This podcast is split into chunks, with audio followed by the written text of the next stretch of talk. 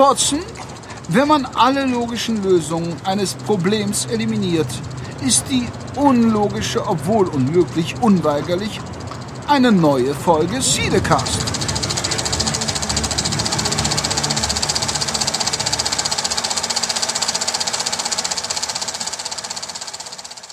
Ja, vielen Dank, Charles, für diese lieben Worte am Anfang. Ähm, ja, herzlich willkommen zu einer neuen Folge Cinecast, euren Lieblingsfilme-Podcast aus Deutschland. Und äh, ja, meine Stimme ist ein bisschen angeschlagen, aber das habe ich gerade hier in der Runde gehört, das bin nicht nur ich. Und ähm, mir gegenüber sitzt der charmante, der unerreichte, der grandiose Henrik. Hi. Ja, danke schön. Das war ja mal eine ähm, besondere Begrüßung. Vielen Dank dafür. Ähm, natürlich Ja. äh, hast du gesagt, wer du bist. Dann frage ich dich nochmal. Wer bist du denn? Stimmt, wer bin ich? Ich bin äh, Jan, Ja. der Jan Michael. Hi. Hallo Jan. Und ähm, mit ein bisschen sozusagen Blick in die Vergangenheit, was ja in letzter Zeit bei uns äh, öfter vorkommt, haben wir uns äh, wieder einen kompetenten Gast, der uns durch unser Hauptthema helfen soll, eingeladen. Er war zu Gast zuletzt in der Folge 11. Mein lieber Mann, ist das lange her.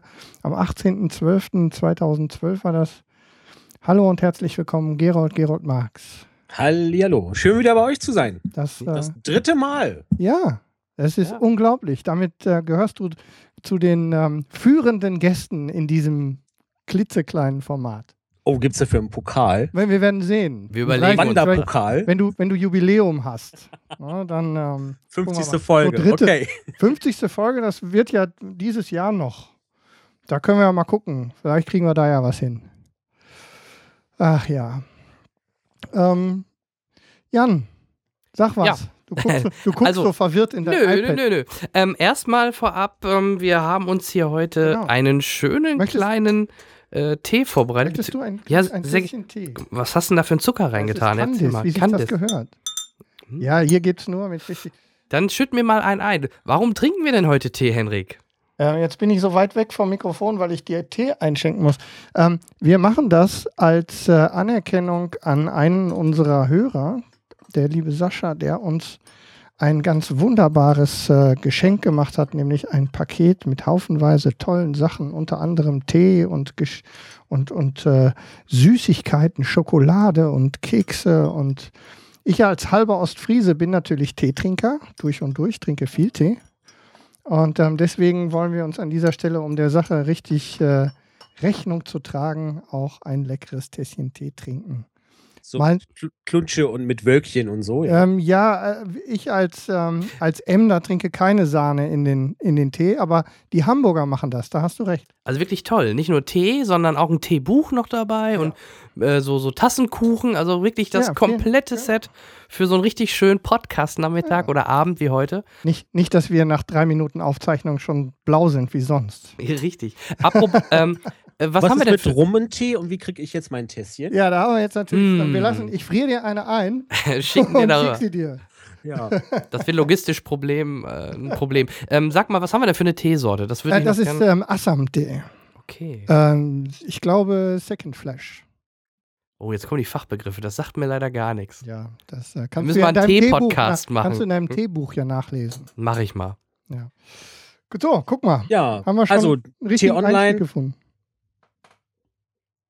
Ma- Was wolltest du sagen? Entschuldige. das war der Killer jetzt. Ich dachte, ich kriege jetzt noch meinen Tee online, aber den Karlauer lassen wir lieber. Naja, äh, ganzes Teegeschwader ist hier angemarschiert. Mm. Ähm, ja, ähm, das nur kurz, warum wir hier vielleicht ab und zu mal ein bisschen Porzellan klären lassen. Ansonsten, ähm, warum haben wir Gerold natürlich eingeladen? Wir wollen natürlich heute im Hauptthema über ähm, das Thema, was wir schon damals mal angerissen haben und jetzt nochmal, natürlich nach so vielen Jahren nochmal richtig erweitern, weil da ist ja eine Menge dazugekommen.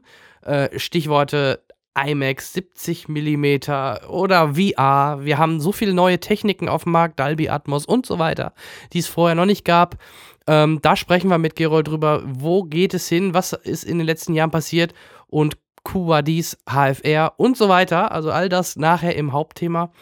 Doch vorher haben wir natürlich noch unsere beliebte Rubrik Review, was haben wir zuletzt gesehen und nicht vergessen, ähm, nach dem Review haben wir vor ein paar Tagen, der Henrik und ich, ein tolles Interview mit Charles Rettinghaus führen dürfen, der, glaube ich, ja jetzt auch dann dreimal bei uns zu Gast war. Das war mindestens das dritte Mal. Ja, ich meine, und ähm, das freut uns natürlich sehr. Und ähm, ja, er wird einige interessante Sachen erzählen. Also seid gespannt, ähm, wen er alles so als Arschloch tituliert. äh, es wird spannend, also das kann ich schon mal versprechen. Ein bisschen teasen, ne? Ja, müssen wir mit Uwe Boll mal zusammen. Ach, Dann wird hier so richtig gerannt. ja, Uwe Boll war erst einmal zu Gast. Das ist also, richtig. Okay, ähm, fangen wir an. Was haben wir zuletzt gesehen? Und natürlich Ehre, wem Ehre gebührt. Unser Gast darf natürlich zuerst sagen, was er denn zuletzt im äh, Kino oder aus der Konserve geguckt hat. Ganz zuletzt, ähm, ganz zuletzt war natürlich jetzt am letzten Dienstag die Deutschlandpremiere von The Hateful Eight von Quentin Tarantino. Ähm, Im Zoopalast, großer Bahnhof, roter Teppich, Fotowand, Postkutsche. Äh, Tarantino war natürlich da und hatte vom Cast Kurt Russell und Jennifer Jason Lee mitgebracht. Und äh, es gab da so Bühnenpräsentationen und Ansprache und tralala. Aber Quentin hat sich dann noch so mitten ins Publikum gesetzt, auch so ganz an die Seite, an die Reihe, an Gang. Ähm, und das war echt entspannt. Der hat sich seinen ganzen Film nochmal angeschaut und war sichtlich angetan von seinem eigenen Film. Und alle Leute haben ihn angequatscht und äh, jeder Schauspieler ist mal vorbei und gesagt, ja, hi Quentin. I'm the hm, hm, hm from Germany and I want to play in your next movie. This is my card. So, next. Das war sehr lustig. Und dann kamst du. Und dann kam ich, nee, ich habe mir das so aus der zwei Reihen weiter angeguckt und ähm, fand das sehr amüsant. Hat Spaß gemacht. Ja, und ähm, du hast den Film dann dort gesehen in der welcher Variante? Ja, ich habe ihn in Zoopalast gesehen und das ist ja eins der vier Kinos in Deutschland, die ihn auch in 70 Millimeter in der wahnsinnigen Roadshow-Fassung spielen. Das wäre natürlich schon die perfekte Überleitung, äh, aber ich glaube, da sprechen wir dann später nochmal drüber. Übers Format sowieso, klar. Über das Format, ja, ja. Genau, ich hatte im letzten Cast auch schon ein bisschen was über den Film erzählt. Ich habe die normale Version gesehen. Ich weiß nicht, weißt du grob, was denn da neu reingekommen ist in dieser Roadshow-Version? Sind das nur Landschaftsaufnahmen mit 70 mm oder Mhm. äh, neue Nebenstories-Strang? Oder?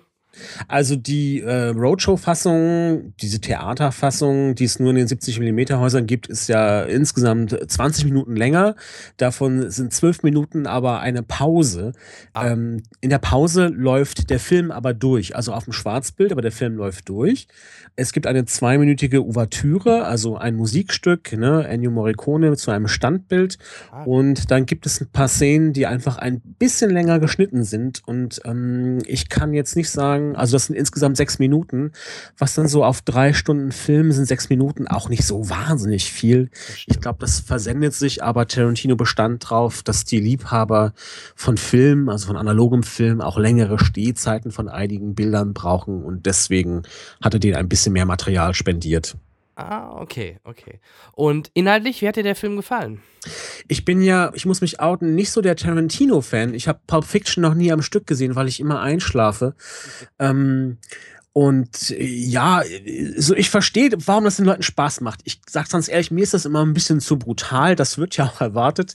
Ich meine, er leistet sich so eine Extravaganz, das finde ich schon, schon beeindruckend. Er nimmt so ein Kameraformat, was 50 Jahre in der Kiste lag, für, für Monumentalfilme eingesetzt wurde und macht damit ein Kammerspiel und filmt damit innerhalb einer Kutsche und innerhalb einer Berghütte. Ja, es gibt ein paar Außenaufnahmen, aber Ja. das meiste ist irgendwie drin und es ist eigentlich so eine, so eine Hercule Pierrot Geschichte mit, äh, ich weiß, was du getan hast und ich kann es dir auch beweisen. Er nimmt sich unheimlich viel Zeit und ähm, da rutschen dann manche schon ein bisschen auf dem Sitz hin und her und äh, ja, das Ganze garniert natürlich unglaublich politisch unkorrekt und ähm, mit Oh ja. schönen f- physischen, äh, visuellen Effekten, die mir manchmal eine Spur too much sind, aber man merkt dem ganzen Cast an, was die für einen Spaß beim Dreh hatten und wenn Mhm. das drüber springt, finde ich, äh, dann lohnt sich ja auch der ganze Kinobesuch. Ich war sehr überrascht, dass er eine FSK 16 bekommen hat, weil ich denke mir mittlerweile, wenn diese Szene, ich äh, denke da gerade an eine Szene, ich sag nur mal Gesicht, Mhm. äh, wenn das nicht mehr FSK 18 wird oder ist, äh, was dann? Ja, Oder? das ist eine gute Frage. ähm, gefühlt haben die 14-Jährigen ja schon die FSK 16-Filme alle gesehen und was kommt dann noch? Und wenn sowas schon eine FSK 16 hat und die anderen schleichen sich rein, äh, keine Ahnung. Also mir war es auch too much. Mhm. Klar, es ist in dem Moment irgendwie absurd und eigentlich ja auch eine Spur witzig, aber es ist natürlich auch brutal und ähm, es ist voll drauf, ja. Man sieht mit der Kamera genau hin. Und das waren früher die Dinge, ähm, wo man gesagt hat, nee, das ist dann doch für Erwachsene.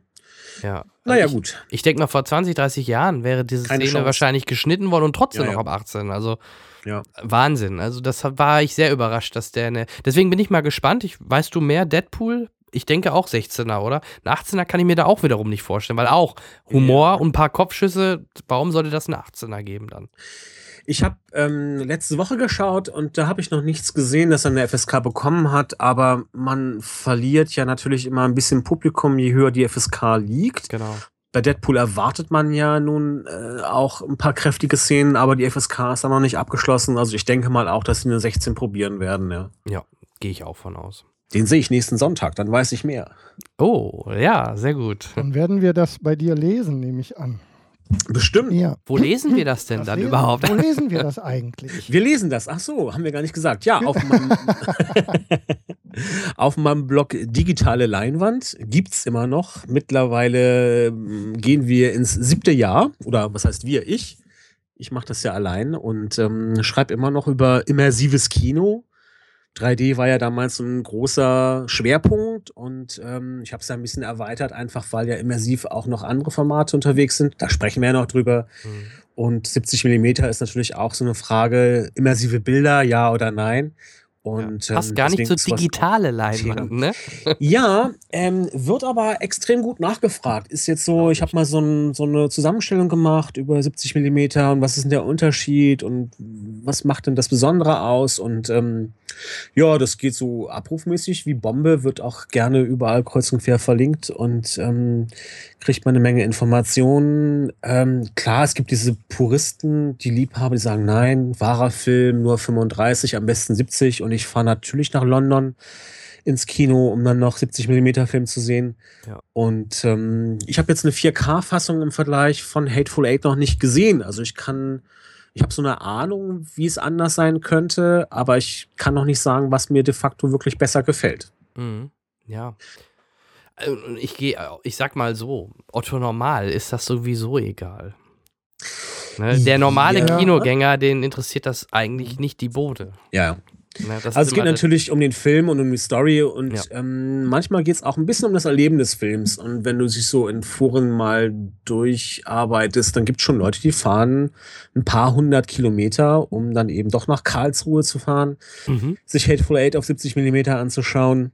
Ja, ich bin äh, nächste Woche Donnerstag dran in der Lichtburg in Essen. Ja, siehst du, genau. Also von daher, Du aber Freak, wir sind du. aber auch Verrückte. Ne?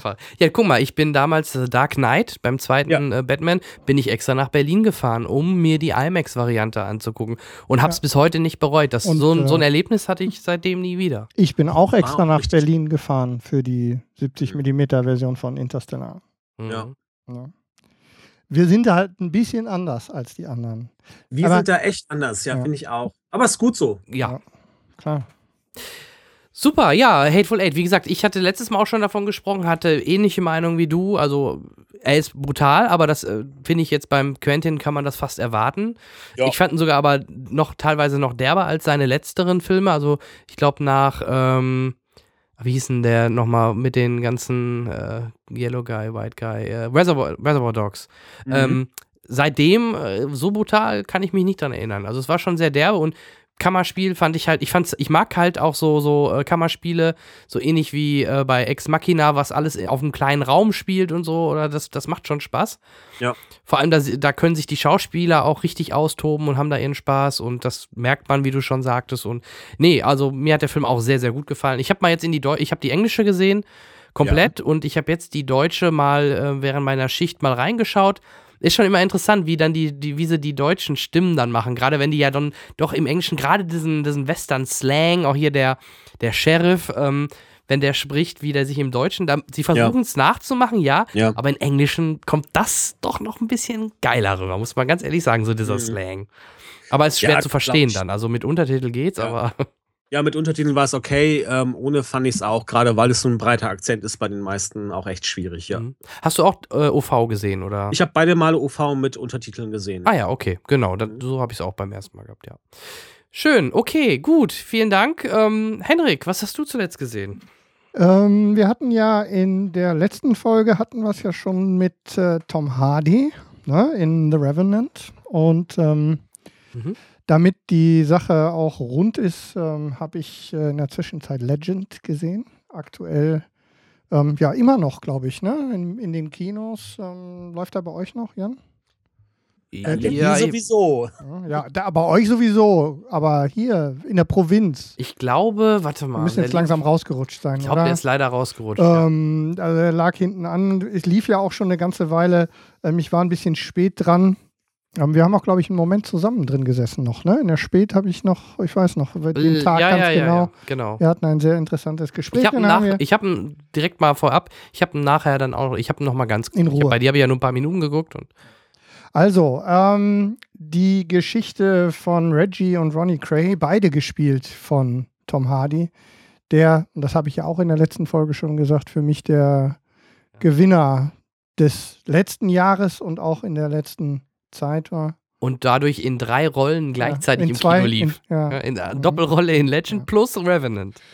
Ähm, wir verfolgen in den 50er und 60er Jahren die Geschichte von den Zwillingsbrüdern Reggie und Ronnie, die sich ähm, in den Straßen von London einen gewissen Ruf äh, als Gangster und Ganoven ähm, äh, erarbeitet haben. Er bleibt so ein bisschen an der Oberfläche, also so richtig in die Tiefe, was denn die Geschäfte nun so im Einzelnen sind, erleben wir ja so richtig gar nicht, sondern eigentlich immer nur, wie die beiden Brüder, der eine ziemlich smart und, ähm, und äh, das Ganze gut im Griff habend und der andere absolut gewalttätig und total verrückt. Und sogar auf dem Weg eher in die Legalität. Eigentlich ja so den Wunsch hegend, eigentlich auch über die Beziehung zu seiner Frau, Klammer auf Freundin, ähm, die äh, eigentlich möchte er ja raus da, aber sein Bruder ähm, ist einfach nicht in der Lage, aus seiner Haut und damit auch aus seinem kranken Kopf zu kommen und äh, der glaubt, er müsste dann das Ganze anders angehen. Ja, wie gesagt, ähm, der Film lebt hauptsächlich von der von dem absoluten Talent von Tom Hardy, der mir immer besser und besser gefällt, je öfter ich ihn sehe inzwischen Zeit. Und ähm, wie gesagt, was mich ein bisschen gestört hat, ist, dass, die, dass es so ein bisschen oberflächlich bleibt. Trotzdem ist es eine Charakterstudie und auf jeden Fall, wenn ihr irgendwo die Gelegenheit habt und auch äh, auf Gangsterfilme und vor allem auf Tom Hardy steht, kann ich den nur empfehlen. Ja, und es gab auch ein paar richtig derbe Szenen. Ne? Ja, Gewalt die ist. ähm, Schlägerei ja, in der ja. Bar. Ja, und ja. Gewalt ist äh, durchaus ein Thema. Ich, äh, ja, ich fand die, die ähm, Hammer-Szene fand ich ähm, sehr seltsam. Ja, die haben wir Und klasse Musik noch dazu, oder? Das kommt da oben drauf, Ja. absolut. absolut. Allein wenn er am Ende dann daherläuft und die Musik gespielt wird, aber ich fand die Musik toll. Wer weiß einer, müsste ich nachschauen, weiß einer, wer die geschrieben hat, beziehungsweise wer äh, die gespielt hat? Carter Burwell. Okay, sagt mir gar nichts. Also, wenn er so weitermacht, äh, ja, könnte richtig guter Ja, Komponist werden. Also, Absolut. mir ich ähm, ich stehe drauf. Ich kann das nur empfehlen. Äh, Gut, man muss halt Gangsterfilme und dieses Setting äh, halt mögen. Ne?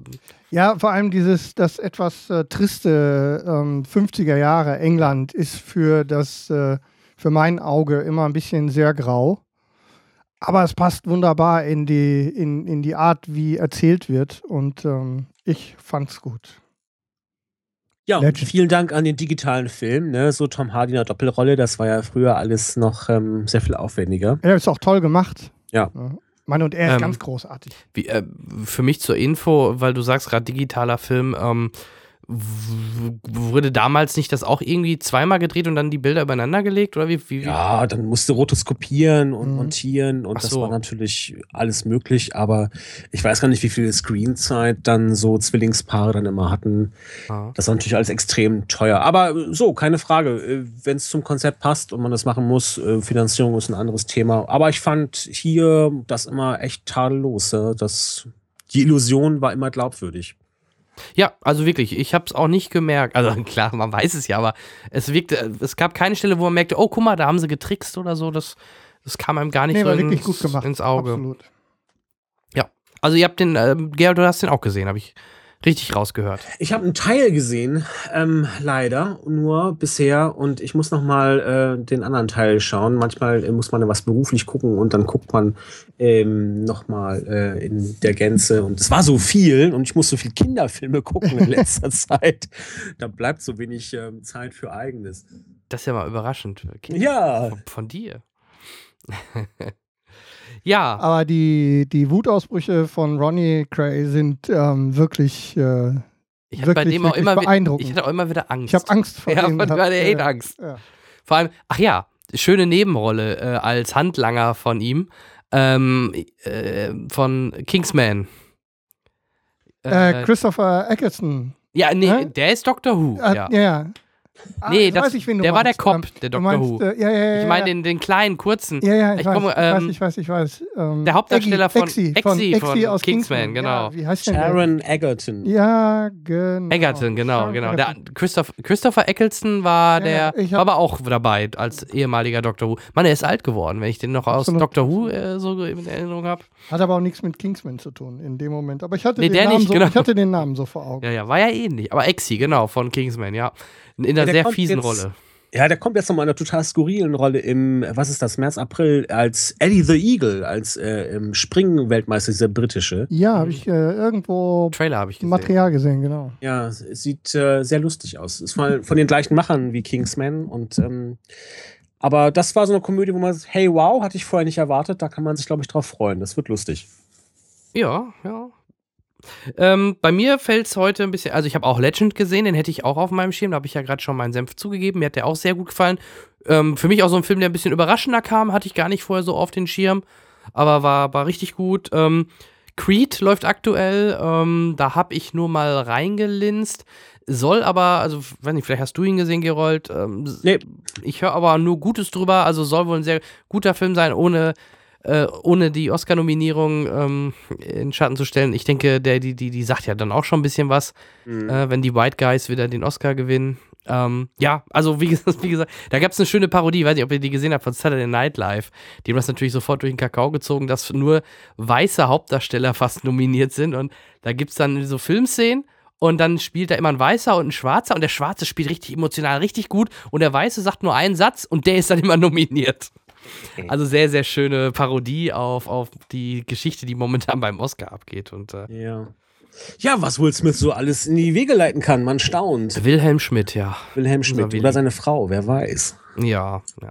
Wobei, ich glaube, bei, also die, zum Beispiel der, der Creed-Hauptdarsteller, ähm, äh, hier die menschliche Fackel aus Fantastic Four, äh, kommt gerade auch wieder auf seinen Namen nicht. Der hätte es Chris schon, Jordan. Mei- genau, äh, der hätte es schon verdient gehabt. Also, ähm, aber ich finde generell, das ist doch so ähnlich wie bei uns in Deutschland mit der Frauenquote. Ich, nur eine Quote einzuführen ist ja auch falsch. Wobei, wenn man dann, was wir ja so nicht so direkt mitbekommen, wenn natürlich in der Jury nur nur weiße 70-Jährige oder Ü60-Jährige sitzen, die da bewerten, ist dann die Frage, ob da alles so richtig aufgeteilt ist, ob man das nicht irgendwie generell ein bisschen mehr mischt, aber ansonsten, ähm, Na, die Ansage gibt es jetzt ja von Ja. der Präsidentin, äh, dass äh, man die Jury weiter aufmischen möchte, kultureller, vielfältiger, bunter machen möchte, dass mehr Frauen und Minderheiten aufgenommen werden. Wie man jetzt Minderheiten, hat sie wirklich Minderheiten gesagt? Das ist ja alles gar nicht korrekt.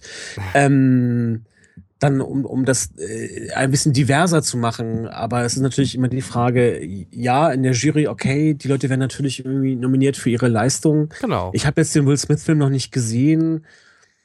äh, welcher war das denn nochmal? Ich komme gerade. Da war einer, ne? Aber ich glaube, da, der, der weiß jetzt nicht, wie gut er da drin war. Vielleicht kriegt er für Suicide Squad einen Oscar, aber Entschuldigung.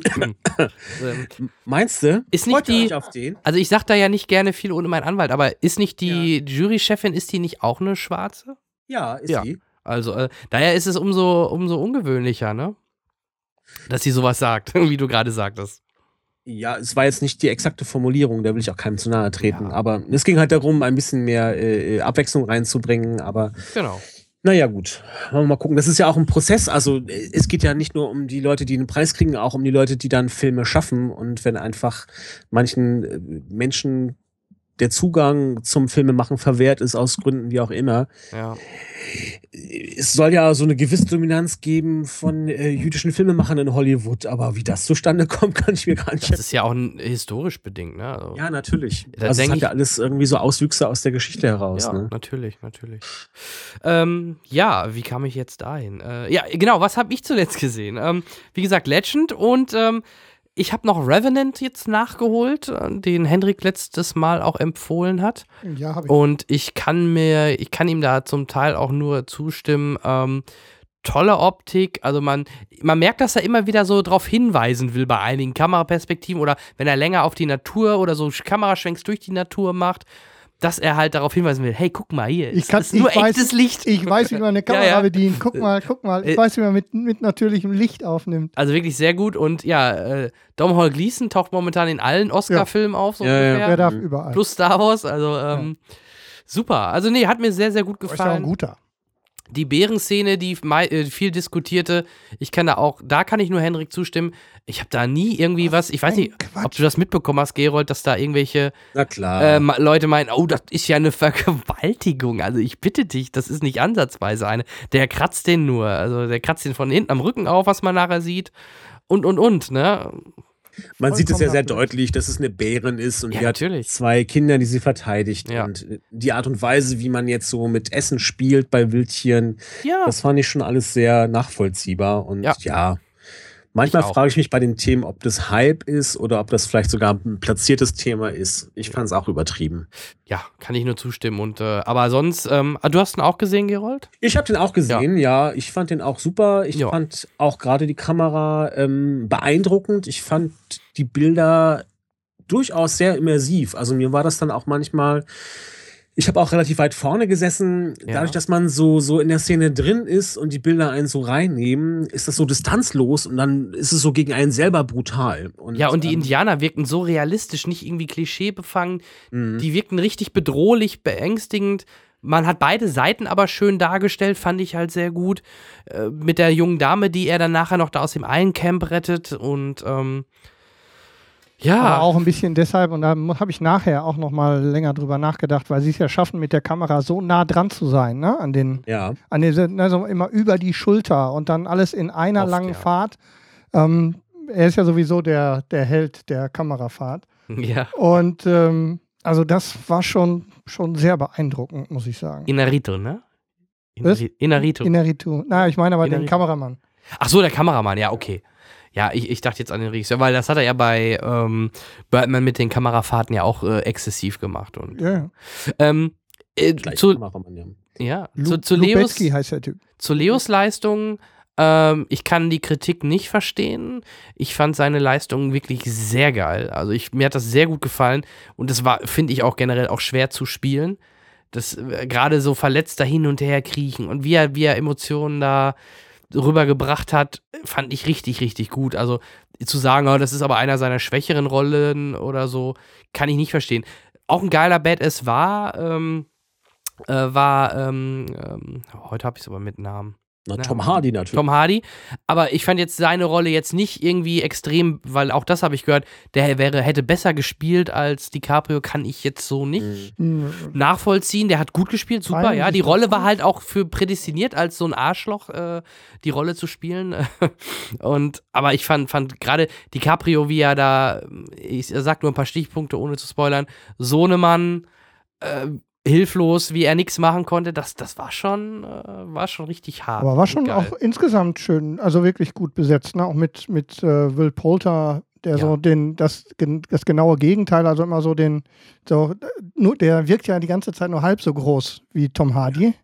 Ja, das ist ja so, ein- so ein Bengelchen und ähm, Mhm. wirkt immer ein bisschen wie so das, das, äh, das genaue Gegenteil und hat dadurch so eine Dreiecksgeschichte erzeugt, zusammen auch mit Dominic Gleason. Also ich fand es toll besetzt. Und Ja, Ja, Der Film war daher toll. Also, äh, Aber mit dem Erfolg hat doch keiner gerechnet, oder? Dass das so durch die Decke geht und, und zwölf Oscar-Nominierungen abstaubt und hier Ja. auch in Deutschland 1,5 Millionen Besucher bisher.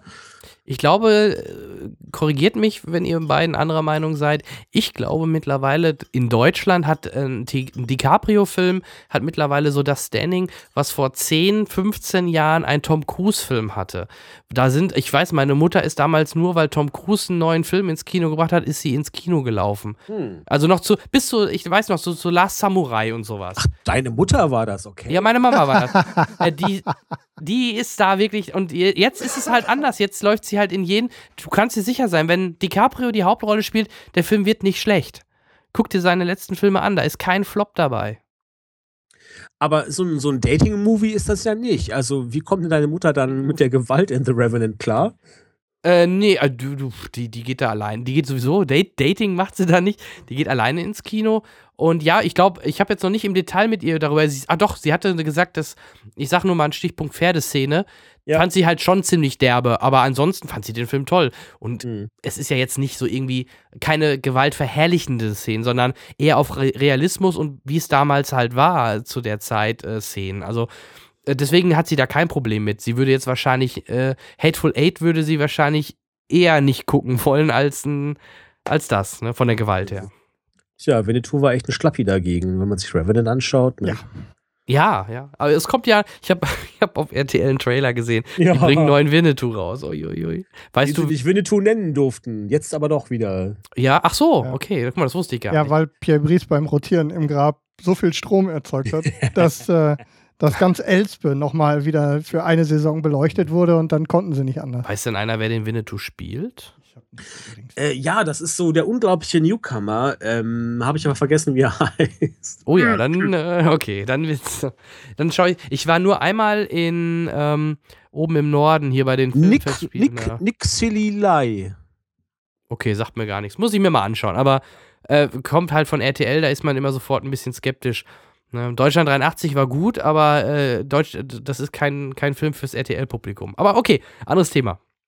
Ähm, Revenant, ja, wie gesagt, kann ich nur einstimmen. Geht ins Kino. Toller Film, tolle Bilder, gerade fürs Kino top. Ja. Oder theoretisch 4K, keine Ahnung.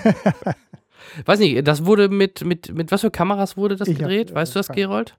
Mit äh, analog oder digital? Nee, nee, digital, analog hättest du das gar nicht machen können. Mit dem also, Licht, ne? Die hatten mit dem Licht natürlich auch Schwierigkeiten, weil man die Empfindlichkeiten ja sehr pushen musste, aber ähm, die Dreharbeiten müssen ja insgesamt relativ Hölle gewesen sein, wenn man auch so ein paar Filmemacher hört, was da so intern gesprochen wird. Die hatten ja 100 Tage Drehzeit Ja. und haben immer nur in der blauen Stunde gedreht, also halt die Zeit morgens äh, dann Sonnenaufgang und abends Sonnenuntergang, also dann immer die Stunde, äh, gerade wenn es dann zwischen Licht verschwinden und also Sonne verschwinden und, und Licht aus praktisch.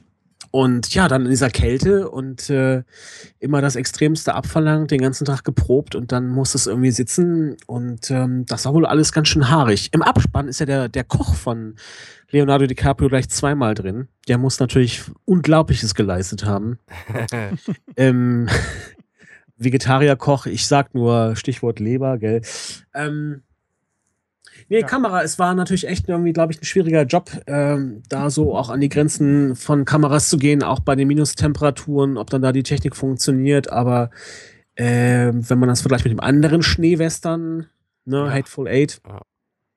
das äh, sind natürlich dann doch irgendwie relativ ruhige Einstellungen dagegen und nicht so dynamisch aus der, aus der Hand heraus, mitten im Ritt. Und äh, ich glaube, die hätte er so analog auch nicht filmen können. Was ja äh, lustig ist, weil sowohl Regisseur wie auch Kameramann beides äh, große Fürsprecher fürs analoge Format sind, aber sie einfach merken, dass sie jetzt für so einen Film analog einfach die, die Wahl treffen mussten, weil es ihre Möglichkeiten erweitert. Mhm. Also dann einfach formale Gründe auch und nicht nur ästhetische. Ja, und Inarito scheinbar liebt er die Herausforderung. Ne? Sowohl bei Birdman war was Spezielles, alles so darzustellen wie ein One-Shot und jetzt halt diese Geschichte mit dem Licht und so. Bin ich mal gespannt, was uns bei ihm so ein bisschen in der Zukunft noch erwartet. Und äh, Ähm, noch ein Verfechter ist ja auch äh, Christopher Nolan äh, von ähm, äh, Analog. Da bin Ja, ich ja ja. auch mal gespannt. Da weiß bis heute keiner, was er jetzt als nächstes macht. Ne? Doch, weiß man. Es Ja? gibt äh, ein neues Projekt, das äh, spielt zu Zeiten des Zweiten Weltkrieges. Ich meine, es war die Normandie und es Oha. soll komplett in 70 mm gefilmt werden. Es gibt, glaube ich, auch schon einen Starttermin für 2017, aber das habe ich nur. Interessant, das habe ich noch nirgendwo gelesen, aber das ist auf jeden Fall eine recherchieren, ja. Cool. Ein zweiter Weltkriegsfilm von, von, von Nolan. Gut, und dann 70 mm, aber ohne IMAX-Szenen oder, oder macht er wieder so ein Hybridzeug? Weil nur 70 Naja. mm heißt ja noch nichts, äh, wie das Format im Endeffekt aussieht, ne? Na gut, also du hast äh, ein höheres analoges Format. Ich habe ähm, so eine Übersicht ja auch auf, bei mir auf dem Blog, irgendwie in dem Artikel zu Hateful Eight. Das war für viele ganz dankbar, nochmal so einen Größenvergleich zu haben. Also Mhm. 35 mm, 70 mm. Und dann gibt's ja 70 mm IMAX. Das ist dann ja ähm, das Filmformat nochmal quer genommen. Das ist nochmal wesentlich größer. Ja, den, auf den analogem Streifen. IMAX weiß man ja gerade, was gedreht wurde und was demnächst kommt, aber äh, Nolan wird wahrscheinlich klassisches 70 mm, ja. Ja. ja, so ein 70 mm IMAX äh, Analogstreifen habe ich noch zu Hause. Den hat mir damals der Vorführer in Berlin nämlich äh, mitgegeben. Ah. Das war schon ein schönes Andenken. Ja? So ein, Von hat- Interstellar. Hat. Äh, nee, das, das war, muss wohl ein Werbetrailer. Also war jetzt nicht Ach so. wirklich. War, äh, ich war ja nicht in Interstellar, ich war ja in den Dark Knight, The, Dark Knight äh, damals. Alles klar, ja, ja. Aber da hat er mir leider kein Stück rausgeschnitten. Äh, das war ein, irgendwie so eine Surfer-Aufnahme mit so einem Surfer-Werbetrailer wahrscheinlich oder irgendwie sowas. Aber egal, also so ein, so ein Streifen zu haben, ist ja auch schon mal cool. Ja. Klar. Ja, ich war ähm, 70 Millimeter, also in IMAX-Vorführraum, in, da gab es das IMAX in Bochum noch. Mhm. Ja. Oh ja. Mhm. Und War ich auch damals mal. Ja. das ist, äh, das war für mich damals, zu der Zeit war ich ja auch noch Vorführer. Und das war sehr beeindruckend damals. Vor allem der Lärm. Ja. Be bevor wir in die Technik gehen, ähm, wollen wir vielleicht unsere Rubrik hier abschließen äh, mit einer Runde noch Gast, äh, nämlich unser Gerold Gast darf jetzt. Hast du noch einen? Oh, ich habe ja ganz viel gesehen. Ich habe noch Brooklyn gesehen, ähm, irisches Auswanderdrama mit Saoirse Ronan. Ähm, muss man Taschentücher mitnehmen. Hat mir gut gefallen. Besser als das Buch, was ich doch ein bisschen sperrig fand. Mhm. Ähm, das hat Nick Hornby als Drehbuchautor gut geknackt. Ähm, was habe ich noch gesehen? Die Winzlinge.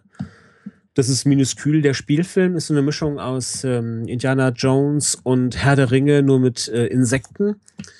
Ähm, ist das Animation oder? Animation, Ja, ja, ne? ja, genau, CGI, äh, Insekten zusammen auf äh, realer Landschaft. Es gab so eine, so eine Fernsehserie früher, die fand ich noch ein bisschen frecher. Was habe ich noch gesehen? Robinson Crusoe, Auch den Animation. Animationsfilm, der kommt jetzt im, am äh, 4. Februar in die Kinos von den N-Wave Studios. Das ist wieder so ein 3D-Spektakelfilm. Aber für Kinder auch mehr, ne? Ja, für die Kinder macht es Spaß, genau. Viele Viecher, mal die Robinsonade aus der Sicht der Tiere erzählt. Ach so. Und, ähm, ah, okay. mit Dieter Hallervorden als Synchronstimme von der Ziege Zottel. Die macht viel Spaß, das passt perfekt.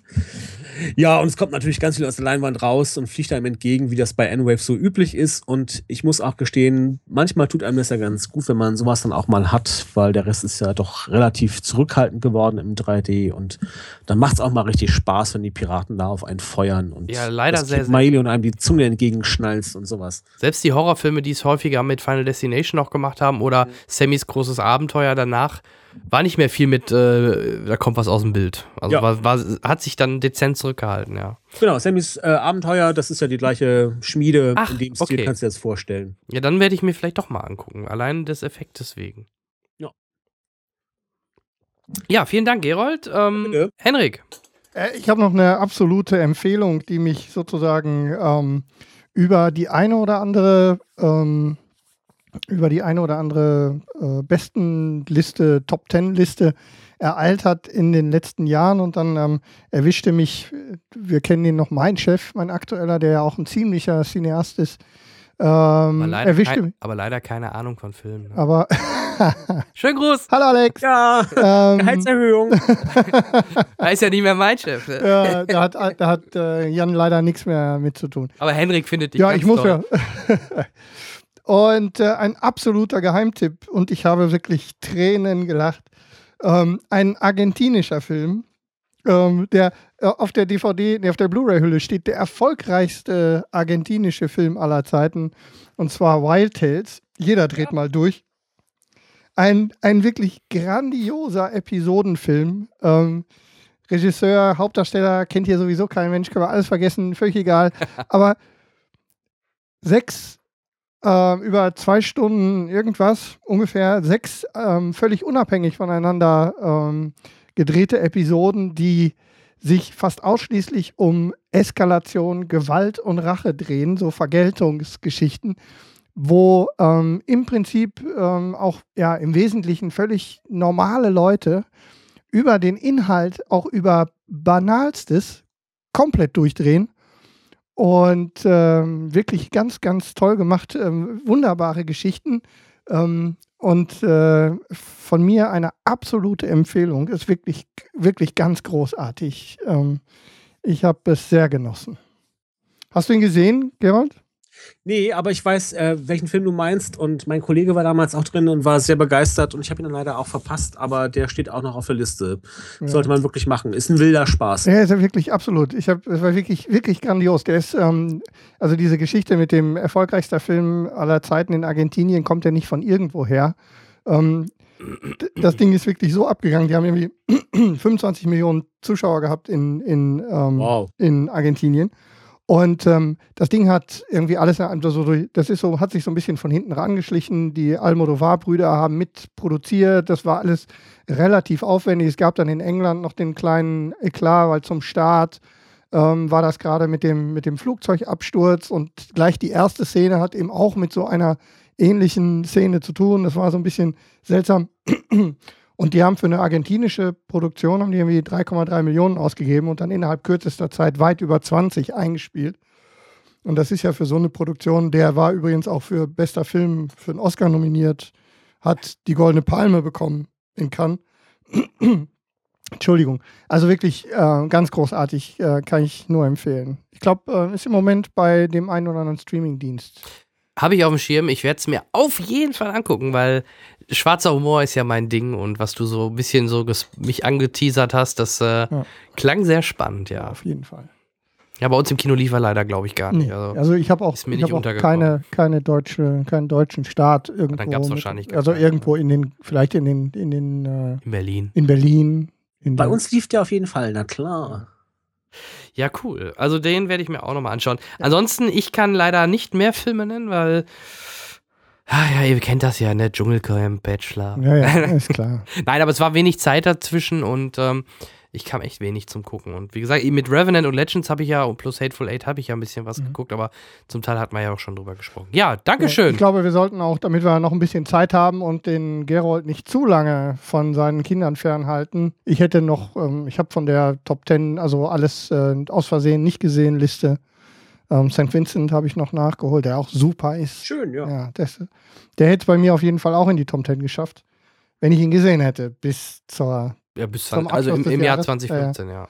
ja. Ähm, ich denke, wir sollten hier jetzt äh, den Dreh finden. Und ähm, während wir jetzt nochmal ähm, in unserer Teetasse rühren, kriegt äh, ihr jetzt an dieser Stelle erstmal, glaube ich, so war es gedacht, ne, Jan? Wenn ich das richtig auf dem Schirm genau. habe kriegt ihr jetzt, äh, während wir noch ein Tässchen Tee trinken. Kriegt quasi aufs Ohr Van Damme, kriegt, Robert Downey Jr. Genau, Jamie Foxx. Und zum Beispiel Matt Dillon. Ja. All das kriegt ihr jetzt auf die Ohren. Genau. Viel Spaß und ja, wir wechseln die Bänder und hören uns gleich wieder. ja, beim Tee trinken sind wir bei den Vogonen, ne? Tee trinken genau. und Bänder ja, wechseln. Was, ne? Alles klar, also dann bis gleich. Stößchen.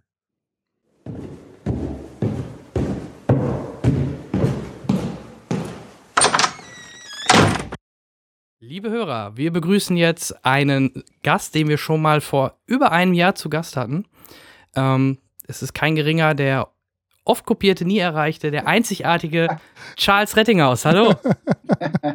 äh, hallo, Charles. Ja, hallo, hallo. Das stimmt nicht ganz. Kopiert wurde ich schon. Versucht, man hat mich versucht zu kopieren. Hä? Eine Frechheit. Wer ja, das ist. Ich, in, ab dem Moment, wo man kopiert wird, hat man es geschafft, sage ich immer. Ja, also du meinst so Switch Reloaded mäßig, oder? Nein, nein, nein. Es gibt natürlich äh, auch äh, Filme, wo auch Schauspieler drin waren, die ich schon synchronisiert habe und man dann auch, wo ich weiß, der Regisseur, du denk dran, den hat der Charles gesprochen, versuch mal so in die Richtung zu gehen irgendwie. Ah, okay. Mhm. Mhm. Aber gut, äh, ich sage mal, ja, man kann es versuchen, aber es klappt.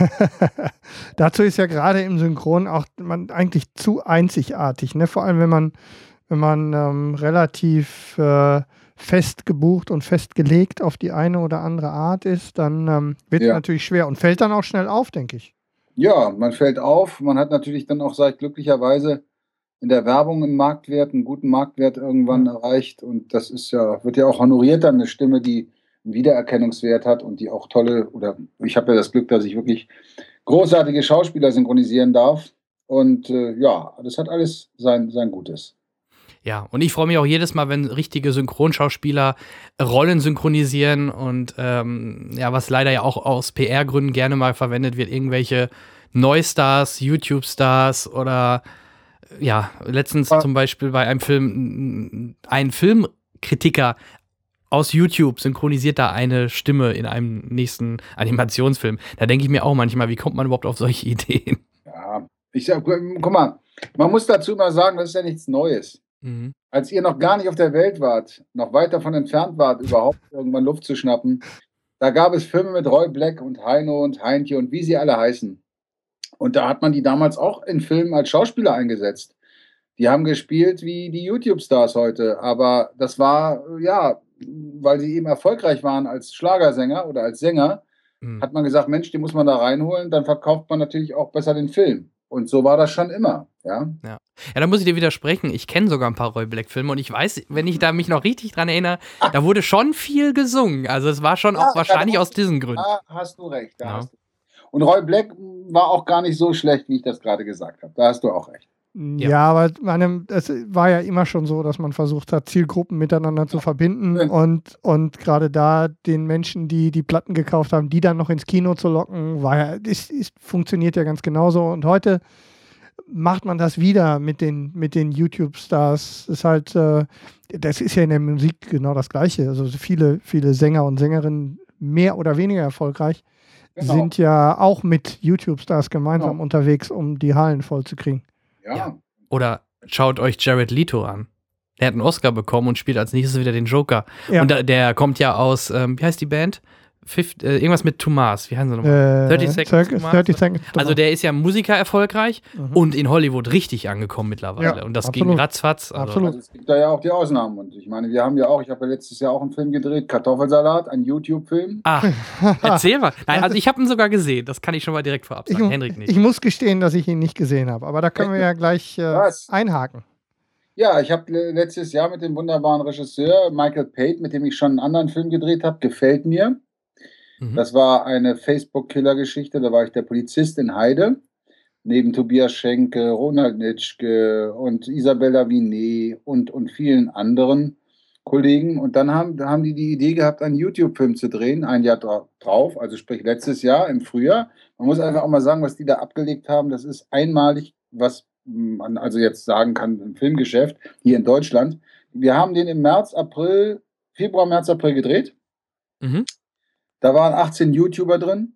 Otto Walkes war dabei, viele kleine so Cameos, Jenny Elvers und Kati Karrenbauer und auch da wieder Isabella Vinet, Ronald Nitschke, meine Wenigkeit, Wolfgang Barrow, Dr. Gerner aus Gute Zeiten, Schlechte Zeiten. Also es war ein Potpourri von, aus verschiedensten Ecken, ja. Ja. Und dieser Film äh, ist dann wirklich, die Jungs haben ja einen eigenen Verleih gegründet, 25 Pictures heißt der, mit dem äh, auch der Miguel Pate, der unter anderem mit Tarantino schon als Second Unit den ähm, Inglourious Bastard und den Django gedreht hat. Also der Junge, der ist in Hollywood schon ziemlich dicke drin, sage ich mal. Und die hat mit seinem Bruder nun hier diesen Film auf die Beine gestellt. Und dann haben wir diesen Film gedreht und der wurde schon im Juli ins Kino gebracht. Mhm. Also das ist ein sehr, wisst ihr höchstwahrscheinlich auch, sehr kleines Zeitfenster. Ja. Ja, und wir haben, kann man sagen, eine halbe Million Zuschauer gehabt. Das heißt, dieser Film ist für die natürlich auch ein Erfolg und für uns natürlich in diesem Fall auch. Also ich sage mal nicht künstlerisch, das ist, kann man sich vorstellen, Eis am Stiel für, weiß ich nicht, was weiß ich für welche. Ja, und, und, und, und sehr starke Breaking Bad-Parodie. Natürlich, ja. auch drin. Stimmt. Sogar mit der Originalstimme, Synchronstimme. Das war super. Den ja, habe ich dann rangeholt. Das ja. war der Joachim Tenstedt. Der hat diesen Spaß mitgemacht und diesen Mann, diesen Schauspieler dann synchronisiert. Ja, das war ein witziger Film. Das ist kein Film, wo wir jetzt große Lorbeeren ernten werden oder geerntet haben und Preise eingeheimst haben. Aber die Jungs haben das Ziel erreicht. Sie haben die Produktionskosten allemal eingespielt. Wir haben zum ersten Mal in der Geschichte der Low-Budget-Filmerei, äh, jetzt was mich betrifft, habe ich meine Rückstellung komplett bekommen. Das heißt, ich habe meine Gage bekommen. Das ist, mhm. Ich glaube, es gibt gar keinen Film in Deutschland, wo das schon mal stattgefunden hat, dass man seine Rückstellung bekommt äh, bei einem Low-Budget. Also, die haben alles richtig gemacht. Jetzt haben sie ein bisschen Geld. Jetzt drehen sie einen richtigen Film und auch mit Schauspielern und mit auch, vielleicht ist nochmal ein YouTube dabei. Man muss ja auch sagen, nicht alle YouTube-Stars sind schlechte Schauspieler. Da waren ein, zwei drin. Zum Beispiel als Beispiel, um ein bisschen Werbung zu machen für die Jungen. Flying Uwe fand ich gut. Der war sehr witzig. Der die, die ganzen, der Polizist, Polizist der da in die Luft ja. gesprungen ist. Und auch Davis Schulz, der mit der Sonnenbrille, der so agentmäßig reingekommen ist. Hm. Den fand ich auch gut, der Junge. Der hat sehr, finde ich, großes Talent und ich glaube, dass die beiden auch ihren Weg gehen könnten, noch in die Schauspielerecke oder werden. Aber ja, das war, es hat Spaß gemacht. Wir hatten Spaß wir haben, haben was verdient dabei und sind alle happy. Und jetzt der zweite YouTube-Film von Konstantin, Blue Bruder für Luder oder wie der heißt, oder heißt. Ja, der, ja. Der kommt nicht mal ansatzweise nee. da dran. Und das, also jetzt nicht vom, auch nicht vom künstlerischen meine ich, sondern von, von den Verkaufszahlen, hm. von den Einnahmen. Also können wir stolz sein, dass wir da ohne großen Verleih diesen Film an den Mann gebracht haben und dann auch noch nicht jetzt alles in den Sand gesetzt haben. Ja. ja. Also ich habe es auch als äh, wirklich, man würde heutzutage sagen, ein Trash-Film interpretiert. Es war halt einfach, ähm, er war ja nicht ohne Grund. Ich glaube, bei IMDb eine Zeit lang als schlechtester Film aller Zeiten bewertet. Naja. Wurde, glaube ich, sogar dann geworben im Nachhinein. Das was ja auf der DVD ist das Button drauf, mhm. schlechtester Film aller Zeiten. Dazu muss man auch sagen, wenn man das nicht weiß, schlechte Werbung ist auch gute Werbung. Ja, natürlich, ja, ja, ja. absolut. Da hat irgendein, ich sage jetzt mal irgendein Idiot, oder auch nicht Idiot, Halbidiot, Viertelidiot, hat im Internet dazu aufgerufen, Leute, geht zu IMDB und bewertet diesen Film mies, damit nie wieder ein Film mit YouTubern in die Kinos kommt. Ja. Daraufhin haben die sich den Spaß gemacht und dann eben bei IMDB diese Bewertung abgegeben. Also, das ist auch nicht mit rechten Dingen. Wenn man jetzt mal in der FIFA-Sprache das sagt, das ist nicht mit rechten Dingen abgelaufen. Ja? Ja, ja, klar. Also mich hat der Film halt, weil ich habe mir gesehen, auch stark immer so ein bisschen erinnert an die alten ähm, nackte Kanone-Filme, weil du hattest oft ja. eine Szene im Vordergrund und im Hintergrund ist dann eigentlich so ein Gagfeuerwerk noch gewesen, so wie damals halt bei der nackten Kanone, wo genau. im Vordergrund was war und im Hintergrund explodiert ein Auto und Frank Drabin läuft einfach da weiter oder solche Geschichten. Ja, ne? genau. Daran hat mich das noch stark erinnert. Und ähm, Flying Uwe, ich hatte ja auch mal gesehen, du hattest, glaube ich, mit ihm auch mal, der ist ja ein bisschen stärker. Ich, ich kenne ihn nur von Big Brother, muss ich ehrlich sagen, weil er damals mal in der Staffel von Big Brother mit war, da dabei war. Ich ihn gar nicht her. Ich habe ja. ihn später kennengelernt, weil er auch ein totaler Cineast ist und dann auch, sage ich mal, in meinem Fall auf meine Stimme stand.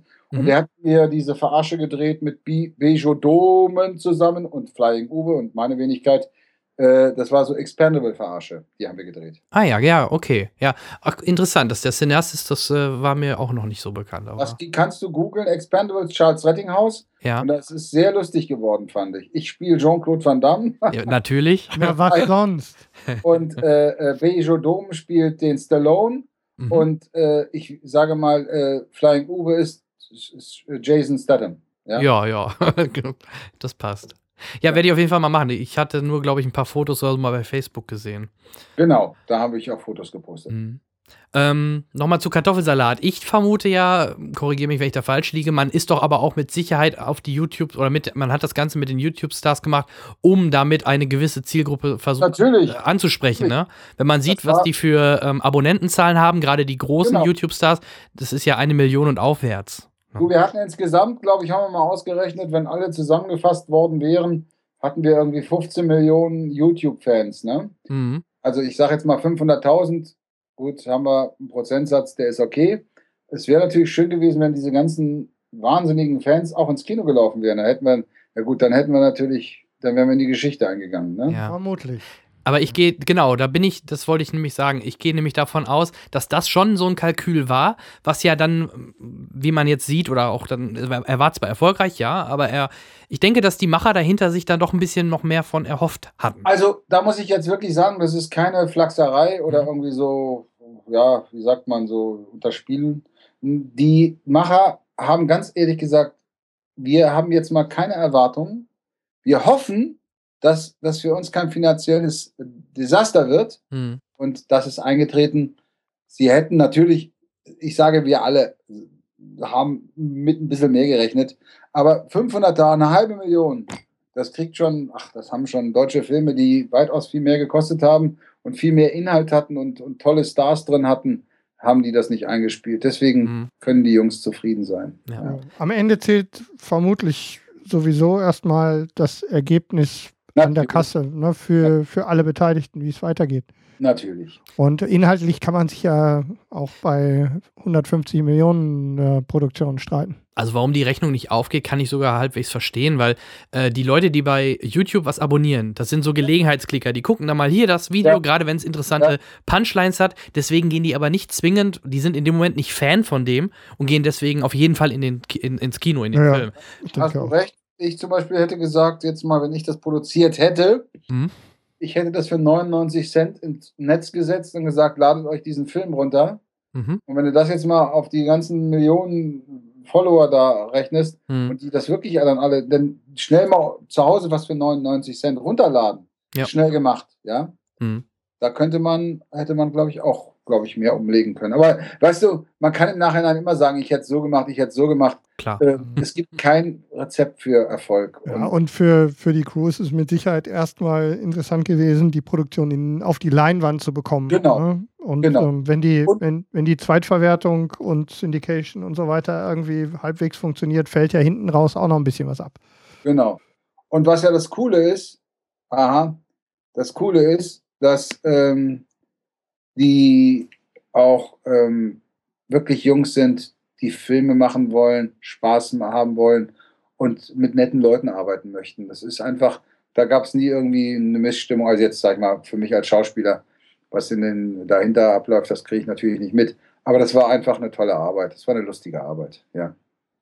Ja, du kannst ja, man hat ja gesehen, dass du da sehr äh, tanzagil warst in dem Film.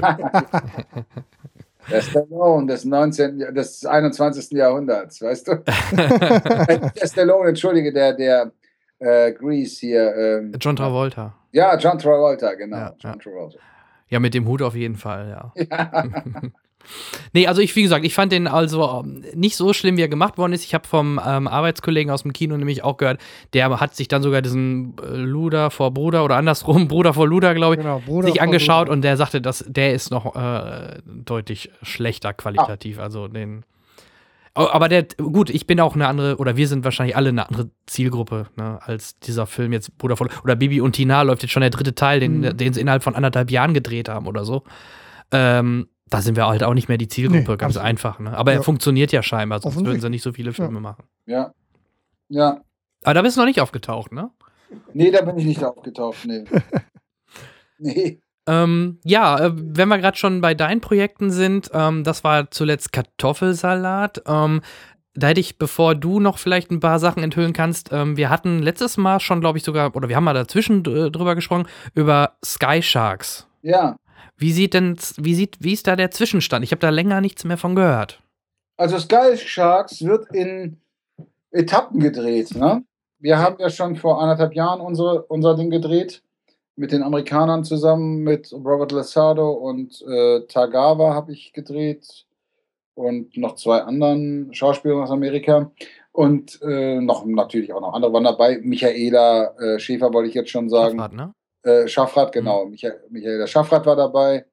Und das haben wir ja gedreht. Ich darf ja jetzt auch nicht zu viel verraten. Ja, okay. Ja, wir, wir, können ja alles fragen. Wie viel du erzählst, ja, ja. hängt ja an dir. Es gibt, also es geht weiter und Sony ist eingestiegen und äh, der Film wird auch fertig gedreht.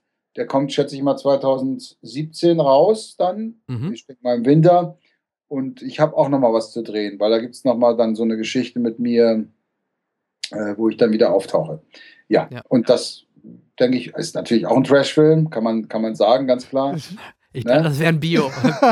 eine Biopic, BBC, ja. eine BBC-Dokumentation. ist eine trashige Nummer, aber die, diese Jungs sind auch. Das sind die, die, ähm, die Brüder Carsten und Mark. Die beiden sind wirklich auch völlig, völlig crazy, verrückt. Filmverrückte Jungs sind das. Hm. Und die, äh, ja, die haben sich in den Kopf gesetzt, diesen Film zu drehen und machen das. Und kriegen das scheinbar auch hin, so wie es aussieht. Ja, diese Filme funktionieren ja auch momentan. Ne? Also guck dir Schläferz an. Be größte Beliebtheit auf Kabel 1 mit, mit so. Filmen wie äh, Sharknado und so weiter. Ne? Ja. Ja, da hat er der Olli Kalkofe, den ich ja auch ganz gut kenne, der hat ja auch bei Sky Sharks schon mitgemacht. Die haben mit Ja. dem gedreht schon. Ah ja, okay. Ja, ich Also glaube, die der- haben, ich glaube sogar, die haben irgendwie eine Gastrolle auch im, im, im, Sharknado Ja. auch noch mal jetzt bekommen. sie auch Ne? an Sharknado, da waren sie Ja. in LA, die haben gedreht. Genau. Äh, ja, genau, an Sharknado. Okay, also 2017 ungefähr können wir uns drauf einstellen. Er kommt auf jeden wann- Fall noch, ja. 2017, ja. Weil du warst da ja, glaube ich, ein Steward, ne? Wenn ich das noch richtig äh, gesehen Ich hatte. war ein Steward, genau, ein Ja. Steward. Ja. Ja. Auch, in, auch in Uniform. Ne? Ja. Unwiderstehlich, Ja. der In einer Rettinger. rosa Uniform. genau, genau. Ich finde das ja prima, wenn ähm, also, sich dann nicht zu ernst zu nehmen und äh, das finde ich, finde ich super. Ja. Ich meine, das Tolle ist doch an meinem Job, an, an dem Beruf, ähm, man spielt und spielt und spielt. Man kann, guck mal, ich bin jetzt 53 und kann immer noch wie ein Kind spielen Ja. und machen und tun. Das ist doch wunderbar. Wer hat denn schon dieses Privileg? Das kannst Nö, Gerade in du arbeitest, ne? ja, bei Volkswagen, bei, bei, bei Volkswagen am Fließband geht das nicht, denke ich. Auch nicht. Nee. Also das ist schon, sag ich mal, ein echt ein Privileg, was man da hat in, Ja. in diesem Job. Ne? Ja, apropos wie ein Kind verspielt und Oliver Kalkofe. Ich habe gesehen, ihr habt zusammengearbeitet im Ja. Hörbuchbereich Ja, und ich musste sehr lachen über deine kleinen Videos. Frage Ja. ist, ähm, äh, ihr, ich meine, ihr kennt euch jetzt eine Weile, aber ähm, wie reagiert denn dann so ein Oliver Kalkofe, wenn er so ein bisschen auf die Schippe genommen wird? Ähm, also ich habe natürlich, ich habe das da hinten gemacht, das wusste er nicht, als ich das gemacht habe. Ne? ja, ja, ja. Und dann bin ich aber irgendwann in der Pause, guck mal, Olli, was ich gemacht habe. Ich habe Langeweile gehabt da hinten. Und dann habe ich ihm das gezeigt und dann hat er gelacht und gesagt, du kleines Stück Scheiße. Ja? aber sehr lustig, sehr Ja. lustig. Und dann hat er mir sozusagen auch die Option erteilt und gesagt, du darfst es posten. Ah, okay. meine, das beweist er. wollte Ich sagen, es nicht gepostet, wenn, ich ihn nicht, wenn er nicht gesagt hätte, ich darf es posten. Das Ja. mache ich nicht. Ja. Ja, daran anschließend die Frage, du hast äh, Regie gemacht bei der, ähm, Ja. bei der Hörbuchproduktion. Ist das, ähm, ist die Regie für solche Art bei dir jetzt äh, regelmäßige Arbeit oder eher Nein. oder Ich bin kein, unregelmäßig? ich bin kein Regisseur, sage ich mal. Ja. ich sage auch immer, Synchronregie ist immer so ein bisschen, wir sind ja alle, die wir das da machen, Profis. Wir machen das schon sehr lange. Wir haben eine Vorlage. Wenn ich mal einen Schauspieler sehe, dann höre ich und sehe, was der macht. Dann nehme ich das ab. Dann versuche ich das nach, also nachzuempfinden, nachzuspielen. Und da ist ja nichts, da wird ja nichts Neues entwickelt. Da ist ja jetzt nicht der Regisseur, der dann sagt, du Charles, spiel das mal so und so. Es gibt zwar auch Regisseure, die sagen, nee, mach das mal anders als der im Original. Ich hasse diesen Satz, Mhm. weil der im Original hat sich was dabei gedacht und der im Original ist der Schauspieler, den ich synchronisiere. Und ich finde es auch, hat manchmal was mit auch Nichtachtung zu tun, wenn ich soll was anderes machen. Warum? Ja. Mhm. Ich meine, es sei denn, es ist so schlecht, dass man sagt, oh Gott, was macht er da? Hat Aber- es ja auch schon gegeben, dass, dass Serien und Filme überhaupt erst ein gewisses Maß Ja. Erfolg durch, durch Neusynchronisation und vor allem auch sehr unterschiedliche Synchronisation im Deutschen bekommen. Das stimmt, aber wenn ich einen Film mit Jamie Foxx zum Beispiel Ah, okay. Ja, ja, natürlich. Da Das muss ich nichts anders machen. Da kann ich nur versuchen, irgendwie da ranzukommen. Ja, was Ja. Der da macht. Nein, deswegen Regisseur. Ich sehe mich nicht als Regisseur.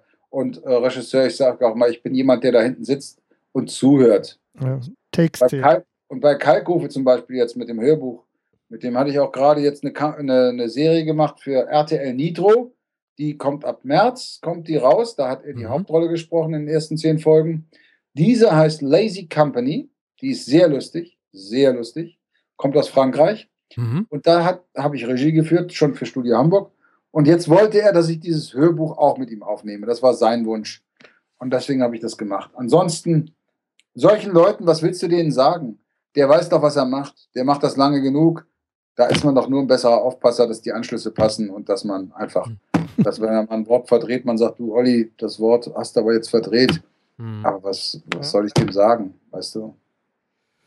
Ja. Aber wenn das äh, angenehme Arbeit ist und man Ja. sich da irgendwie gegenseitig ähm, einen Gefallen tut und dabei was Gutes rauskommt, also ich freue mich schon drauf. Agatha Christie geht immer und ähm, Kalkofe auch. Also Ja. ne? Und das ist auch der Punkt, da habe ich eben auch gesagt, wenn du das nicht, also ich sage mal, wenn er das nicht lesen würde, also es muss jemand lesen wie Olli, dass dann die Leute sagen, Mensch, der Kalkofer hat Agatha Christie gelesen, weil ansonsten, ja, würde mich das, würde mich wundern, wenn die Leute sich das anhören, weil äh, du sagst zwar, Agatha Christie geht immer, aber es ist ja auch, das ist ja auch die gut, ist nicht populär, ne? Ne? Genau. Es, du brauchst einen Aufhänger und mit Olli Kalkofe ist das ein wunderbarer Aufhänger. Ja, schön. Äh, apropos Kalkofe, wenn wir gerade schon beim Thema sind. Ich hätte da eine Frage, da weiß ich nicht, vielleicht kannst du da gar nichts sagen, darfst nichts sagen oder willst nichts sagen. Aber es ging mal, ich glaube, vor ein paar Monaten im Internet, naja, kein Gerücht, sondern es ging dann rum, dass ähm, es keinen Wixer 3 geben wird, weil ähm, Bastian Pastewka und äh, Olli Kalkofe sich irgendwie, weiß nicht, ob die sich verstritten haben. Ähm, weißt du da mehr? Weißt du da überhaupt was drüber? Also ich verstehe dich leider nicht, die Verbindung ist sehr unterbrochen gerade. Ah, verstehe. Ja, schade. Ich dachte, ich Ja, Kann probier's ja mal. passieren. Ja. Ich, ich, ich regel gerade an der Technik ein bisschen. Ähm, Ja. Ich glaube, jetzt wird es besser, oder? Du hast Bastian, ja, Bastian Pastewka, mit dem bin ich auch befreundet. Ja, ja, genau. Seine Frau ist nämlich meine Agentin, die wunderbare Heidrun. Ja. Ja. Die Wir sprachen mich. schon darüber. Ja, deswegen, das wisst ihr. Also zu solchen Sachen kann ich nichts und will ich auch nichts sagen, logischerweise. Okay. Aber schade ist es ja, ne? Das kannst du. Natürlich ist es schade, aber wie das Leben so spielt. Hm, Ne? Na gibt klar. Natürlich. Vielleicht, man man weiß ja nie, ne? Ja. was, was passiert. Weil ich mag halt beide. Ich guck mir. Oder Ja. weißt du, vielleicht, das kannst du vielleicht sagen. Ja. Gibt es Pläne, weißt du schon was Neues über eine Staffel Pastewka? Oder ist das komplett jetzt auf Eis? Weil irgendwie hört man da auch gar nichts mehr von. Also, ich, ich weiß es, das weiß ich auch nicht, beziehungsweise ich weiß was, aber auch da kann. Also ich, ich sag mal, das ist schwierig. Uns hört doch keiner. Uns, hören ja, uns hört doch kein Mensch zu. sagen, ich, also eins ist klar, Pastewka wird weiterhin, wie jetzt gerade auch im ZDF mit seiner Serie, Ja, das läuft. die er ja gemacht hat, äh, die wunderbar ist, finde ich. Super. Ja, Ja. perfekt. Wir, Super. wir Und mögen ich das sehr. das ist auch nochmal so ein Sprung, äh, Bastian auch ins ernstere Fach reinzuheben und reinzulenken.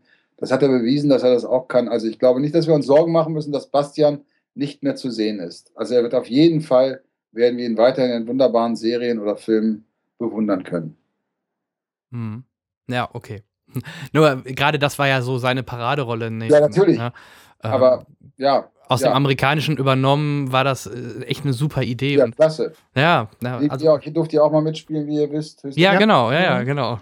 War auch eine tolle Folge. Also, das ist halt sowas, was ich auch bei Netflix äh, zusammen mit meiner Frau immer wieder gucken kann, weil es einfach Ja. Äh, gerade auch viele Insider und so drin sind und zwischen Absolut. diesen Charakteren, ob es Hugo Egon Balder ist, der sich totstellt und, und, und. Also, es sind ganz tolle Sachen immer dabei. Ja. Ne? Und da war halt Kalkofer auch mal in, in ein paar Folgen dabei. Und äh, ja, ja.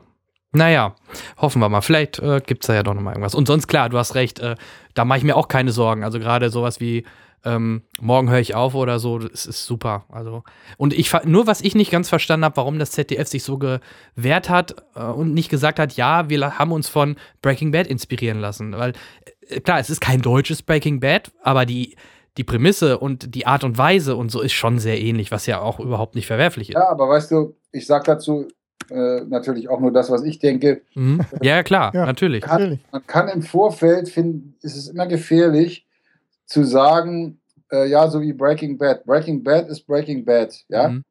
Und wenn du was abklatscht, also wenn es wirklich so sein sollte, dass es abgeklatscht ist, dann muss es auf jeden Fall genauso gut oder besser sein, sonst wird es peinlich. Ja, aber es ist schon schwer. Aber Man kann aber auch sagen, man lässt sich inspirieren von sowas wie Breaking Bad. Ne? ich denke aber auch, dass das äh, öffentlich-rechtliche Fernsehen da noch ein bisschen, sagen wir mal, hüftsteif ist, was sowas angeht, oder? Also auch mal ganz persönlich geraten. Naja, das, ich glaube, das Deutsche oder die Öffentlich-Rechtlichen, die arbeiten natürlich ganz anders als die Privaten und äh, die sind da auch, ja. Also ich denke, ein privater Sender hätte da auf diese Breaking Bad-Referenz draufgehauen, dass Vielleicht. es nur so raucht. Das kann natürlich sein, ja. Ja, Ja, das klar. kann sein. Das kann sein. Ja. Also deswegen umso schöner, das jetzt zu sehen, weil Ja. das ist echt toll gemacht und, Ja. Ich auch. ähm, und wie gesagt, ich, ich, ich, ich mag's, weil Ja. ähm, ja, toll gemacht. Und ähm, was ich halt ganz spannend finde, ist, dass ähm, ähm, das RTL zum Beispiel mit Deutschland 83 Ja, ja was versucht hat. Eine gute Serie, eine Ja. qualitativ hochwertig, super äh, Ja. produziert, die im Ausland auch Preise gewinnt und gut angenommen wird. Ja. Aber meiner Meinung nach auf dem falschen Sender lief. Also Mhm. scheinbar ist das nicht das Publikum, die Ja. du da erreichst, die sowas gucken. Wahrscheinlich wäre sowas auf Netflix oder auch von mir aus öffentlich-rechtliche, ZDF, ARD, wahrscheinlich besser aufgehoben. ja, Ja. das glaube ich auch. Also das glaube ich auch, dass es der falsche Sender ist in dem, in dem Fall. Ja. Aber ja. Ja, das ist wirklich, wirklich schade, weil wirklich die Serie äh, bessere Quoten verdient hätte. Ja. Absolut. Ja. Weil die ist wirklich toll gemacht, finde ich auch. Ähm, apropos, ähm, wir fragen ja auch immer in die Runde, was hast du zuletzt gesehen? Also hast du einen Film, den du zuletzt gesehen hast, von dem du was erzählen kannst oder uns empfehlen möchtest? Ähm, weiß nicht, hast, vielleicht hast du Hateful Eight gesehen oder sowas. Nee, den habe ich nicht gesehen. Noch nicht. Mhm. Den werde ich mir, der kommt ja erst morgen ist Premiere. Mm, Ja, jetzt, ne? Also wenn wir, wenn wir das ausstrahlen, dann läuft er gerade. Mhm. Nee, den schaue ich mir natürlich an, weil ich Tarantino mag. Ich überlege, was ich jetzt zuletzt. Nee, ich hab, war jetzt länger nicht im Kino. Ich habe. Ja, ich gucke mir nächste Woche den Tatort von Schweiger an. Mhm. Den Kinotatort, ne? Mhm. Tatort, genau. Mhm. Ein bekennender Schweiger-Fan, beziehungsweise das, was er macht. Honig Ja. im Kopf fand ich ja schon sehr gut und auch jetzt die Tatorts fand ich gut. Und äh, was habe ich denn noch gesehen? Acht Sekunden. Ist auch ein Film von Schweiger, aber der ist schon wieder fast aus dem Kino raus, glaube ich. Also den hat er produziert. Achso, wollte gerade sagen, der sagt Ja. mir jetzt gar nichts. Mhm. Ja, toller Film, kleiner Film, aber ein toller Film. Toller, sehr emotional, ganz besondere Geschichte auch. Eine wahre Geschichte. Der war im Kino, aber ich glaube, er ist nicht durchgekommen. Das ist immer schwierig, so ein Thema, glaube ich, an den Mann zu bringen, so richtig das alle. Aber ich denke, der wird auf Festivals und auch, äh, das ist eine türkische Geschichte, wird der schon ganz gut, deutsch-türkische Geschichte, ganz gut laufen. Mhm. Ja, aber sonst habe ich im Moment nichts gesehen. Nein, habe ich nicht Mhm. gesehen.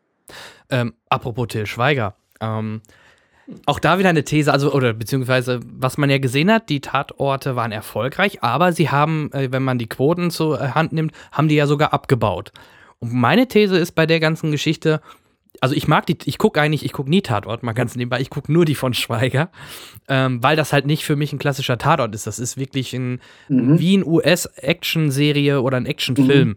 Mhm. Und ich glaube ein bisschen, dass die Zielgruppe, die den Tatort sonst gucken, nämlich mit irgendwelchen Kommissaren, die eine Currywurst essen, so wie Ja. der Schweiger das so schön gesagt hat, ähm, vielleicht ist das einfach in der Stelle die falsche Zielgruppe. Ja, oder man hätte das vielleicht gar nicht Tatort nennen sollen, was Til Schweiger da macht, nur dann hätte er wahrscheinlich Ja, dann geht's. ja, die äh, Gelder nicht ja, bekommen oder genau. keine Ahnung. Du kriegst Aber, kein Geld im öffentlichen. Naja, ja.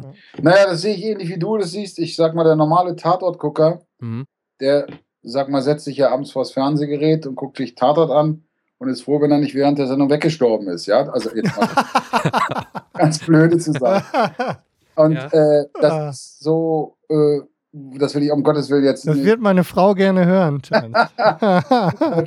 Und ich glaube genau, was du sagst. Das Problem ist, das ist kein Tatort. Das ist ein richtig gut gemachter deutscher, auf amerikanisch, amerikanischen Style, gut gemachter Actionfilm. Mhm. Ja?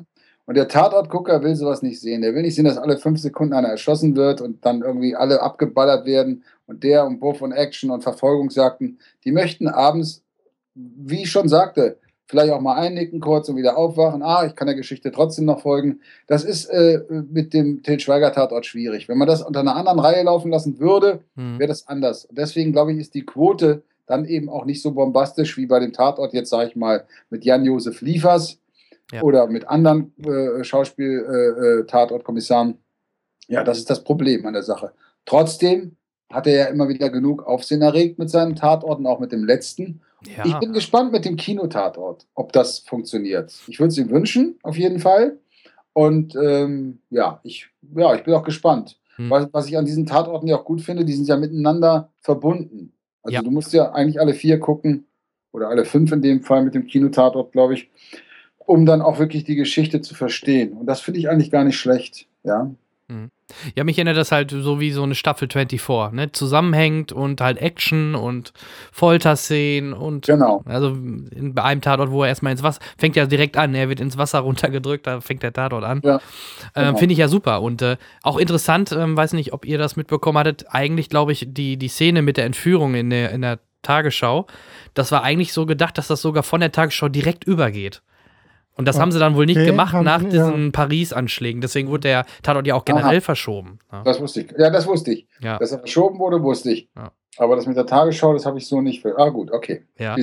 Wobei das natürlich schon, ja, ich glaube, einige, wie du gerade sagst, die, die fast vom Fernseher wegsterben, das ist schon fast grenzwertig, Ja. wenn man das so überlappen macht. Ich Bold weiß, Move, ne? Da, du, ja. da musst du aufpassen, dass du da wirklich alle sauber mitkriegst, weil Ja. sonst äh, dass du die Realität Ja, von ja. dieser Fiktion eigentlich noch trennst. Und das Wenn wäre an der Stelle nicht der Fall. genau in dem Moment nämlich gerade einer kurz vorm Wetter in der Tagesschau weggenickt ist, dann äh, kann Ja. da ganz schnell was schiefgehen. Aber trotzdem muss ich auch dazu nochmal jetzt kurz nachsetzen. Gerne. Ist es auch wichtig, dass es sowas gibt wie Tatort, auch die Machart des Tatorts.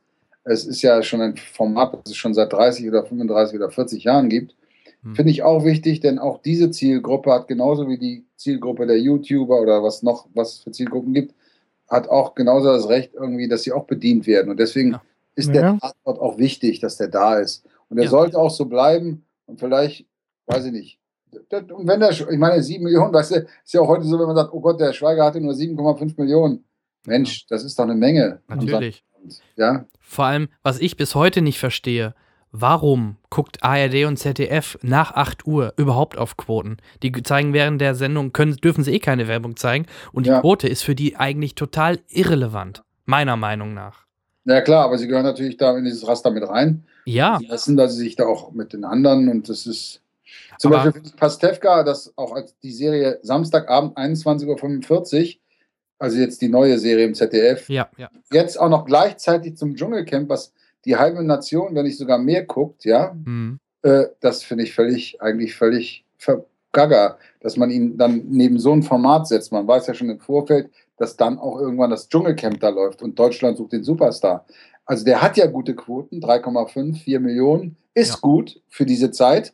Ja. Aber ich glaube, der hätte viel mehr, wenn man ihn an den Platz setzen würde, 20.15 Uhr Donnerstagabend, da hätte er viel mehr Quoten. Ich hoffe dann noch auf die Blu-ray-Verkäufe, die kommen ja jetzt dann auch kurz Ja. danach. Ich Ja. denke, das wird auch gut. Ähm, Ja. ich ich wünsche ihm da echt auch alles Gute, weil das echt eine. Da sieht man ihn gerne in solchen Rollen. Also Ja, äh, gefällt mir absolut. gut. Am Anfang war es echt ein bisschen schwer noch, weil man immer noch Pastewka sieht, aber da, Ja. das geht schnell verloren. Ne? Ähm, ab, jetzt sind wir von Til Schweiger kurz weggekommen. Da habe ich ähm, noch einen Punkt, was mir jetzt gerade aufgefallen ist, weil er jetzt wieder so einen Actionfilm ins Kino bringt. Ja. Weil erinnerst du dich auch, er hat ja mit Schutzengel, glaube Mhm. Schutzengel hieß er, Ja, hat er doch auch, hat er ja versucht, so einen amerikanischen Actionfilm im Genau. Kino zu bringen und ist ja da wohl nicht ganz so erfolgreich gewesen von den Zahlen. Auf jeden Fall nicht im Vergleich zu Kein Ohrhasen, Zweier-Küken und so weiter. Absolut. Und er hat es ja dann erst mit, mit, mit, den mit den Komödien gemacht, damit er, ich denke mal, erstmal eine, eine Basis hat, guten Umsatz gemacht hat, weil gerade solche Komödien funktionieren ja scheinbar in Deutschland immer gut.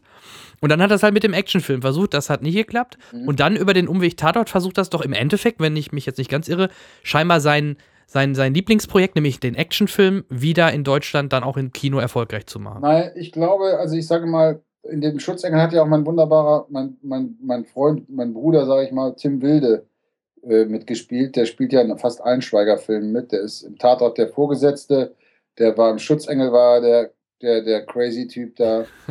Und dann war er im Honig im Kopf, war er der Schaffner, der da Ja, ja. reingekommen ist. Also Tim Wilde ist ja überall dabei und das ist mein Freund, deswegen habe ich überhaupt die Verbindung auch, das Privileg, dass ich dann zu den Premieren zu Schweiger kommen darf.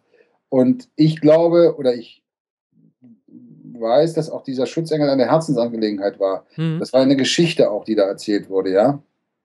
Und äh, das war ihm sehr wichtig. Und ich glaube, also das weiß ich, weiß ich nicht jetzt, jetzt von ihm oder so, aber ich glaube, da ging es gar nicht um kommerziellen Erfolg. Es ging darum, dass er diesen Film machen wollte Hm. und den hat er gemacht. Und das, glaube ich, das war dann auch egal, ob das jetzt äh, was einspielt oder nicht einspielt. Er wollte diesen Film machen. Der war ja auch, das sieht man da im Abspann, der war ja auch ein paar Menschen gewidmet, ja. Hm. Das war ja auch äh, eben ähm, mit Kriegsopfern und, und, und. Gab es ja noch im Abspann auch noch einen Text dazu. Und deswegen, ja, das war, ist so, wenn man, sagen wir mal, gutes Geld verdient hat mit, mit kommerziellen Filmen, dann kann man auch mal einen Film machen, der wirklich einem am Herzen liegt und sagt, hey, ich will den machen, egal jetzt, ob die das sehen wollen oder nicht. Und ich glaube, das war der Weg, sage ich jetzt mal, ja. Naja, und da geht es ja auch weiter, ne? wenn ich das richtig verstanden habe. Ähm, so zwischen den Zeilen, die, Anni, äh, die ähm, Annika Decker, die das geschrieben hat, zusammen mit dem Till, ähm, war ja bei Schulz, Schulz und, und Böhmermann, Böhmermann, und ja. hat doch zwischen den Zeilen gesagt, sie schreiben schon wieder an was. Ah, okay. Das Ja, muss, also, das ist ja, da, da ist das nächste gleich im Anrollen. ja, wunderbar. Ja, Wo, sei es- aber das wird, das wird dann wahrscheinlich aber wieder mehr Komödie sein. Ja, aber Annika Decker doch- macht ja im Endeffekt sei- nur das. Ja, sei Ihnen gegönnt. Ja, klar, natürlich. Wenn es funktioniert. Finde ich auch.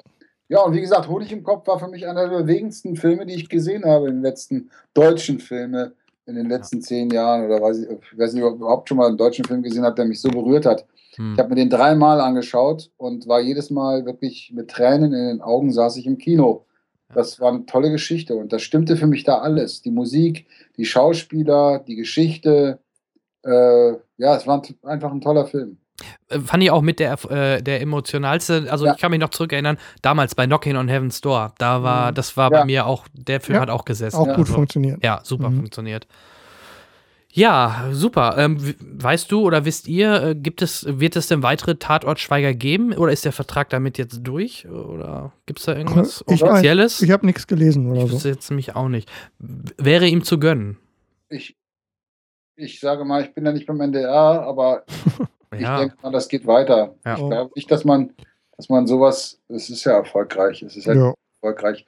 Und es, der Tatort hat noch nie so viel Aufsehen erregt wie mit Til Schweiger. mhm. Und äh, äh, das nächste ist ja, er zieht ja auch damit, zieht der Tatort selbst ja auch eine Zielgruppe nochmal hinzu wieder, die ja sonst sich das gar nicht angucken würden.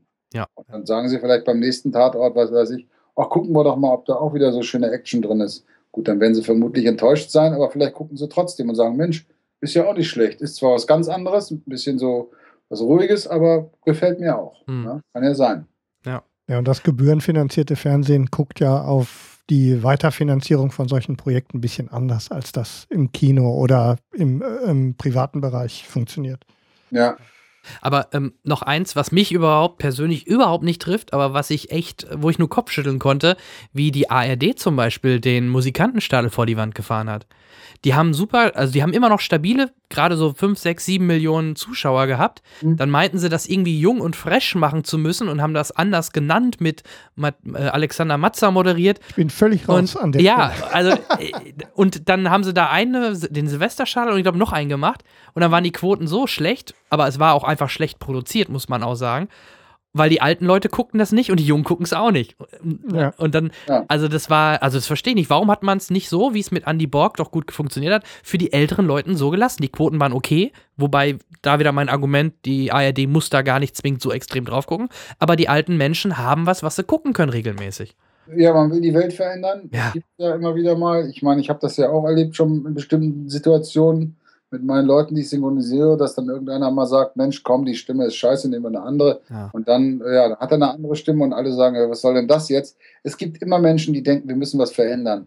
Und ich bin auch der Meinung, wenn man gerade, wie du gerade sagst, so ein Format wie der Musikantenstadel hat sich so festgesetzt und so etabliert, da muss man nichts verändern. Aber jetzt haben sie ja gesehen, was passiert. Das ging den Berg runter. Naja, Jetzt ist das Ding nämlich auch nach 25 Jahren, weil du Ja, vorhin sagst, es kaputt, 30 ne? Jahre. Nö, es Ja. ist vorbei. Format ist Ende. verbracht, ja. Ich glaube, ja, man weiß es nie. Vielleicht kommt es ja wieder zurück mit dem Ja, Andy ja. Vielleicht auch wetten das, wer weiß. Aber Ja, wetten, das kommt mit Sicherheit, glaube ich, ganz fest. ja. und sonst macht's der Thomas Till. Ja, auch, ich habe letztens ein Interview von ihm gelesen, wo er sagt, er könnte sich vorstellen, einmal im Jahr so ein Special Wetten das zu machen. Und ich sage, Wetten das ist Thomas Gottschalk. Es gibt keine Alternative. Hm. Klar, der Mann ist jetzt natürlich auch schon etwas älter geworden. Trotzdem finde ich, hat er immer noch mehr Humor und ist lässiger als viele, viele andere Moderatoren, die das versucht haben. Ja. Und äh, man kann so ein Format nicht mit irgendwelchen anderen Moderatoren ersetzen. Der Gottschalk hat das geprägt. Der Gottschalk hat uns unterhalten 20 Jahre damit. Und Gottschalk Ja. ist eben Gottschalk. Und deswegen finde ich, sollte man auch nicht versuchen, das zu verändern. Man hat ja gesehen, es- auch das funktioniert nicht. Einmal war es der Wolfgang Lippert. Hat man gedacht, okay, wenn der es macht, ziehen wir vielleicht den ganzen Osten noch mit rüber. Ja, ja. Selbst Ja. die mochten den Lippert nicht und haben nicht Der war zugeschaltet. touchy. Ja, und dann kam der, der, der Markus Lanz.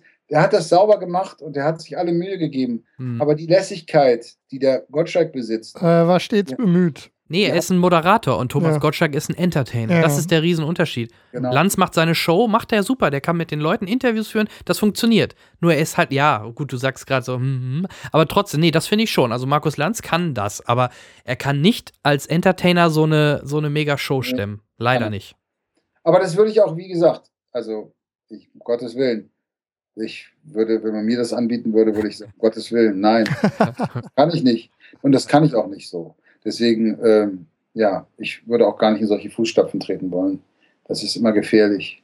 Das wäre so, wenn man, weiß ich nicht, mich fragen würde, könntest du dir vorstellen, jetzt Stromberg weiterzuspielen, weil der will nicht mehr. da Äh, habe ich verloren. Da hab ich äh, verloren. schwierig. Ja? Ja. Ja, da habe ich doch verloren, von, im Vorfeld schon. Das geht doch nicht. Ja, da muss das, äh, gut, die Selbsteinschätzung, die dann manchmal dann auch fehlt. Ja? Ähm, apropos Synchronarbeit, ähm, gibt es da was Neues bei dir? Aktuelle Naja, es Projekte? Immer was kommt? Neues. Was heißt, ich habe jetzt eine Serie synchronisiert, Fosters heißt die, eine Polizeiserie aus Amerika, die läuft, glaube ich, weiß ich gar nicht jetzt wo. Und dann habe ich äh, See That Run, sehr lustige Serie, läuft auf Disney Channel, auf Disney. Mhm. Da spiele ich den, spreche ich den Vater, die ist sehr lustig. Das ist so ein bisschen wie King of Queens, aber als Familienserie. Aha. See That Run heißt die. Dann habe ich Ballers gemacht. Äh, Das ist die Serie mit dem äh, White Johnson. Johnson, wie heißt er? Äh, hier der Mann. Siehst du, die Schauspieler. Ballers auf jeden Fall als Serie.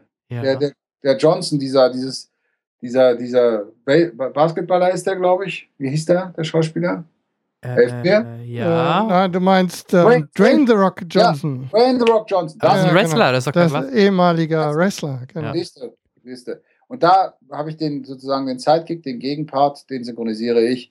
Dann mache ich gerade eine neue. Ah, nee, das war es eigentlich. Foster. Doch, dann mache ich noch eine Serie. Das ist so eine, die spielt auf der Schauspielschule in Amerika. Mhm. Da bin ich der Schauspiellehrer sozusagen, der Oberste. Die mache ich, die läuft jetzt irgendwann da noch. Dann habe ich Lazy Company gemacht. Die kommt jetzt im März auf RTL Nitro, um ein bisschen Werbung zu machen. Lazy Company. Nur raus damit. Dann habe ich Ridiculous Six, der neue Adam Sandler. Ja. Ja, da Ach, Du hast da auch mitgesprochen. Wen, Ah, ich habe auch mitgesprochen, aber ich habe auch die Regie geführt, die Synchronregie, wenn man das Ah, so okay. nennen darf. Mhm. Ja, das ist ein Film, den sollte man sich angucken, wenn man ja, muss ihn sehen und man will ihn sehen. ja, hatten wir, hatten Ist wir ja der, genau, hatten wir, mehr? hatten wir in der letzten Folge schon in der Besprechung. Müsst ihr machen auf jeden Fall und danach am besten gleich in Urlaub fahren erstmal. Ja, und dann von- von der ganzen Geschichte. Und ich sage, das ist so ein bisschen ähm, Schuh des Manitou für Arme. Ja, gut. Ja. Ja, Habe ich zwar nicht gesagt jetzt, aber so ein bisschen. wir werden dich da nicht zitieren, da bist du jetzt selber schuld. Also Ja. ich denke immer, der Sandler, der kriegt halt Geld von Netflix, viel Genau. Geld. Mhm. Und äh, dem ist das dann egal. Dann macht er halt das, was er will, Ja. ne? Der hat, der hat einen Vertrag über vier Filme. Ja. Der hat vier, vier Filme jetzt gemacht oder macht vier Filme. Und ich meine, es ist doch ein Geschenk, ist doch wunderbar. Ja, Ja, und bei Netflix fließt das Geld äh, aus allen Rohren. Da ist, äh, Ja, Da geht was. Es funktioniert. dann habe ich, ähm, dann werde ich bestimmt, Jamie Foxx kommt ein Film demnächst, habe ich gehört. Robert Downey Jr. weiß ich nicht, weil in Iron Man spreche ich ihn ja nicht, wie ihr wisst. In Ja, Ja, leider. das leider. haben wir auch schon. Sonst wäre halt, sonst wäre da halt Civil War als nächstes, Mhm. aber da fällst du leider raus. Äh, Aber Sherlock, Sherlock Holmes kommt. Ich Mhm. glaube, der kommt aber erst 2017. Die drehen den gerade, glaube ich. Und äh, Mhm. Jean-Claude Van Damme macht da auch irgendwas. Jean-Claude Eine Serie, ne? Zwei Filme in der Pipeline, die synchronisiert werden müssen. Ich gehe mal davon aus, dass man auf mich zukommt und ich die auch machen werde. Ja. Dann drehe ich gerade einen Film, eine, eine Zombie, ein Zombie-Thriller. Da bin ich der, der Zombie-Jäger, der die alle abballert. Ich habe So muss das sein. Teil gedreht. Den anderen Teil drehe ich noch. Dann habe ich einen Film gedreht. Der kommt jetzt auch irgendwann raus. Erwartungen, ein toller, schöner Film von dem Regisseur Sebastian Mattekut. Matukat, nicht Matukut. ja. Und dann drehe ich eine neue Serie, da kann ich aber leider noch nichts darüber erzählen. Das ist auf jeden Fall eine ganz, ganz tolle Geschichte äh, fürs Web. Es wird also auch Mhm. für einen Sender. Also es wird eine große Sache, auch mit einem tollen Regisseur. Und die Geschichte ist auch toll, finde ich toll geschrieben. Und da bin ich der Papa der Hauptdarstellerin. Und das, wenn es soweit ist, werdet ihr es natürlich bei Facebook sehen. Und ich werde berichten. Das, äh, da würden wir uns sehr darüber freuen, dann an der entsprechenden Stelle wieder mit dir darüber reden zu können. Ja, gerne, natürlich. Und so hoffe ich, dass ich gesund bleibe und es weiter so läuft, wie es gelaufen ist die letzten Jahre. Und ich so nette Menschen wie euch immer mal zum Interview treffen darf. Vielen Kustisch Dank. Vielen oder Dank. persönlich, die sich dafür interessieren, was ich mache. Und es ist mir immer eine Freude. Ähm, weiß ich, hast du es mitbekommen? Die Synchronstimme von Fox Mulder Natürlich. im Akte X Reboot wurde getauscht. Natürlich habe ich das mitbekommen. Ja. Ich finde das, wie soll ich das sagen? Schwach. Einfach nur. Ich finde es unmöglich. Ja. Das geht eigentlich gar nicht. Erstens, Benjamin Völz ist einer der wirklich geilsten Synchronsprecher, die es gibt in Deutschland. Ohne Zweifel. Direkt kommt, kommt direkt nach dir, ja. Ach, das, danke, danke. Na, ich würde sagen, ich komme nach ihm. Er ist nämlich Okay, viel du länger darfst das sagen. dabei, viel länger dabei und er ist wirklich eine ganz, auch eine ganz besondere Stimme. Mhm. Und er war mein Trauzeuge. Deswegen Oh, mal, Okay. Er war mein Trauzeuge. Er ist schon sehr lange, sind wir befreundet, auch wenn wir uns nicht oft sehen in der letzten Zeit. Er hat auch Kinder. Jetzt weiß er endlich, was es heißt, Kinder zu haben. Damals hat er meinen Kopf geschüttelt, wenn Ja. ich keine Zeit hatte. Und ähm, nee, das geht gar nicht. Das ist für mich ein No-Go. Eigentlich weiß ich nicht, warum die das gemacht haben. Ich weiß natürlich, warum die es gemacht haben. Da ging es auch ums Geld, das ist ja, Ja, kein Geheimnis. leider ja. ja. ja. Aber es geht ja nicht um Millionen oder Hunderttausende oder Zehntausende. Ja. Es geht um eine Summe, ist wahrscheinlich die, ja, das ist schade, das ist schade. Viel beschissener finde ich, dass es Kollegen gibt, wie in dem Fall der Kollege, die das dann machen, weil ich würde sowas nicht machen. Ich Da hätte solidarisch quasi dann eher sagen, nö, ne? Ja. wenn, mir, wenn mir jemand einen Star anbietet von einem anderen, dann Mhm. sage ich gleich, ja, ist ja auch schon passiert, dann sage ich nein, das mache ich nicht. Ich Mhm. spreche keinen Star von einem anderen Kollegen. Ich will das ja auch nicht, dass meine Leute weggesprochen werden. Ja, wurde ja bei dir, du bist ja genauso gebranntes Kind mit äh, Robert Downey, ja? Im Ja, Endeffekt. Tobias Meister, habe Ja. ich auch gesagt. Ich habe ich ihn getroffen, du bist ein Arschloch. Kann man kann ich sagen, habe ich auch gesagt. ja, wieso? Warum? Sag ich, weil du ein Arsch bist, du Penner. Du sprichst meinen Schauspieler, was soll das? Ja. Du hast schon sieben und dann willst du noch einen achten oder was? Ja, Gut. wir haben uns dann irgendwann wieder vertragen. Man muss ja auch irgendwann sagen, okay, vielleicht war es auch Verzweiflung oder er wollte es, was weiß ich, keine Ahnung. Und dann arbeiteten wir auch ja öfter zusammen. Und er ist ja auch ein dufter Typ. Ich mag seine Stimme sehr, Tobias Meisters Stimme. Mhm. Aber jetzt stell dir mal vor, meine Stimme auf Brad Pitt, da würde auch jeder sagen, Gott, das geht gar nicht. Ja?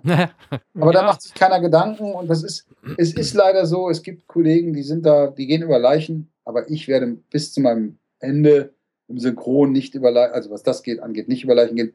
Ich spreche nicht feste Schauspieler von anderen. Das ist ein. Gesetz für mich. Ja. Das ist sehr Es gibt das Gesetz, dass man das nicht macht und auch nicht die Frau vom Freund sich schnappt. Das sind die beiden Sachen, die muss man einhalten. Ja, ja. So ist richtig. Auch ein sehr gutes Gesetz. Absolut. genau. Das ist ja fast schon ein Schlusswort. Gerade, ähm, ich habe ein bisschen gerade rumgesurft. Ich habe gesehen, du hattest gepostet, du warst mit deinem Sohn auf der, auf der Fashion Week. Ja, natürlich. Da gibt es auch noch eine Verbindung. Mein Bruder war auch auf der Fashion Week. Der ist, Ah. äh, der ist Friseur Ach, und ähm, der ist für L'Oreal im Fashion-Team. Hey, da äh, war das L'Oreal-Team, das habe ich gesehen. Äh, Ja. Die waren bei der, wo ich auch in der Show war, bei Irene Luft. Also ob er jetzt dabei war, sind die machen ja, ähm, die verteilen sich ja über viele Shows, aber ja, so sind, so klein ist die Welt. Ja, toll. Ja. Ja, die haben schöne Produkte. Ich habe eine Tüte bekommen, so ein Für dein Haar. Produkte. Kannst deinem Bruder sagen, ich freue mich über eine Kiste. Ich bin immer offen für alles. Ja? Das äh, werde ich ihm ausrichten. Ja, vielleicht braucht er ja ich mal darf, ich, darf das jetzt nur, ich darf oder- das jetzt nur nicht so laut sagen, weil L'Oreal ist ja der Hauptsponsor auf der Seite. Mein Bruder ist, glaube ich, obwohl das, glaube ich, aus einem ähnlichen Ja. Haus kommt, im Salon ist, glaube ich, äh, ist er ähm, nicht äh, L'Oreal ähm, vertreten. Aber man weiß es nicht. Das Okay. ist schwierig. Trotzdem, so, Liebe so Grüße. klein ist die Welt. Die Welt ist klein. Ja, es war schön. Ich habe immer Einladungen zur, zur Fashion Week auch und gehe auch mal dann zu ein paar Shows So hin. ist das richtig. Das ist, macht ja auch Spaß, mal ein bisschen da reinzuschnuppern. Ja. Schön. Guck mal, wie schnell die Zeit vergeht. Natürlich, eine Stunde ist um. Ja. Und äh, aber wer viel zu erzählen hat, muss vorne anfangen, sage ich immer. Ja, Und deswegen ähm, freuen wir uns ja, wenn du ähm, so bereitwillig Auskunft gibst. Genau. das mache ich gerne. Schön. Dann würde ich sagen, entlassen wir dich langsam an dieser Stelle in deinen wohlverdienten Montagabend. Dankeschön. Bedanken uns nochmal recht herzlich, dass du quasi auch unserem kleinen Format so ein bisschen treu bleibst. Gerne. Immer Und- gerne.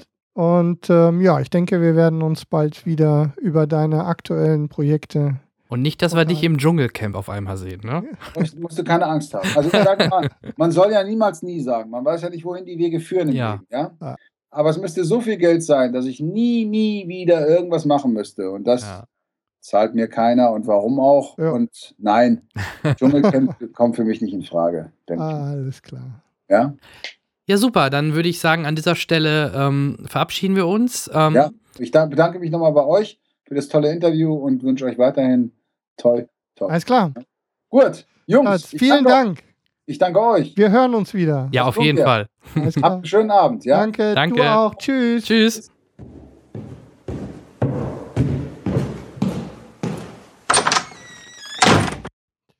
So, da sind wir wieder. Das Ja. war der Charles. Ähm, es ist immer wieder lustig, oder? Ja, der hat Spaß. es, ist ne? so, ja. es ist wirklich, es ist wirklich, er ist so ein cooler Typ.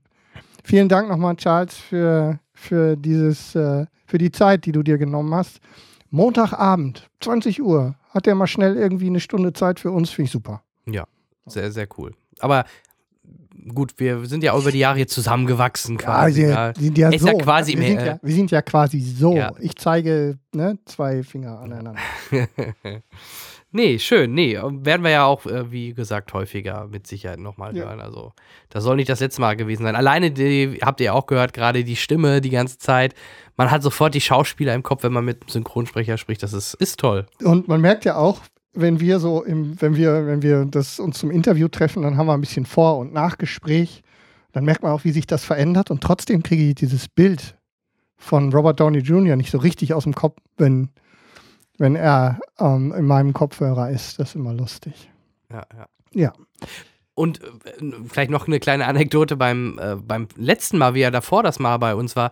Ich weiß noch, wie er dann irgendwas an seinem i, äh, an seinem Mac nicht hingekriegt Ja. hat dann noch mit der Kamera uns das Bild gesagt, Ja, ja, guck mal, dann, können wir wir haben irgendwie. genau, mit Skype. Ähm, wir, waren, wir haben für Skype verbunden auf seinem iPad. Und dann drehte er die Kamera und dann habe ich von hier aus, von meinem Platz, irgendwie Mac-Support bei ihm im Büro auf Ja. seinem Mac gemacht. Das war total lustig. War sehr lustig, ja. Super, okay. Ähm, dann gehen wir direkt weiter zu unserem Mainstream, zu unserem Hauptthema.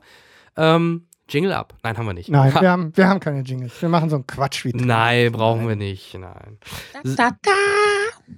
Oh, Doch, wir haben doch einen Jingle, habe ich gerade festgestellt. oh, das war ein Mainzelmann. Eins von beiden. Ähm, bei dieser Form von Audiotechnologie müssen wir nochmal über die Qualität unserer Gäste reden, wenn wir Technikthemen haben. Eins, zwei, Test, Test. Kann ich leider nicht hören, die Verbindung. Die ist Verbindung ist so schlecht.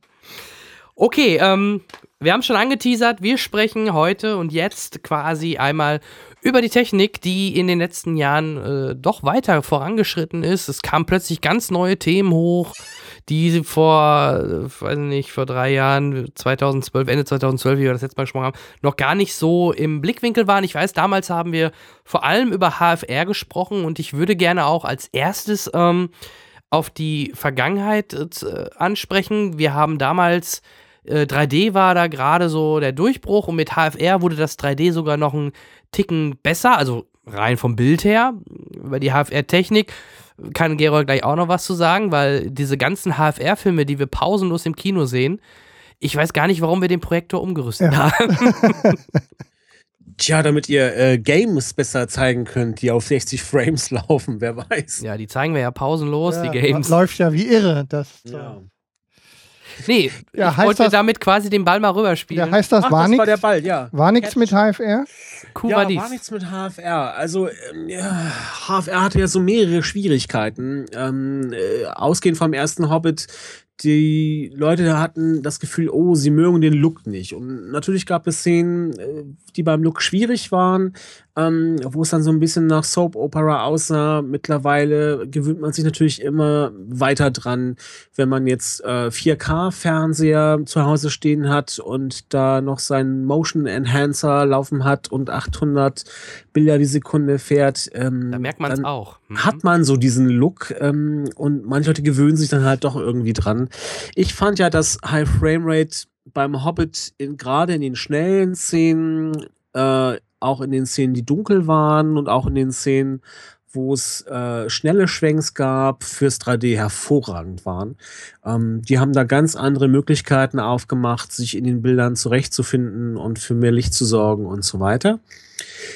Den zweiten Hobbit hat man dann ja ähm, der Presse in den Vorführungen schon nicht mehr in High Frame Rate gezeigt, ähm, sondern in der Standard Frame Rate. Hat es aber nicht gesagt. Hinterher haben alle geschimpft, wie schlimm dieses High Frame Rate ist, obwohl sie was ganz anderes gesehen haben. Also sie hatten eine Meinung, auf die haben sie sich eingeschossen. Da gab es halt Befürworter und Gegner und beim dritten Hobbit war das dann irgendwie so halb ein Thema. Für die Kinos immer ein Grund zu sagen, ja, hier, ich bin auch der mit der aktuellsten Technik und ich habe einen modernen Projektor und komm doch zu mir. Das finde ich auch legitim.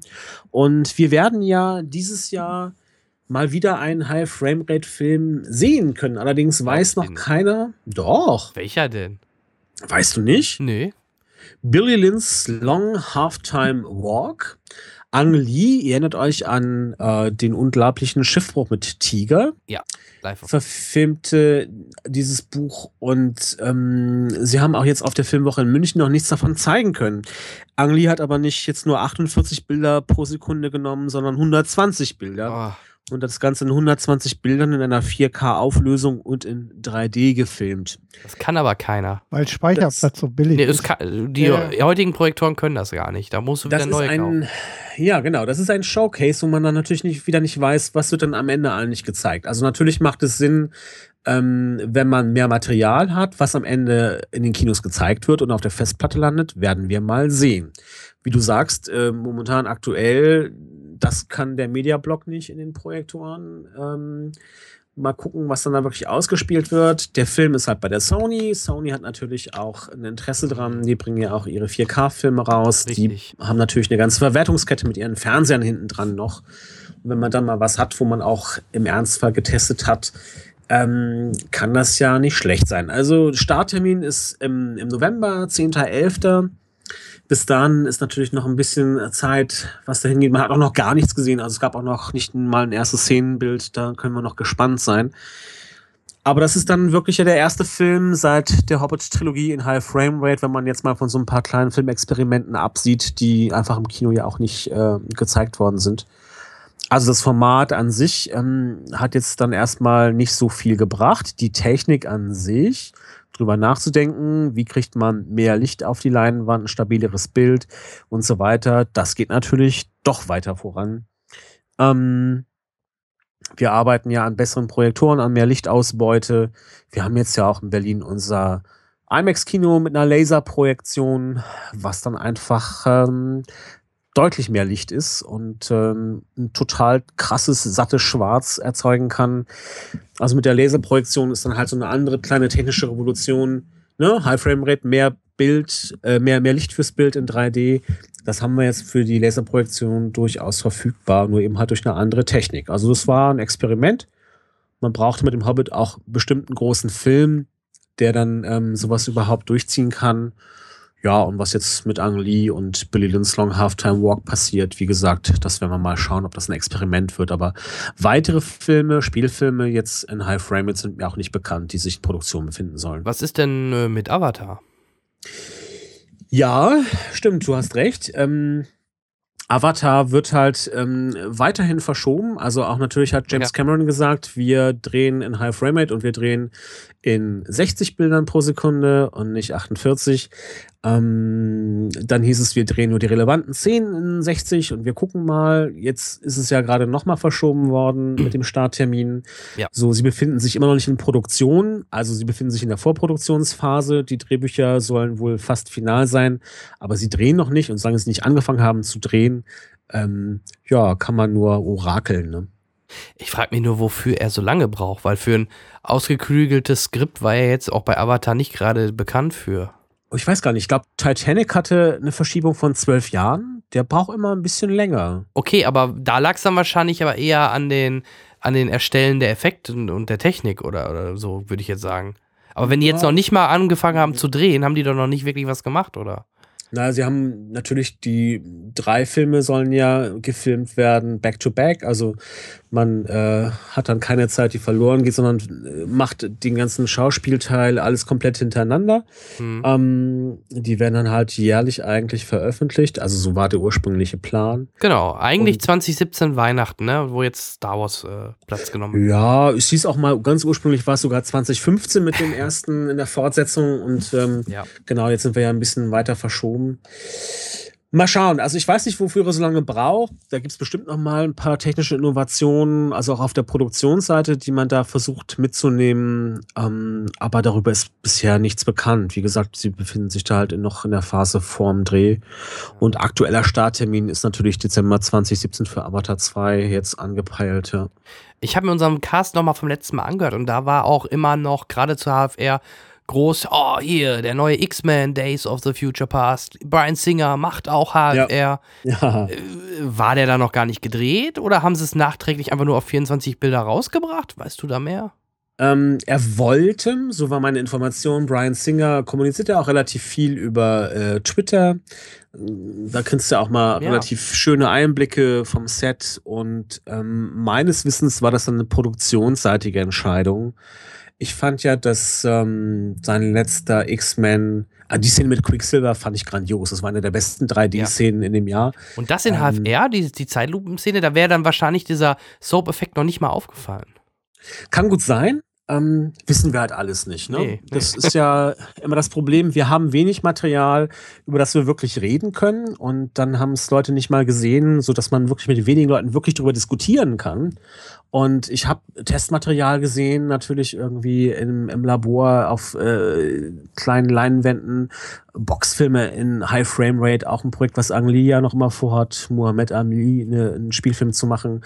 Das ist schon alles irgendwie spannend und super. Die Frage ist halt, ähm, macht das dann doch den Reiz aus, der Leute ins Kino treibt, man sagt, okay, ich will diesen Look oder ich will diese Perfektion und ich will dieses technische Genaue, das will ich sehen oder will ich einfach mich verzaubern lassen von, von der Atmosphäre oder jetzt auch Hateful Eight. Ich meine, das Bild sieht halt aus wie ein 60er Jahre Western, weil er so wollte, dass es so aussieht. Das ist nicht, ich weiß nicht, wie die 4K DCP-Fassung aussieht, aber ähm, die Linsen, mit denen gefilmt wurde, du merkst, er hatte eine klare visuelle Referenz und ähm, ja, das ist dann äh, nicht der, der futuristische Look, ja.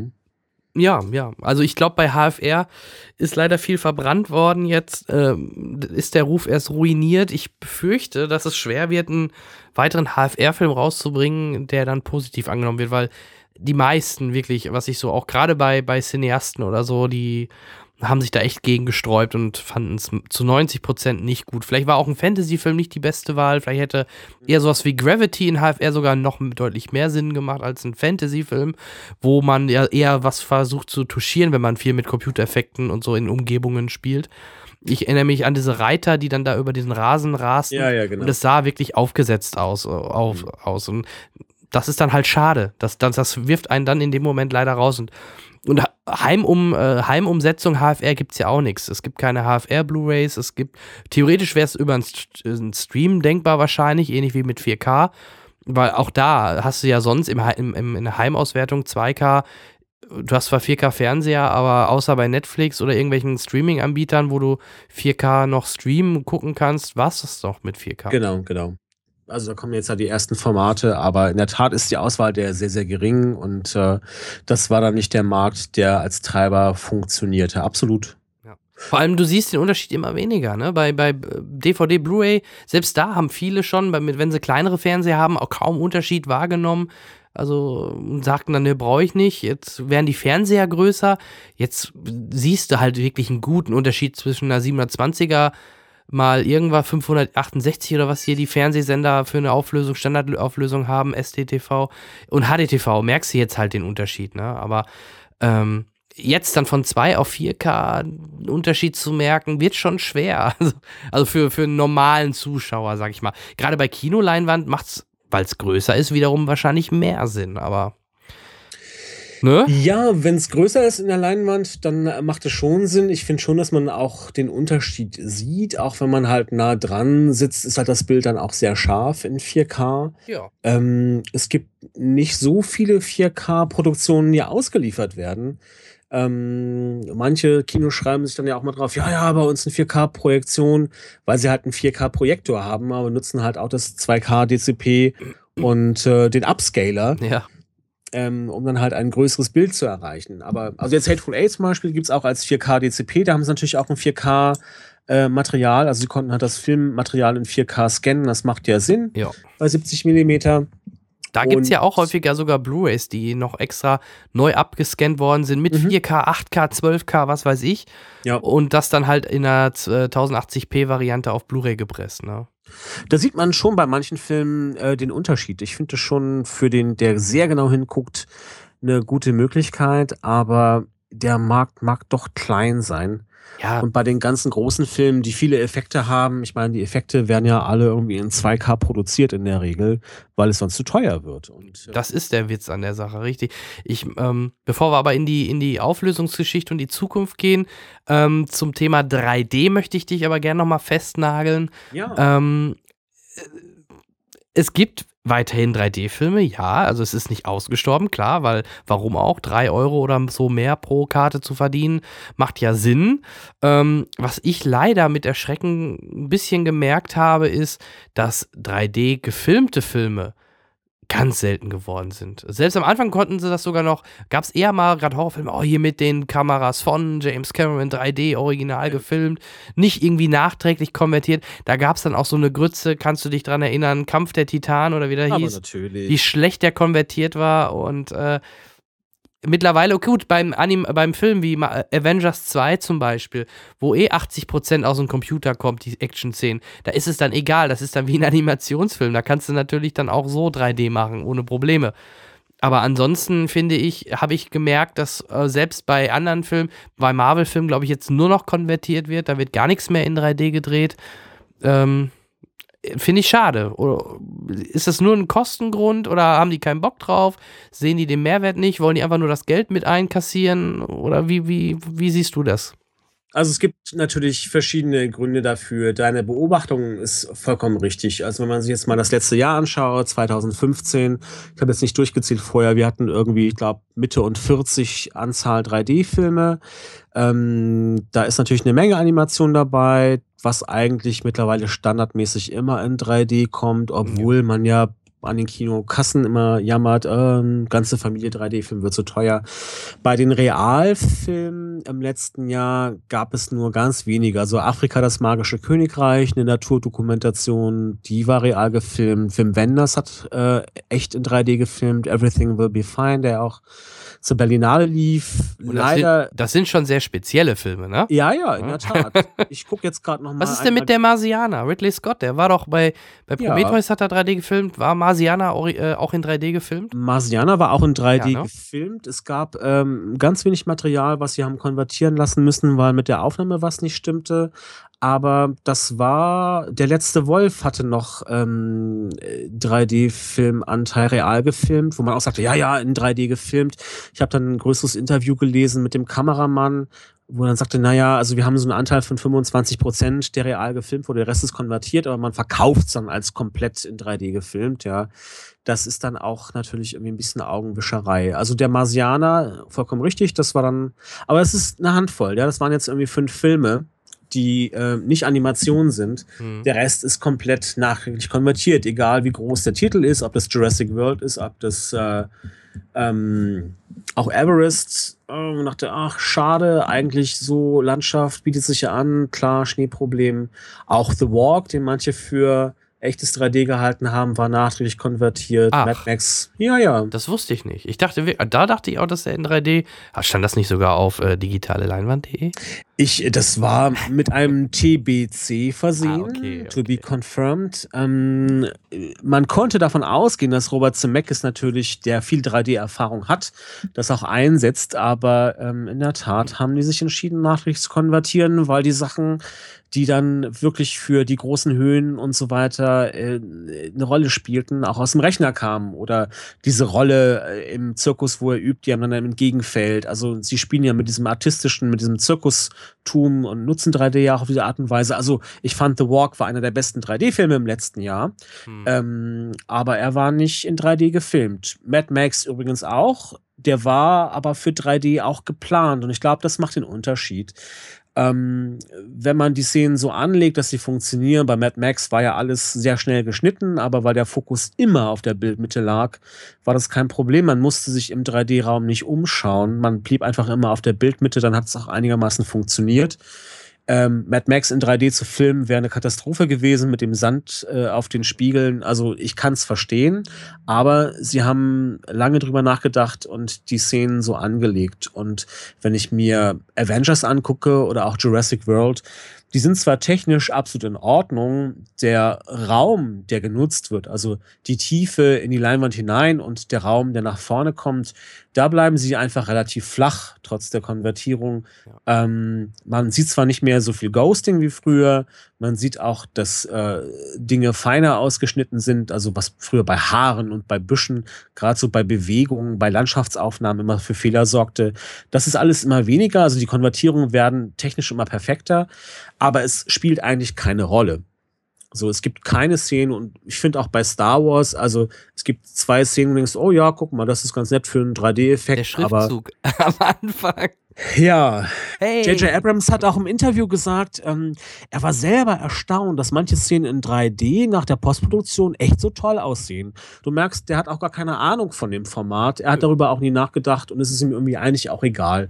Er hat Star Trek ja auch nicht angewendet, ne? Das wurde, Star Trek wurde ja auch nachträglich konvertiert. Korrekt, ja. Abrams hat nichts über für 3D. Das, ja. das ist ja auch okay als Regisseur, nur beugt man sich dann da der Produktion oder äh, ja doch, natürlich den Produzenten. Und wenn man dann einmal schaut, ähm, wo die Märkte liegen, wenn man sich jetzt mal die äh, besten Zahlen anschaut, die Top 10 Box Office, dann hast du natürlich die Top 10 sind alles 3D-Filme bis auf ähm, Fast and Furious. Überraschenderweise, ne? Eigentlich für so einen Actionfilm. Das stimmt, dass der jetzt irgendwie 1,5 Milliarden einfährt. Damit hätte, glaube ich, keiner gerechnet. Paul Walkers Tod mag da eine Rolle gespielt haben, aber das ist schon einfach eine Menge Holz. Mein Avatar, klar, 3D. Titanic hatte eine 3D-Wiederaufführung. Die gar nicht mal so schlecht war, ne? Was ich so gesehen hatte. Die war aber auch sorgfältig bearbeitet. Sie haben da auch Geld investiert. Aber so ein Film wie Star Wars, ja, mal ganz im Ernst. Das ist so eine Franchise, wo du weißt, es geht um Multimilliarden. Der steht ja kurz vor zwei Milliarden Umsatz. Ich fand den von der technischen Innovation her ähm, kein Bringer. Also er hat alles gemacht, was ihm irgendwie lieb und teuer ist und alles, was irgendwie Retro ist, äh, kann man nochmal mit reinbringen. Und ja, natürlich gab es irgendwie Motion Capturing und Co. Aber ich fand jetzt nicht, dass es irgendwelche Innovationen gab, die man so noch nie gesehen hat. Also alles auf einem sehr guten technischen Stand, keine Frage. Aber ich fand, es war jetzt nicht so der Game Changer. Nö, ich glaube, das haben die aber auch gar nicht versucht damit, ne? Weil äh, er sollte halt nostalgische Gefühle hervorbringen und ich fand halt, ich fand den sogar ich wusste auch, dass er konvertiert ist und dafür fand ich ihn sogar erfrischend angenehm. Ich fand halt, was ich gerade sagte, wir können mal kurz durchgehen. Die Schriftzug war gut. Dann gab es da eine Szene mit dem Sternzerstörer, der so ja. sogar rauskam, so ein bisschen mhm. aus der Leinwand, was ja auch Seltenheit hat in ja. äh, aktuellen Filmen. Äh, dann gab es die Szenen in dem Wald mit dem Lichtschein, mit dem Licht und Schnee. Das wirkte in 3D auch richtig gut. Also da muss ich, kann ich gar nicht so, bei dem Film ausnahmsweise mal gar nicht so kritisch, äh, kritisch sein bei 3D. Ja. Aber ähm, du hast recht, da sind natürlich keine Innovationen drin. Ne? Das, das ist nicht Abrams. Ne? Aber es macht natürlich was für das Kleingeld. Also der durchschnittliche Eintrittspreis, auch in Deutschland, wenn du dir die Zahlen anguckst, ähm, da liegt der Eintrittspreis irgendwie klar über 11 Euro, der mittlere. Ähm, sprich, einfach auch, die Leute haben natürlich die 3D-Fassung gesehen, klar, weil die Kinos sie halt, sie halt zeigen und es macht dann eben doch finanziell nochmal einen Unterschied. Und so kommst du dann einfach auf solche irrsinnigen Beträge jenseits der Milliarde an der Kinokasse. Und ähm, dann haben wir natürlich den großen Markt China weiterhin, ähm, ja. die jeden Tag ein neues Multiplex eröffnen. Das ist jetzt kein Witz, sondern das ist wirklich so. Jeden Tag gibt es ein neues Kino. Die Leute sind äh, immer noch hungrig nach 3D-Filmen und schauen sich das halt an. Und ähm, ja, solange es dafür Märkte gibt, wird es natürlich funktionieren. Auch jetzt das aktuelle Jahr 2016. Ich habe jetzt noch gar nicht durchgezählt. Da liegen wir, glaube ich, von der Anzahl her, was jetzt schon Starttermine hat, äh, über dem Jahr 2015. Es gibt ganz, ganz viel, was dieses Jahr kommt.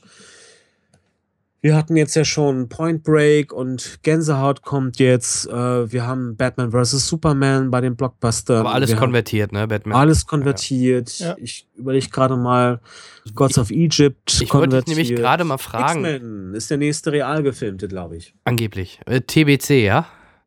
Nee, bei dem ähm, habe ich zumindest ein, ein Bild gesehen mit einem Kameraset mit, äh, mit zwei Kameras. Also das, äh, Ja, weil es ist ja wieder Singer, deswegen frage ich Ja, ja. sicherheitshalber.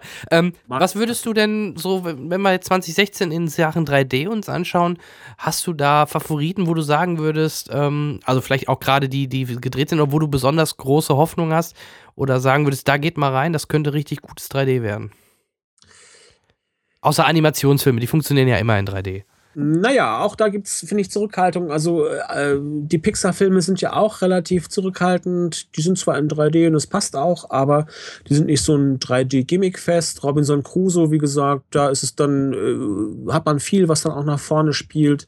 Und wenn schon im Trailer das Chamäleon mit der Zunge schnalzt und man merkt, ach, eigentlich habe ich gerade eine feuchte Stirn gekriegt und die Kinder lachen, dann funktioniert das. Da ist dann vielleicht manchmal die Geschichte wiederum die Krux.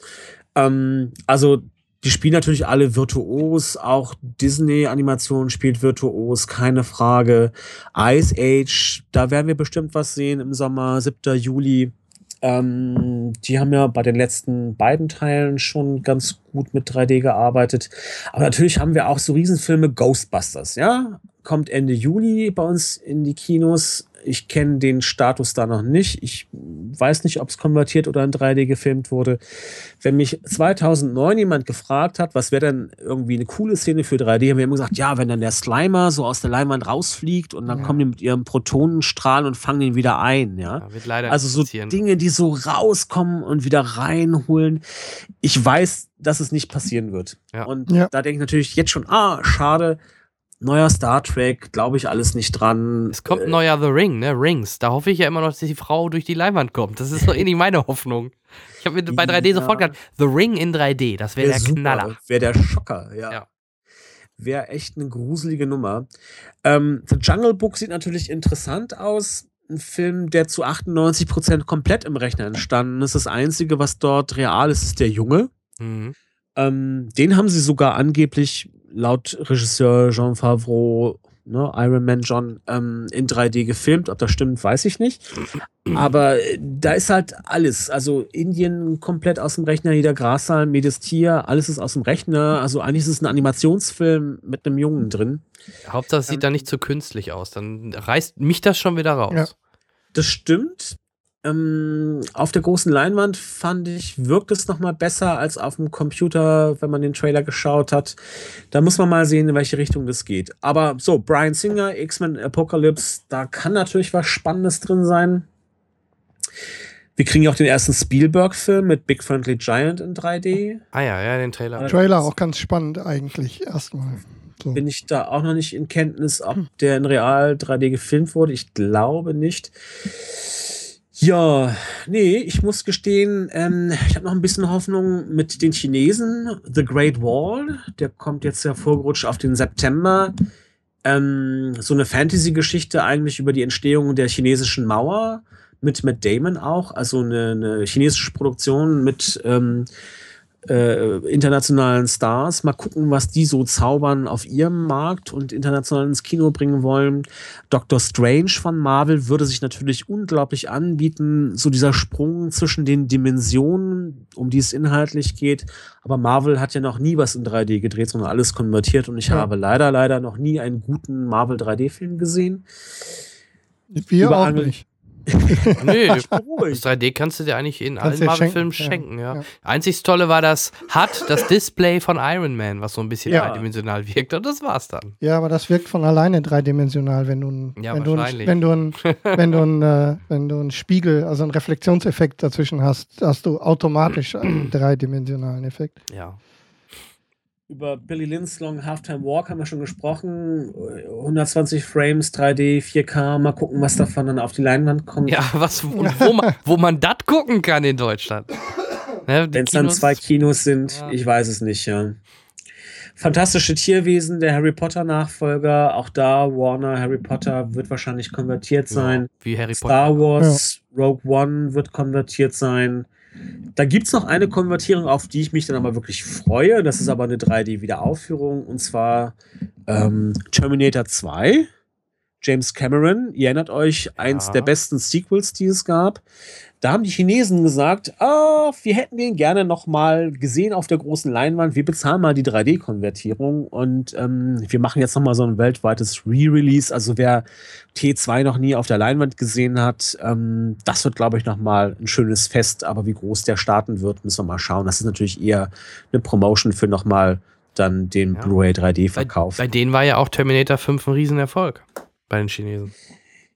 Ja, äh, hat die Franchise nicht gerettet? Fand Leider ich nein, leider nicht schlimm. nein. Das war Ich hätt- Nö, ich- ich will weiter Gut, dass vorbei ist. Ja, Hey. hättest du weiter gucken Ich wollen? hätte gerne weiter gucken wollen, ja. Vor allem, weil dann endlich hier unser Doctor Who äh, eine größere Rolle gehabt hätte. Der wurde ja nur angeteasert Stimmt. eigentlich. Ne? Das war ja, es war ja gedacht, dass es, eine, dass es drei Teile werden, aber schade. Und wie gesagt, mir, gut, über den Cast lässt sich streiten, ob, ob die Jake, äh, Jake Courtney, alles, was der anfasst, wird zu, Pla äh, nicht Platin, sondern zu Plastik oder keine Ahnung. Aber ähm, ja, eigentlich schade. Also ich hätte ich hätt schon gerne, und ich war auch mit ein paar Hardcore-Terminator-Fans, die fanden Ja. den gar nicht schlecht. Also, Okay. weil das eigentlich genau das alles so widerspiegelt, was sie an Terminator mögen. Du hast, Ja. oder kann ich mich fünfmal wiederholen, es sind halt Zeitreisen drin. Also genau das, was man so aus Terminator 1, 2, 3 und so mochte, ist da auch wieder drin. Aber lass uns nicht über Terminator reden. Ich kriege da eh wieder Schelte für, Ja, dass ich den in meiner Top 10 hatte. Also bin ich einer der wenigen. Aber es ist so dieses Legacy-Reboot, ne? Also auch was Jurassic Park Mhm. mit Jurassic World gemacht hat, andersrum Jurassic World mit Jurassic Park Ja. und auch jetzt Star Wars. Also das, was man damals mochte, nochmal in einer neueren Fassung, das scheint dann ja vielleicht auch ein Trend zu sein. Also meine Kritik lasse ich mal so stehen. Alle ähm, großen Produktionen, die laufen, also Ghostbusters, Star Trek, Star Wars, Marvel, all die, die im Grunde die Chance hätten, ähm, so ein Format auch geil einzusetzen, weil sie eigentlich die Kohle haben und die Macht, was durchzudrücken, machen nichts damit. Und insofern bleibt dann 3D irgendwie äh, schön, manchmal auch irgendwie nett äh, zum Ansehen, weil es irgendwie inhaltlich zur Geschichte beiträgt, weil es doch ein bisschen Immersion erzeugt, ähm, aber dann eben halt auch praktisch ein Genre, für die es dann halt Liebhaber gibt und manche es in Kauf nehmen. Ich muss gestehen, dass ich immer noch gerne 3D-Filme schaue, ähm, aber mich verlangt ein bisschen nach Abwechslung. Es verlangt mir nach Ab mich nach Abwechslung. Wie heißt das korrekt, grammatikalisch? Ich Äh, möchte mehr Abwechslung im ja. 3D-Kino, liebe Filmemacher. Es kann nicht wahr sein, Kriegen dass Wim Wenders der Nee. kreative 3D-Filmemacher da draußen ist. Kriegen wir nicht. Ich glaube, dass ihnen, dass sie, die sind so uninspiriert. Alle haben viel Potenzial da reingeredet und jetzt fällt ihnen nichts mehr ein, was man machen kann. Und ähm, dann läuft es sich halt irgendwie ein bisschen tot. Ähm, wie siehst du denn ähm, die IMAX-Verbreitung in Deutschland oder halt auch Dolby Atmos und überhaupt die technische Verbreitung in, in, in den Kinos ähm, deutschlandweit? Weil zum Beispiel, wir hatten ja auch das Thema IMAX häufiger. Äh, ich glaube, da gab es sogar, du hattest mal was drüber berichtet auch, dass sie sich, äh, dass sie wieder expandieren wollen, aber ich habe jetzt länger hier nichts gehört und ich weiß nicht, das, bei uns Ja. ist immer noch das nächste IMAX Berlin und Bremen ist da noch ein IMAX? Mm, Nürnberg? Keine ja, Ahnung. Bremen. Irgendwo- Die tun so, als wären sie IMAX. Achso. Ähm, ja, Berlin. Und dann das nächste, das ich noch kenne, ist das, was in Speyer, glaube ich, im, äh, am Technikmuseum. Genau, es gibt Ist- diese zwei Arten. Es gibt einmal die Spielfilm-IMAX-Kinos, dann haben wir einmal hier Berlin und wir haben Karlsruhe. Und dann haben wir halt noch die, die nur Dokumentationen zeigen, also Technikmuseum Sinsheim zum Beispiel, ähm, die jetzt auch aufrüsten auf das neue äh, Laserprojektionssystem. Aber äh, der Punkt, den du ansprichst, ist vollkommen richtig. Also man war damals sehr vollmundig, meinte, ja, ja, wir weiten das aus und ähm, es sollen weitere Standorte folgen immer, wenn ich jetzt mit den IMAX-Leuten im Gespräch bin, das ist so unser Running Gag, sagt, na und Rollout, wo ist denn dann der nächste Standort? Und dann wird mit den Achseln gezuckt, naja, in China gibt es ganz viel, also da äh, sind, glaube ich, im letzten Jahr auch irgendwie 100 Standorte geplant worden. Aber in Deutschland hat sich da nichts getan seit äh, 2000 und ich weiß gar nicht, 11, 12, ähm, wo wir dann hier die große Umrüstung hatten. Die haben jetzt natürlich nochmal investiert mit der Laserprojektion. Ja, aber das Ähm, ist ein Kino in einer kleinen Stadt hier Ja. irgendwo in Deutschland. Zwei, ja, aber Ja, es ist natürlich ja. auch echt minimal. Ist ja wir haben in Berlin den Luxus, dass wir halt gehen können, aber es findet halt nicht wirklich statt. Bei IMAX war halt das Spannende, du hast natürlich die große Leinwand, du hast auch da ein neues Tonsystem. Das nennen sie nicht 11.1, sondern 12.0. Also auch da 12 Kanal, auch nicht nur Ton von vorne, von den Seiten, von hinten. Und warum null? Null Bass? Oder? Ja, der Bass wird jetzt über die anderen Kanäle miterzeugt und Okay. nicht separat gesteuert. Deswegen null, okay. Aber das ist nicht, wir reden jetzt nicht über Dolby Atmos. Das ist jetzt von Nee. IMAX wieder was eigenes. Genau, das war ja immer mein Dilemma. Ich musste den Film einmal in einer, in einer Pressevorführung schauen, vielleicht. Dann war er in 2D, dann habe ich ihn nochmal im Kino in 3D geguckt, dann nochmal in einem anderen Kino in 3D mit Dolby Atmos. Und wenn ich Glück hatte, dann lief der auch nochmal in IMAX. Und dann hast du viermal den Film gesehen. Also bei Gravity habe ich das dann zum letzten Mal so gemacht. Du tust mir wirklich leid. Ja, du bist ganz Das arm ist, dran. du Ganz bist so arm dran. Ich habe bis heute nicht einmal Dolby Atmos gehört und kann noch nicht mal. Ich habe eine Dolby Atmos Blu-ray zu Hause. Juhu. Ja. Du hast wahrscheinlich die Metallica zu Hause. Hm? Fast Transformers was. Ach, okay. ja, Nicht so weit ja weg. auch dafür nicht so viele Titel. Ähm, ich, äh, gibt's vier oder fünf Blu-rays mit einem Dolby Atmos äh, Soundtrack. Auch da, ich bin ja sehr überzeugt gewesen von dem Tonformat und höre es eigentlich auch noch gerne, wenn denn die Mischung stimmt. Und da ist es das gleiche wie mit dem 3D. Vielleicht bin ich da auch ein bisschen zu skeptisch. Ähm, Gravity in Dolby Atmos war eine Sensation. Das war großartig, hat viel Spaß gemacht. Auch andere Filme, wo man merkt, es geht um dieses Erzeugen von Atmosphäre und nicht um den reinen Effekt. Ähm, ich fand jetzt aber auch Star Wars in Dolby Atmos. Klar war die Mischung toll, aber man hat so diesen Unterschied nicht wirklich gehört. Ja. Ging mir zumindest so. Und wenn es dann, ja, wir haben es, wir bringen es auch so auf den Markt, dann ist es halt ein Verkaufsargument äh, für die wenigen Kinos, die eine Dolby Atmos Installation besitzen.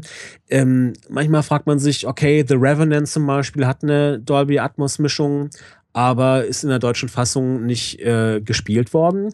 Bibi und Tina 3 lief dann aber in Dolby Atmos. Cool. Ja, die Zielgruppe aber genau getroffen, Ja. ne, mit den Cineasten. Mein lieber Scholli. So, und da knirscht es natürlich bei mir im Cineastengebälk. Ähm, Das konnte man hier hören gerade. Aber Ja. ich glaube, das war unser Knirschen ganz genauso. Schrecklich, schrecklich. Jan hat ganz schön die Augen verdreht gerade. Du musst natürlich auch für deutsche Produktionen jemand haben, der so eine Technik irgendwie beherrscht und da muss man auch mal ein bisschen experimentieren und auch was machen. Klar, verstehe ich alles, aber ja, es ist dann auch dort nur ein Vergnügen an wenigen Standorten. Dann musst du halt genau dich informieren und gucken, wann es wo läuft und äh, dann entscheidest du Ja. dich halt für eine Fassung. Und ein Kinobetreiber überlegt sich zweimal, wozu sollte er das tun? Ja. 7.1 hört sich toll an, keiner hat sich beschwert, ey, der Ton ist nicht gut. Mhm. Wie Ja. will er diesen Mehrwert an, die, an den Mann bringen? Hey, ich habe Dolby, ich habe eine Dolby Atmos äh, Anlage. Das ist, das ist Naja, leider. Es gibt ja Konkurrenzstandorte beispielsweise, wo es in einem Ort zwei Kinos gibt, die eigentlich, klar, so, Ja. die spielen beide 2D, spielen beide 3D, spielen beide auch von mir aus 4K. Einer sagt halt, okay, dann baue ich mir halt jetzt Dolby Atmos ein und ich baue mir noch ein paar äh, D-Box-Sitze ein und dann Ja. habe ich halt was, was ich vermarkten kann gegenüber deinem Kino. Ja, das könnte funktionieren, aber ja, das war's dann auch. Aber sind wir mal ehrlich, in, außer jetzt wirklich die, die Großstädte, äh, hat sonst jede Stadt ungefähr ein Kino, vielleicht mal noch ein zweites, mehr so kulturelles Kino, wo die kleineren, die Arthouse-Filme gespielt werden. Äh, sonst lohnen sich in normalen deutschen Städten keine zwei großen Kinos, also selten. Außer jetzt vielleicht in den Großstädten. Und selbst da, zum Beispiel, da sind so verschiedene Ketten und selbst die sehen sich da nicht wirklich äh, für, zu geneigt, da irgendwie mit Technik rum, rummachen zu wollen, weil die User das eh nicht mitbekommen. Dann versuchen sie es eher über einen Preis, über irgendwelche Aktionsbundles, über Jahreskarten oder solche Geschichten, weil dafür die Deutschen dann eher äh, affin sind als, äh, ey, wir haben jetzt Dolby Atmos und unsere und unsere äh, Sitze wackeln äh, von alleine. Und dann sagt der andere, ja, ich drehe den Bass so laut auf, da wackeln auch alle Sitze. Ja. Aber da, also grundsätzlich hast du recht, aber gerade die Ketten sind in dem Fall keine Innovationstreiber. Ähm, Nö, genau. Das sind eher die Kinos, die sich so auf dem Lande befinden, die ähm, aber auch mit 3D sehr früh dran waren und einige haben sich dann eine goldene Nase verdient, ähm, wo man merkt, ach, ich habe jetzt noch ein bisschen, 2015 war ein gutes Kinojahr, ähm, da habe ich ein bisschen Umsatz gemacht, dann kann ich jetzt auch mal investieren und kann natürlich mal irgendwie auch eine Technik mitnehmen, ausprobieren. Oder im Cinecittà gibt es, glaube ich, mittlerweile den vierten Dolby Atmos Saal. Die glauben halt auch natürlich an das Format, merken, das sind dann die Säle, die zuerst ausverkauft sind, sind dann auch die, die Premium-Säle, kannst halt dann den Euro mehr dafür ja. nehmen ja. und dann stimmt das Modell halt bei denen. Das würde ich meinem Chef am liebsten auch empfehlen. Mach einen Premium-Saal, der von mir aus 5 Euro mehr kostet. Die VIP Für die Hardcore-Cineasten mit genau. 4K, mit tollen Sesseln. Ja, die VIP-Sessel wie in, mit in Dolby Bochum, Atmos. Im, im UCI. Und äh, da kannst du dann auch hingreifen. So. Ja, aber wird halt, wird halt wenig gemacht, weil mhm. das meiste läuft halt so. Die Leute wollen halt einen Film sehen und dann ist hier die Technik sekundär, den meisten. Ne? Ja, bei der Gelegenheit würde ich ganz gerne nochmal einen Schritt zurückgehen, weil was ja jetzt mit wir hatten es mit, mit Zukunft, wir hatten, bevor, wir haben jetzt auch das äh, Audio so ein bisschen ähm, gestreift, wie man so schön sagt. Ich will euch gar nicht da rausholen, weil ihr gerade so intensiv nee, hat, nur weil wir, weil wir bei IMAX, weil wir bei IMAX waren und 70 mm. Wir hatten es ja zu Beginn schon mit, ähm, mit den Premierenseelen in Berlin und in Essen. Ähm, heißt das denn jetzt tatsächlich, weil wir eben ja davon gesprochen haben, wir als Verrückte, die dann auch mal 900 Kilometer fahren hin und zurück, um eine 70 Millimeter Analogkopie zu sehen. Ich als, oder Jan ja auch als, als Projektionist, der ja durchaus feiern kann, dass dann so ein Bild mal nicht stocksteif auf der Leinwand steht, sondern mhm. wir die Schrittmotoren nicht nur wieder hören, sondern auch tatsächlich sehen. Ist das denn tot oder glaubst du, dass wir, oder dass es nur, nur so ein Cineasten-Quatsch ist, also dass wir bedient werden von, von Nolan und Tarantino, also diese drei Hände voll Vollpfosten, die, die einfach sich zurücksehen, auch nach ein bisschen Laufstreifen und so? Oder, also, oder, ist, das, oder ist da noch Leben drin? Mhm. Unter wirtschaftlichen Aspekten ist das natürlich unglaublich. Also so eine analoge 70 mm Kopie von Hateful Eight, 167 Minuten plus nochmal die 20 Roadshow-Fassung, also 187 Minuten, drei Stunden, ähm, liegt irgendwie in einem Kostenspektrum von 25 bis 30.000 Tacken. So, jetzt kannst du überlegen, wie lange ein Kino in einem Saal spielt, um jetzt nur mal die Kosten von der Kopie einzufahren. Ja. Ähm, ich kenne die Situation in Deutschland nicht. Ich glaube, hier hat diese Kosten der Verleih übernommen. Ich glaube, dass in den USA, dass die Kinos selbst bezahlt haben. Und da überlegst du natürlich irgendwie schon, kann ich das fahren oder nicht. Diese Kinos haben alle auch noch an ihren äh, Häusern entsprechende Vorrichtungen treffen müssen. Also die äh, Projektoren wurden natürlich nochmal entstaubt, entsprechend gewartet, instand gesetzt. Ähm, man brauchte einen passenden Anamorphoten. Das ist ja Super Panavision. Mhm. Ähm, die gab es dann zum Teil gar nicht mehr, weil die alle äh, verschrottet waren oder für den Markt aufgebraucht. Dann musste man sich was äh, Neues bauen lassen.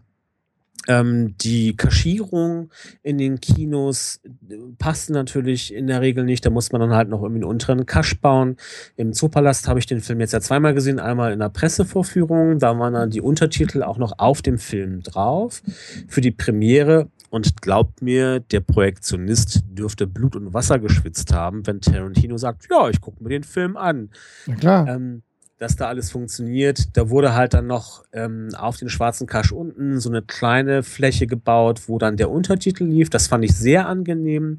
Das ist dann so klassisch, wie man es aus der Oper kennt. Ja, ja dass dann wirklich oben das, äh, äh der Text oder unten drunter und halt nicht auf dem Bild. Ähm, aber man merkte natürlich, äh, gerade in den Pressevorführungen, da meldeten sich verschiedene Filmkritiker, äh, auch namhaft Leute wollten wissen, ob das denn bei 70 mm immer so wackelt. Und ähm, Hä? Ich feiere naja, das. Ich, ich, das, ich feiere das jedes Mal, wenn ich sehe, hat, dass das. Die, den hat das dann gestört? Oder ja, wie? die Leute sind das nicht mehr gewohnt. Ja, der Bildstand ist halt nicht ruhig. Und gerade bei Nö. der Ouvertüre, wo du die Schrift hast, das ist sehr schön inszeniert. Du ja. hast halt dieses Standbild, schwarz-weiße Leute mit der Musik von Ennio Morricone. Und du siehst, das bewegt sich. Und es läuft so fast ein bisschen kreisförmig. Es wackelt so in alle Richtungen ein bisschen. Ähm, und da kann man natürlich drüber nachdenken und staunt, wie schnell sich so die Sehgewohnheiten auf digitales, ruhiges Standbild sich verändert haben. Ähm, aber das ist genau das, was Tarantino, und ich kann mir vorstellen, dass diese Anfangssequenz mit der Schrift sogar noch irgendwie ein bisschen manipuliert ist, dass es noch ein bisschen mehr wackelt. Gehe ich von ähm, aus. Du brauchst sagt, ja nur die Schlitten, du brauchst ja sogar in der Kamera nur die Schlitten ein bisschen, äh, bisschen weniger Spannung drauf machen und schon fängt der, fängt der Film an, zwischendurch immer so alle, alle paar Sekunden, also alle, alle 30 Bilder mal so eine, so eine Welle zu bilden. Ja. Und das sieht man in der, wenn man das so lange macht, wie, wie ich das gemacht habe, du siehst das einfach, ob deine, ob deine Schlitten langsam irgendwie justiert werden müssen, ob das in, ob das in der Produktion, in der Produktion schon so ein bisschen unruhig gelaufen ist. Und ähm, Menschen wie Tarantino, Menschen wie wir hier, ähm, wir, wir kennen das noch und wir mögen das. Die Frage ist einfach, ist das, äh, was bedeutet das fürs Kino? Also für die Zukunft.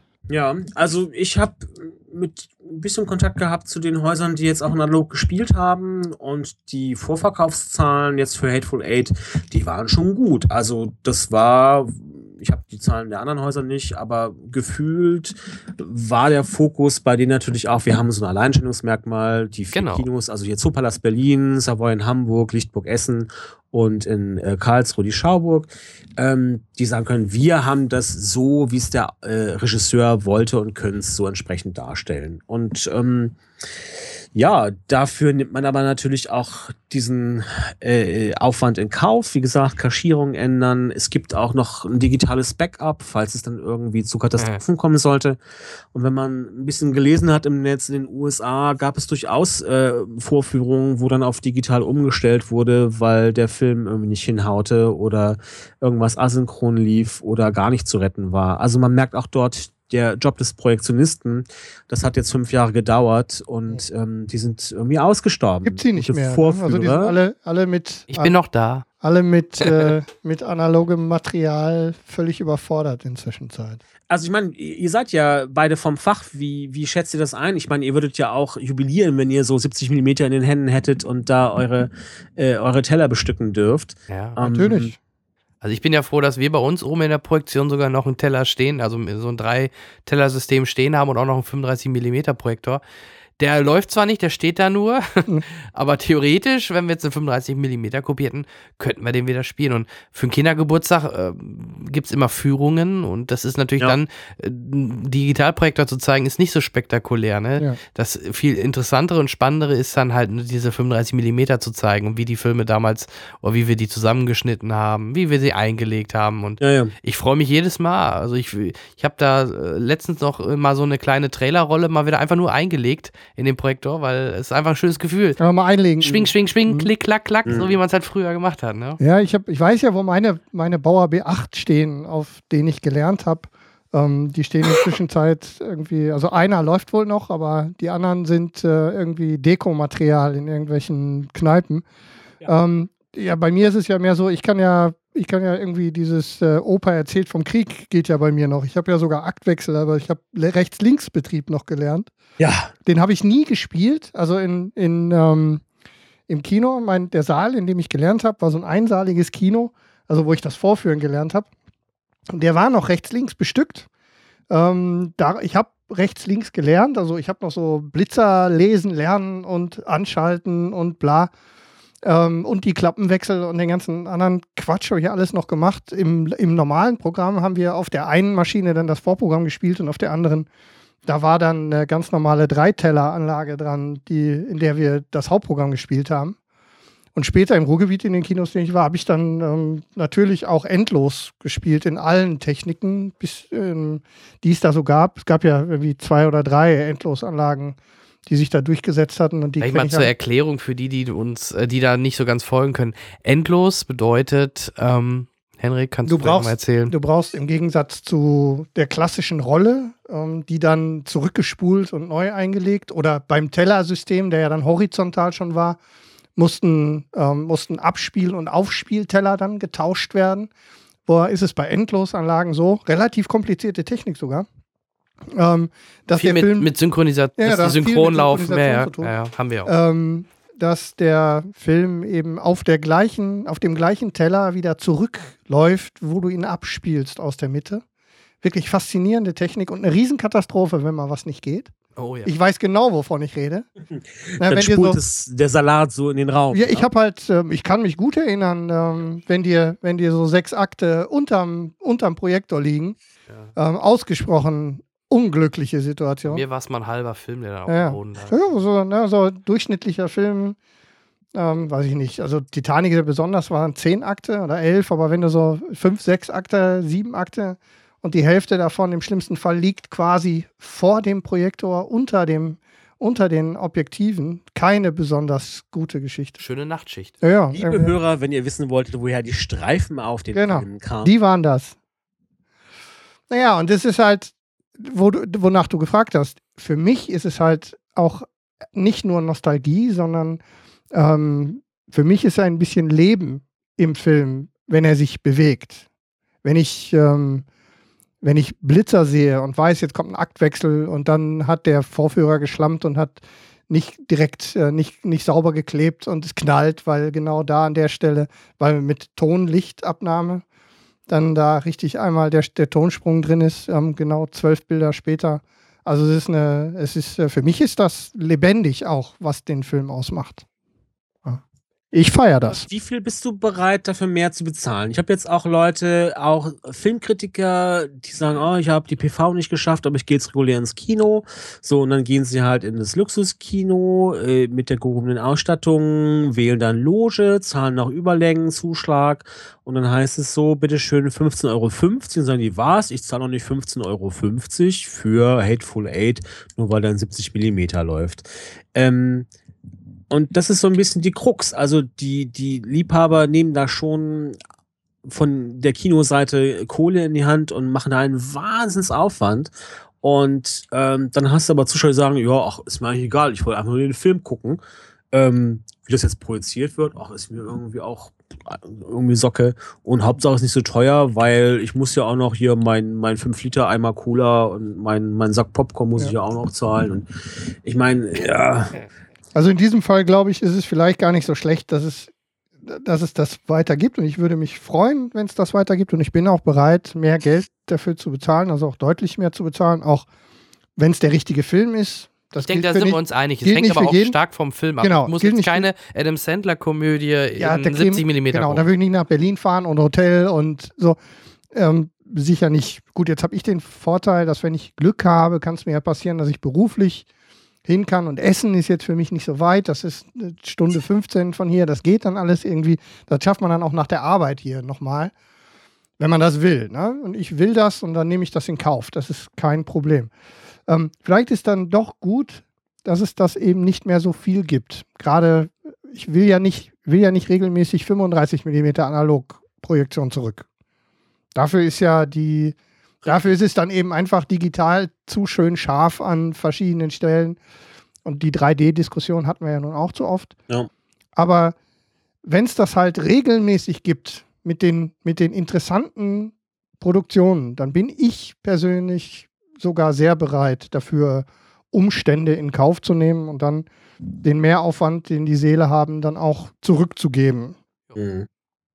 Es gibt ja Gerüchte, die bisher nicht bestätigt sind, ähm, dass Batman vs. Superman auch mit 70 mm Kopien irgendwie in den Markt will.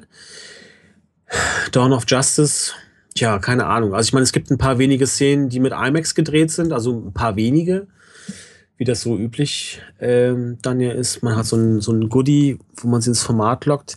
Aber äh, wäre das dann auch so ein Film, sagst, hey, wow, ja, damals Batman irgendwie in IMAX unvergessen. Wenn ich den jetzt nochmal sehen kann, auch in einer analogen Kopie, dann gucke ich mir auch Batman vs. Superman an, obwohl mich der Film vielleicht sonst eher nicht interessiert hat. Also würde dich so ein Format irgendwie umstimmen? Ähm, ich würde sagen, bei dem Film, der eh so künstlich wirkt, weil es von Zack Schneider ist, sehe ich da null Mehrwert für eine analoge 70 mm Kopie. Ähm, Wäre es eher sowas, wie, wenn er, ich weiß nicht, hat er das denn analog gedreht, den Film?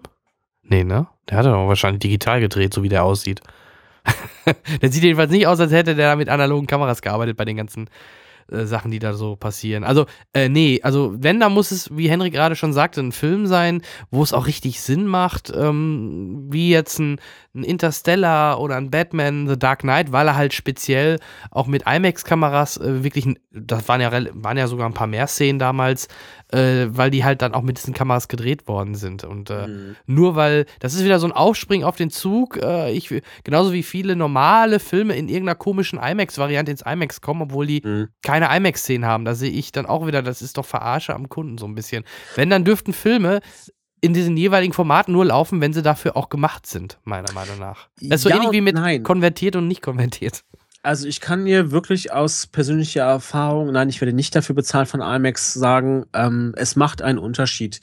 Ich habe mir Filme angeschaut in einem regulären Kino, nochmal äh, auch mit einer großen Leinwand, dann nochmal im IMAX und dieses proprietäre Verfahren, was sie nochmal anlegen, um dann auf diese Größe op zu optimieren, also Filmcore nochmal irgendwie äh, rauszurechnen oder digitales Rauschen rauszurechnen und so weiter.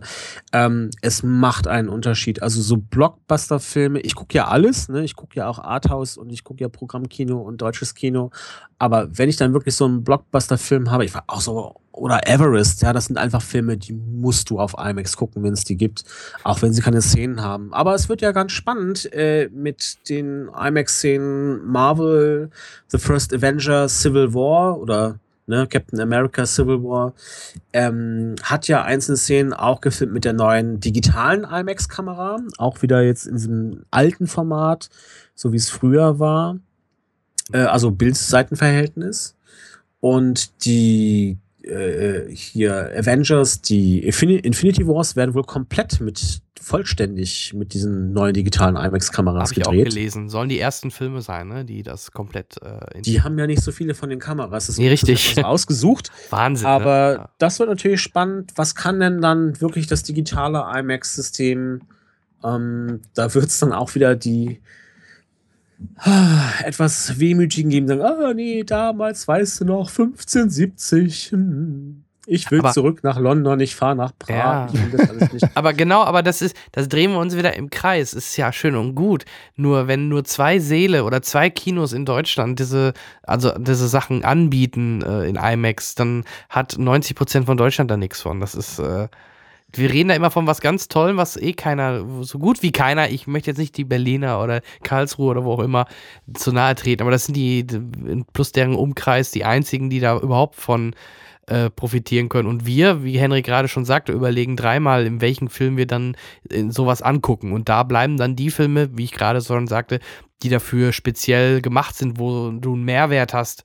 Also wirklich einen richtigen Mehrwert neben, ja, okay, das Bild ist ein bisschen, das Filmkorn ist weg oder was weiß ich, das ist, ist ja schön und gut, aber deswegen fahre ich nicht äh, äh, 500 Kilometer, um mir so einen Film anzugucken.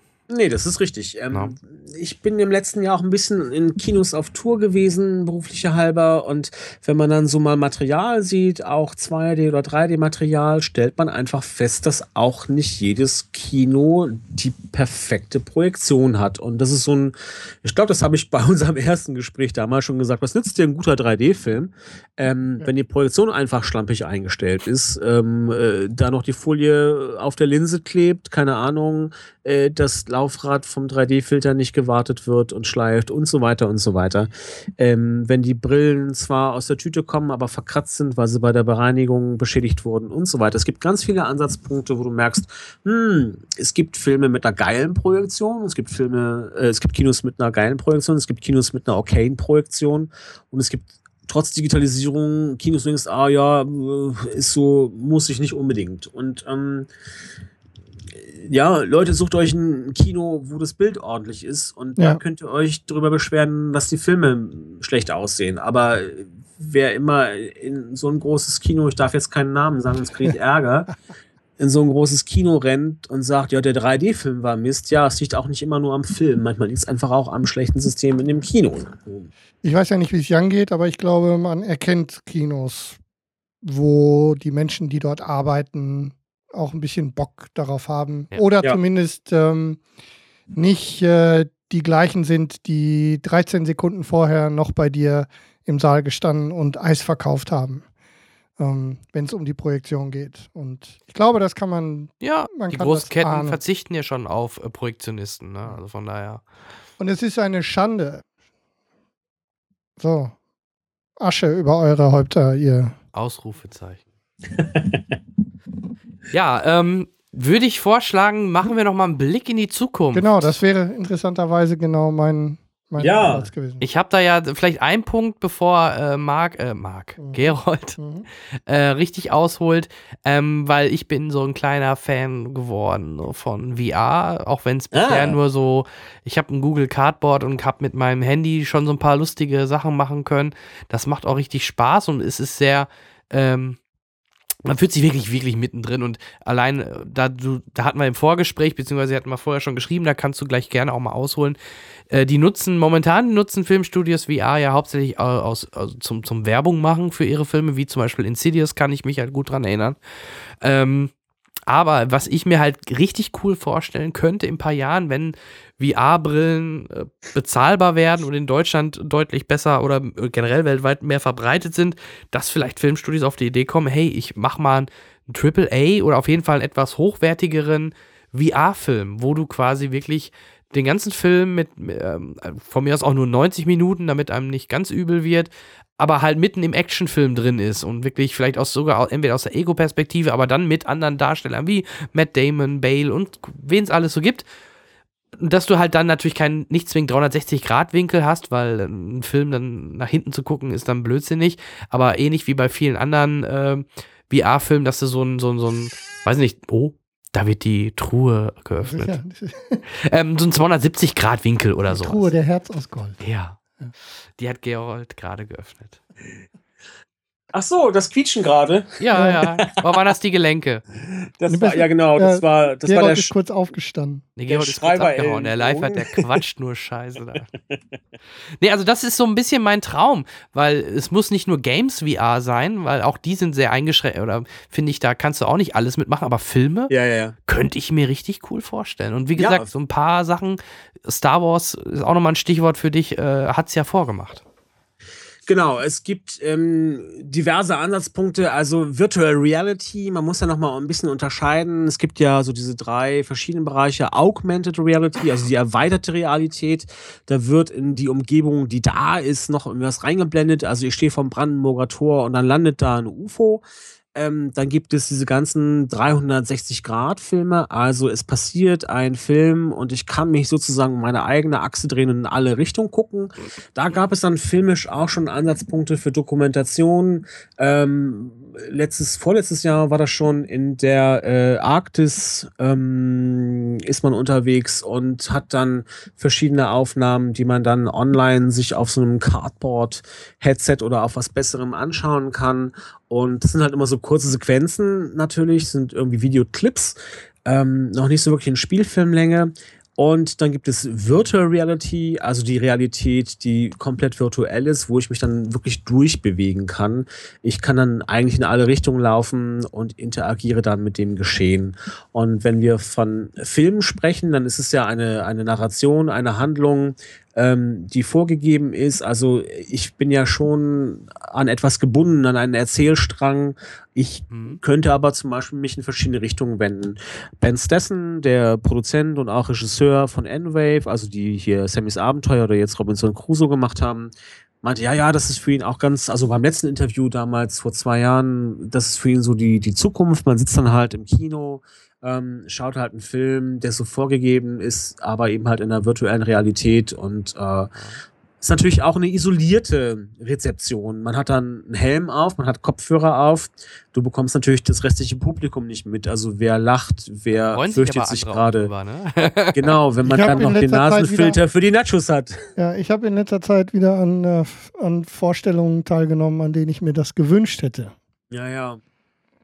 Ähm, auch das äh, ist natürlich immer so eine Frage des, des Publikums und wir können das in Berlin mit der, mit der Wahl des Kinos manchmal so ein bisschen austarieren, aber ich äh, weiß was, genau, was ihr meint da.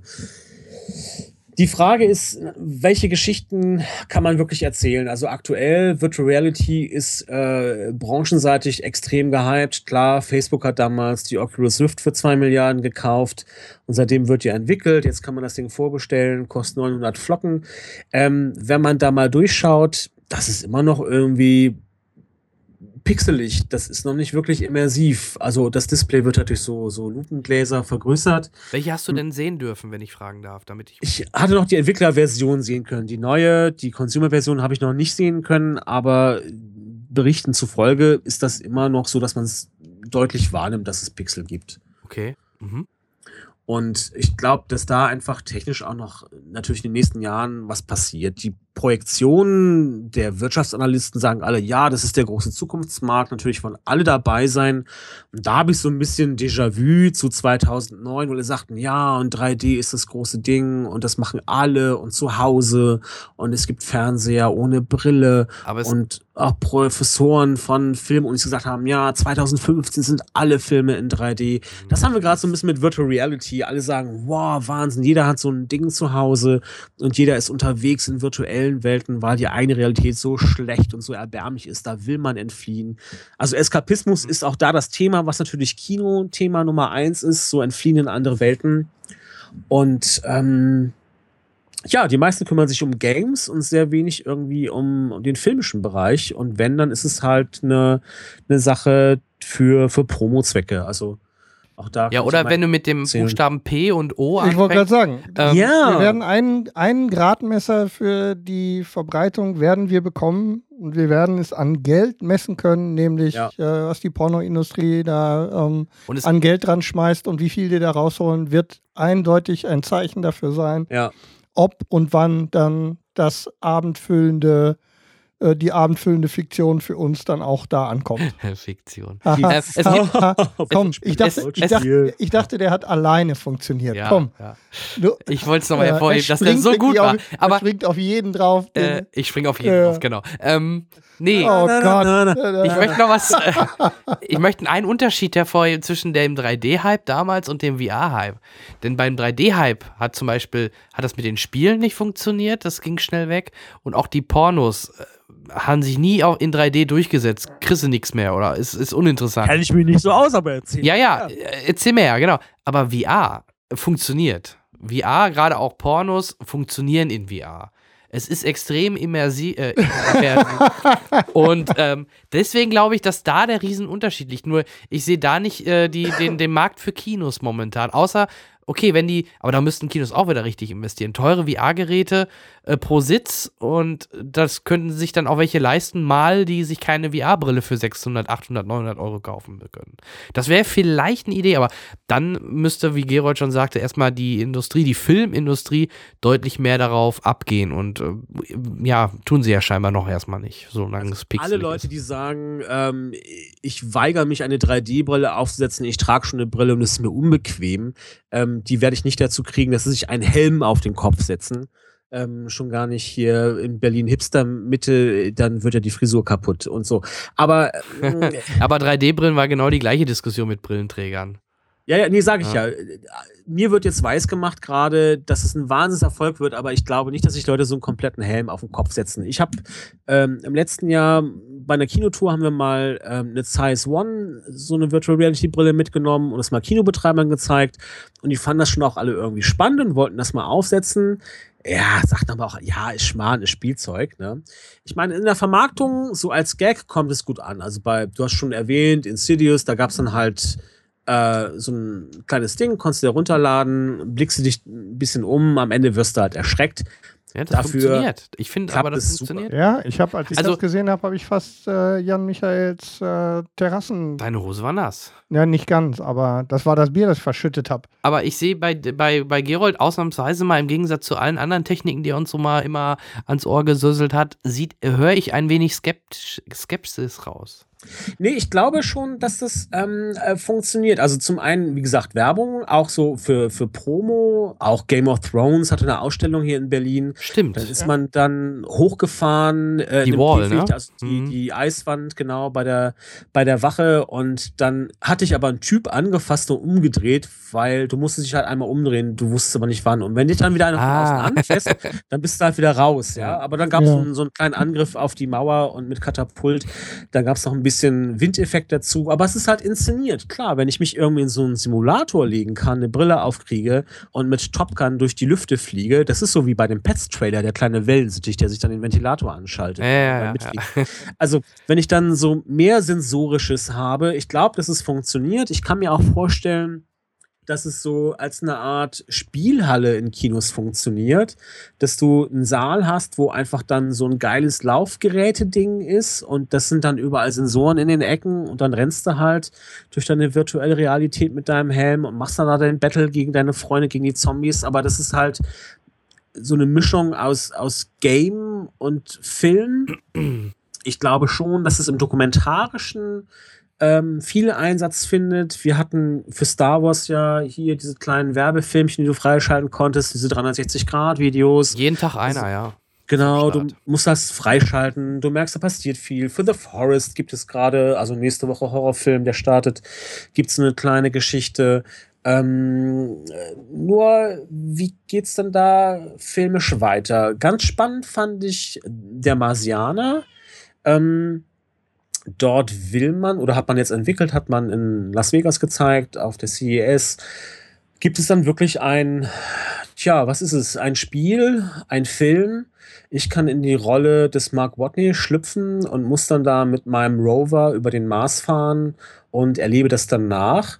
Interessanterweise setzen die aber auch darauf, dann sowas als Content zu verkaufen. Es gibt noch kein Preismodell, also was es kostet, keine Ahnung. Das ähm, soll aber auch nicht nur ein Gimmick sein, was es dann so zum, zum digitalen Download dazu gibt, sondern wirklich eine halbe Stunde Material, was man da wohl abrufen kann und mit namhaften Leuten dahinter. Also auch da holt man sich für die Regie und äh, fürs Production Design Filmleute, die dieses filmische Erzählen drauf haben. Man merkt, ja, der Markt könnte zu groß und zu wichtig sein, um ihn zu vernachlässigen. Ähm, auch andere arbeiten im Segment. Es gibt Google Stories, die sich hier Justin Lee als Regisseur geholt haben. Nur bisher, ich kann mir halt noch nicht vorstellen, dass man so äh, mit 300 Leuten in einem Saal sitzt und die da einen Helm auf hat. Nee. Ja, ich denke auch, dass das noch der, also ich, das werden sich auch die, die, wird die Produktion und auch die Kinos sind da, die haben noch einfach keine Antwort auf die Frage, wie man das äh, am Ende massentauglich machen soll. Ich sehe um den, um den Leuten auch das Kinoerlebnis zu erhalten. Deswegen sehe ich das eher echt immer momentan nur im Heimsegment, für die, die es sich leisten können. Surrogate. ja, ja. Ja, absolut. Meinst du, warum sich Facebook ausgerechnet das gesichert hat? Mhm. Ja. Also auf jeden Fall ein spannendes Thema VR, aber ich, ich, ich, ich sehe es ähnlich wie ihr. Äh, das ist ja auch erst jetzt die erste Version, die überhaupt auf den Markt kommt. Da ich denke, wenn das halbwegs gut angenommen wird und das weiterentwickelt wird, perfektioniert, verbessert, Auflösung erhöht wird und, und, und, dann kann das schon was werden für die Zukunft. Nur ich denke, lass uns da mal lieber nochmal 10 oder vielmehr sogar 20 Jahre in die Zukunft gucken. Da könnte das schon fast so sein, dass das fast jeder zu Hause hat. Mhm. Äh, es wird nicht den Fernseher ersetzen, das glaube ich nicht. Also ich glaube nicht, dass man damit auf Dauer Fernsehen gucken werde. Aber gerade wenn wir beim Fernsehen sind, Fußballspiel, stell dir das vor, du packst dir die Brille auf und sitzt, sitzt auf dem Sofa und sitzt aber quasi mitten im, im, im Dortmunder Westfalenstadion auf der Höhe der Mittellinie, etwas über der, etwas erhöht und kannst das Spiel aus Top, aus, aus der Top-Position komplett gucken. Ja. Das ich ist doch genial. Schon, dass es dafür Ansatzfälle gibt. Also auch die kleinen Sachen, die es jetzt gibt, machen ja den Leuten Spaß. Ich habe den Kindern äh, hier einmal Reise nach, nach Hobbington. Ist ein kleines Filmchen, drehst dich einmal im Kreis, aber du bist irgendwie da. Und ja, dann woanders rennen halt die Dinos auf dich los. Irgendwie, das sind so alles Dinge, das hat einen großen Spaßwert. Ich glaube auch, dass es so für, für Narration da fehlen immer noch so ein bisschen die, die Ansatzpunkte für Geschichten. Das gleiche wie mit, äh, also es gab ja so ein paar Experimente, 180 Grad Leinwand. Wo guckt man denn jetzt hin? Wo ist denn der Fokus? Ja. Wo muss denn der Fokus sein, damit ich eine, eine Handlung vorantreiben kann? Kann ich einen Film, muss ich den zweimal gucken aus verschiedenen Blickwinkeln? Muss ich mich irgendwie anders hinsetzen? Wie bewegt sich denn mein Stuhl, wenn ich darauf irgendwie fest bin, äh, damit ich auch alles mitkriege? Also es ist so einfach technisch-logistisch ja noch gar nicht so wirklich gelöst. Ähm, was ich absurd finde, so eine App für auch die Zeiss One, wo du dann halt deine YouTube-Filme äh, reinlädst und so ein virtuelles Kino hast. Ja, das ja. fühlt sich ganz falsch an. Das macht Microsoft, äh, nee, auf der PS4 oder nee, Microsoft oder so, eins von den beiden. Äh, ich glaube, müsste PS4 sein. Da kannst du dann auch äh, quasi wie, als würdest du im Kino sitzen, dann eine Leinwand über die VR sehen. Ja, ja. Genau. Und dann wirkt es größer, aber schlechtere Bildqualität. Also das sehe ich auch als Quatsch. Ein schönes Beispiel ist vielleicht noch der Europapark in Rust. Die sind sehr experimentierfreudig. Die Ja, haben ja. eine Achterbahn, ihre Holzachterbahn, ähm, komplett eingescannt quasi und ein, Ride geschaffen. Du baust, setzt dir die Brille auf und bist auf dem Drachen und fliegst durch so Katakomben und genau eins zu eins genau die Strecke so, wie die Achterbahn geht. Und das ist natürlich auch eine schöne Mischung aus reellem Thrill plus dieses VR. Ne, Auf jeden Fall eine interessante Idee. Du hast halt eine andere Sensorik, ne? Du wirst von der Achterbahn durch die Gegend geschleudert und das macht dein Kinositz halt noch nicht. Und ähm, aber ist spannend. Ich habe das selber noch nicht gefahren. Ich kenne jemanden, der dabei war, meinte, es wäre großartig. Also dir wird natürlich irgendwie auch relativ schlecht, weil du ja den realen Horizont nicht sehen kannst und hast halt diese, diese Brille vorm Kopf. Ähm, ja, spannenderweise. Also ich werde das Thema bei mir auf dem Blog irgendwie auch ein bisschen weiter betrachten. Digitale Leinwand für, für die Emotion, äh, für die Emulsion, für die Immersion Ja, natürlich. ich habe da auch heute ein Problem mit. Finde ich auch Ähm, gut, dass du das machst, weil das ist echt so ein Thema. Ma- Ich habe bei, bei Twitter gibt es so einige Hashtags und Gruppen, die sich mit VR komplett beschäftigen Ja. und die mal posten. Das retweete ich auch sehr häufig, aber gerade im Deutschen, auf, dem, auf deutschen Seiten findest du zu dem Thema VR noch relativ wenig Spezialisten. Und wenn, dann ist es halt Games, ne? Ja, oder Werbung, ja, Oder genau. Porno, ja. Ja, oder Porno, klar. Also gerade die großen Studios äh, gehen gerade, denke ich mal, jetzt, wenn die richtigen Releases rauskommen, werden da richtig steil gehen. Also ich denke, da, da, das, das, hat, das hat Potenzial, auch Ich kann noch mal wir das natürlich nie Walk- machen würden. Nein. Ich kann noch mal von The Walk berichten. Gerne. Ähm, als die Pressevorführung gewesen ist, das war so ein, so ein Special Screening für ein paar Eingeladene, da hat man äh, den Film gezeigt und vorneweg war noch mal auch die äh, VR-Experience aufgebaut, die Sony halt für ihre ähm, PlayStation gebaut hat. Mhm. Sony ist PlayStation, ne? Bei Games bin ich raus. Ja, ja, Sony PlayStation VR heißt das Ding, ja. Ähm, und heißt es Morpheus? Ja, oder? Hieß, also der Entwickler, der, der, der, der Entwicklungsname hieß Morpheus, aber die Version, also wenn du es nachher kaufst, wird ganz, klass, ganz klassisch PlayStation, PlayStation VR heißen. Alles klar, sie haben es geändert. Ja. Ganz kurzes Setting, es gab eine Pappwand, es gab äh, einen kleinen Weg von, ich weiß nicht, 1,50 Meter oder so. In der Mitte war ein, ein kleines Gummikabel festgeklebt. Und denkst du, ach ja, gut, easy, kein Problem. Dann hast du die Brille aufgekriegt. Ähm, du standst dann halt auf dem World Trade Center. Du hast ähm, den Sprecher gehört und dann bist du selber ein Stück gelaufen. Und wow, du guckst links und rechts runter, du balancierst wie in dem Film The Walk zwischen den Türmen vom World, World Trade Center und es geht richtig runter. Und da sind Wolken, die vorbeiziehen und kleine Autos, die unten vorbeifahren und es ist bewegt. Und der Kopf sagt, ja, du, das ist noch Animation, es sieht auch aus wie Animation, sieht fotoreal aus, aber ist noch Animation, kein Problem. Deine Beine aber sagen, "Huah, fall ja mal nicht runter.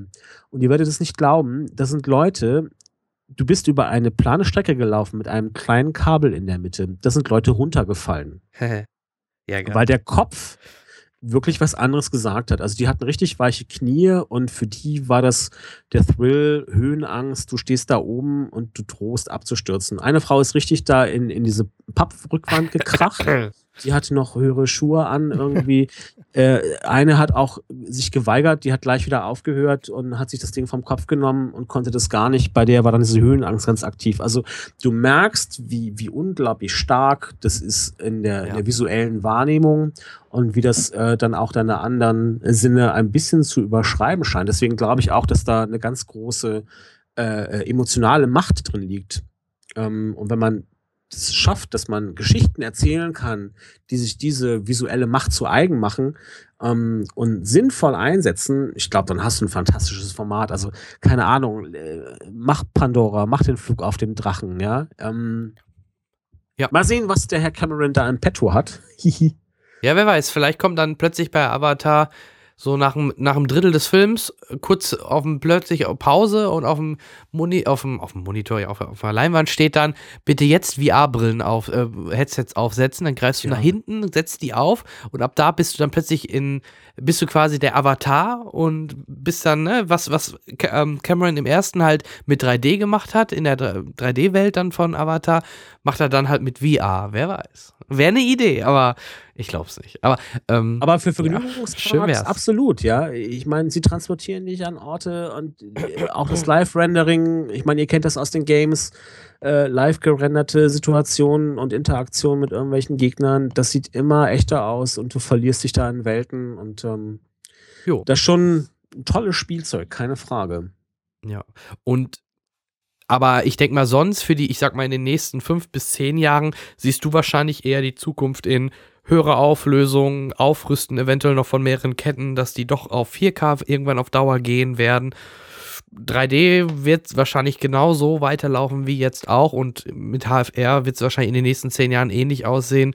Hier und da mal was, aber auch kein Durchbruch. Oder wird zu meiner These da widersprechen? Die große Kristallkugel, also Ja. es weiß natürlich keiner. Ja, ich lese dauernd Dolby-Kinos, die also so sämtliche Dolby-Sachen, also Laserprojektionen ähm, mit, mit höherer äh, Farbtiefe, ähm, also HDR, nicht HFR, High Dynamic Range, ähm, zusammen mit einem halt umfassenden Sound, so, so ein Gesamtpaket, wo dann einfach auch, so wie IMAX es damals gemacht hat, sie gesagt haben, zu einem guten Kinobesuch gehört eben halt auch das richtige Sitzen, dass die Sitze ansteigend sind und so weiter.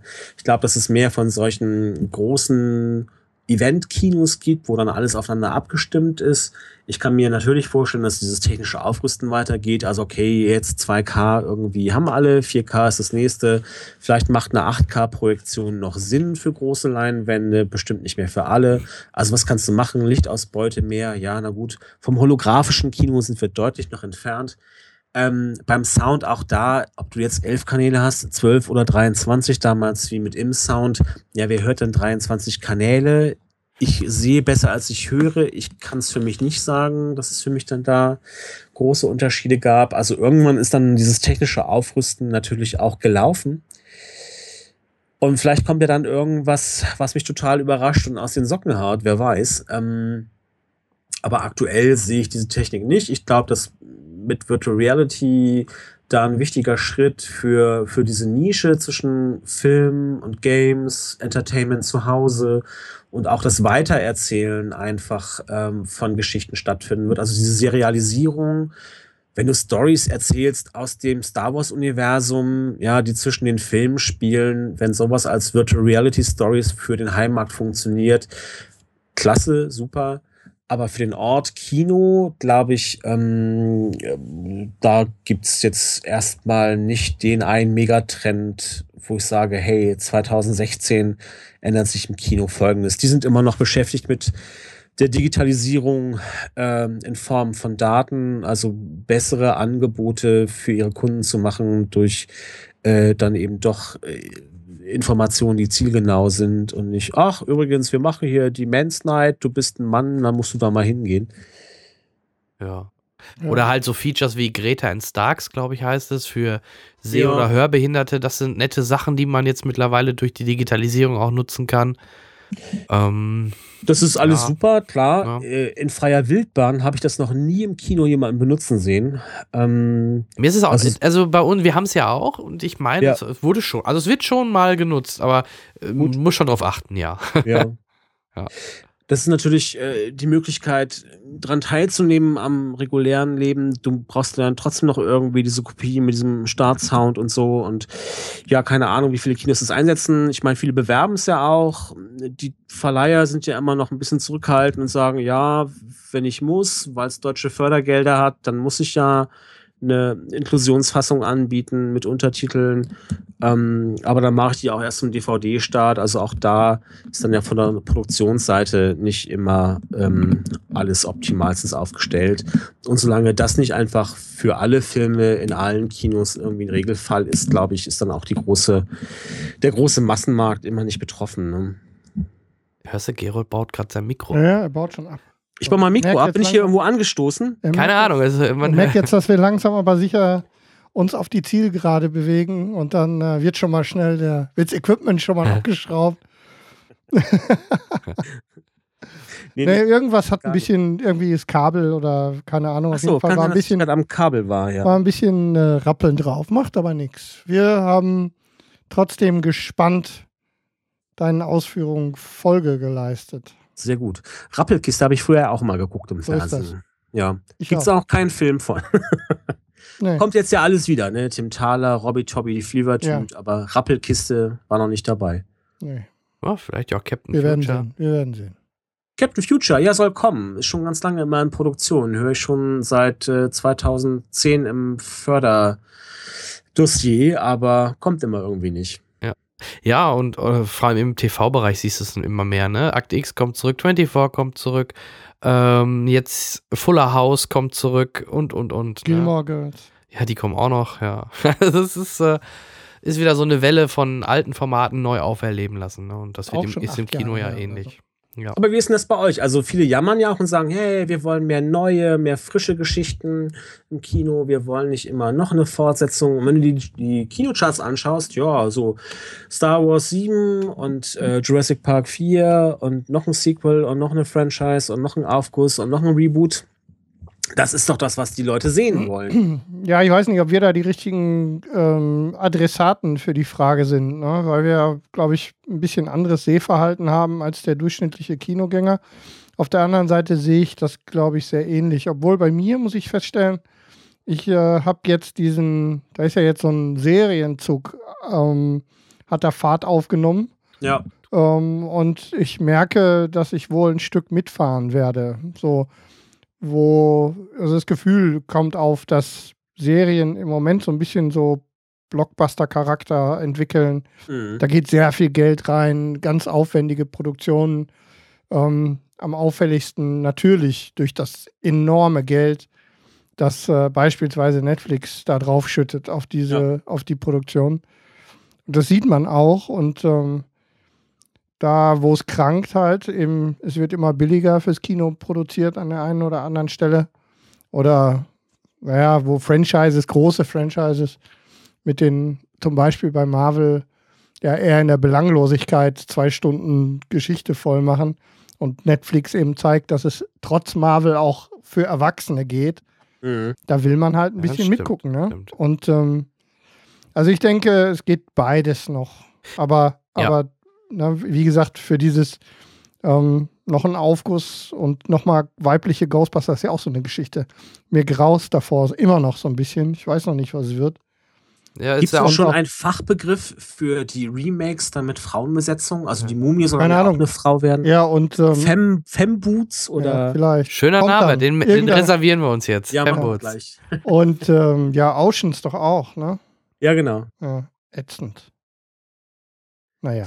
Naja, aber äh, Serie ist natürlich spannend. Ich, für mich persönlich so, Medientagebuch, habe mal festgestellt, dass äh, Video on Demand und da vor allem Serie so mein Fernsehverhalten im letzten Jahr komplett substituiert hat. Also der Ja. Fernseher bleibt bei uns immer mehr aus. Eigentlich haben wir ihn gar nicht mehr an. Ähm, Sendung mit der Maus, irgendwie gucken wir über die Mediathek und ansonsten statt irgendwie rumzuseppen, gucken wir halt irgendwie eine Folge Serie. Ja, Ja, ja, ist bei uns genauso. ja ich habe meine, des ich habe meine Fire TV, da ist äh, Netflix, Amazon drauf und, Mhm. und da sehe ich alles, was ich gucken will und Ja. oder die Mediatheken, was du schon gerade sagtest von den öffentlich-rechtlichen. Ähm, serielles reicht. Fernsehen ist äh, für mich tot, ja. ich guck's, ich guck nur im normalen Fernsehen noch äh, auf Sky halt Fußball oder Formel 1 oder halt Mhm. irgendwelche Live-Events oder mal so eine Live-Show. Ähm, auch gern mal damals immer noch Schlag den Rab war halt so ein Event oder damals, Okay. ganz damals wetten das bin- oder Äh, Ja. Ich bin da ja auch extrem picky geworden. Also ich habe die Sachen, die ich sehen will, wo es mich dann irgendwie ankotzt, dass ich um 17.55 Uhr an einer definierten Stelle sein muss. Ähm, hier und da. Ansonsten weiß ich ja, wo ich es finde. Die Zeiten sind ja vorbei. Guck mal, beim ZDF hier, die, egal ob Schulz, Schulz und Böhmermann zum Beispiel, läuft sogar zwei, drei Stunden vorher im Netz schon. Also Ja. kannst du da schon gucken, Mhm. Es bevor so es dann im großartig. linearen Fernsehen ausgestrahlt wird. Also, Das ist verrückt, ja. Es ist so großartig. ja, da, da geht's hin. Was ich ganz spannend finde, gerade Stichwort Netflix, alles, was so beim Fernsehen, sonst äh, beim, beim Film abgelehnt wurde, geht jetzt nochmal bei Netflix in so ein zweites Leben. Ähm, zum Beispiel, weiß ich nicht, äh, Lemony Snicket. Damals Jo. gab es den einen Film, ich mochte den eigentlich auch, fand das irgendwie ganz Soll eine schön. Serie von kommen, ne? Genau, und dann gibt's jetzt dann auf Netflix die Serie. Also man greift es auf. Klar, ist eine Buchadaption eigentlich. Film hat nicht funktioniert als Franchise, warum auch immer.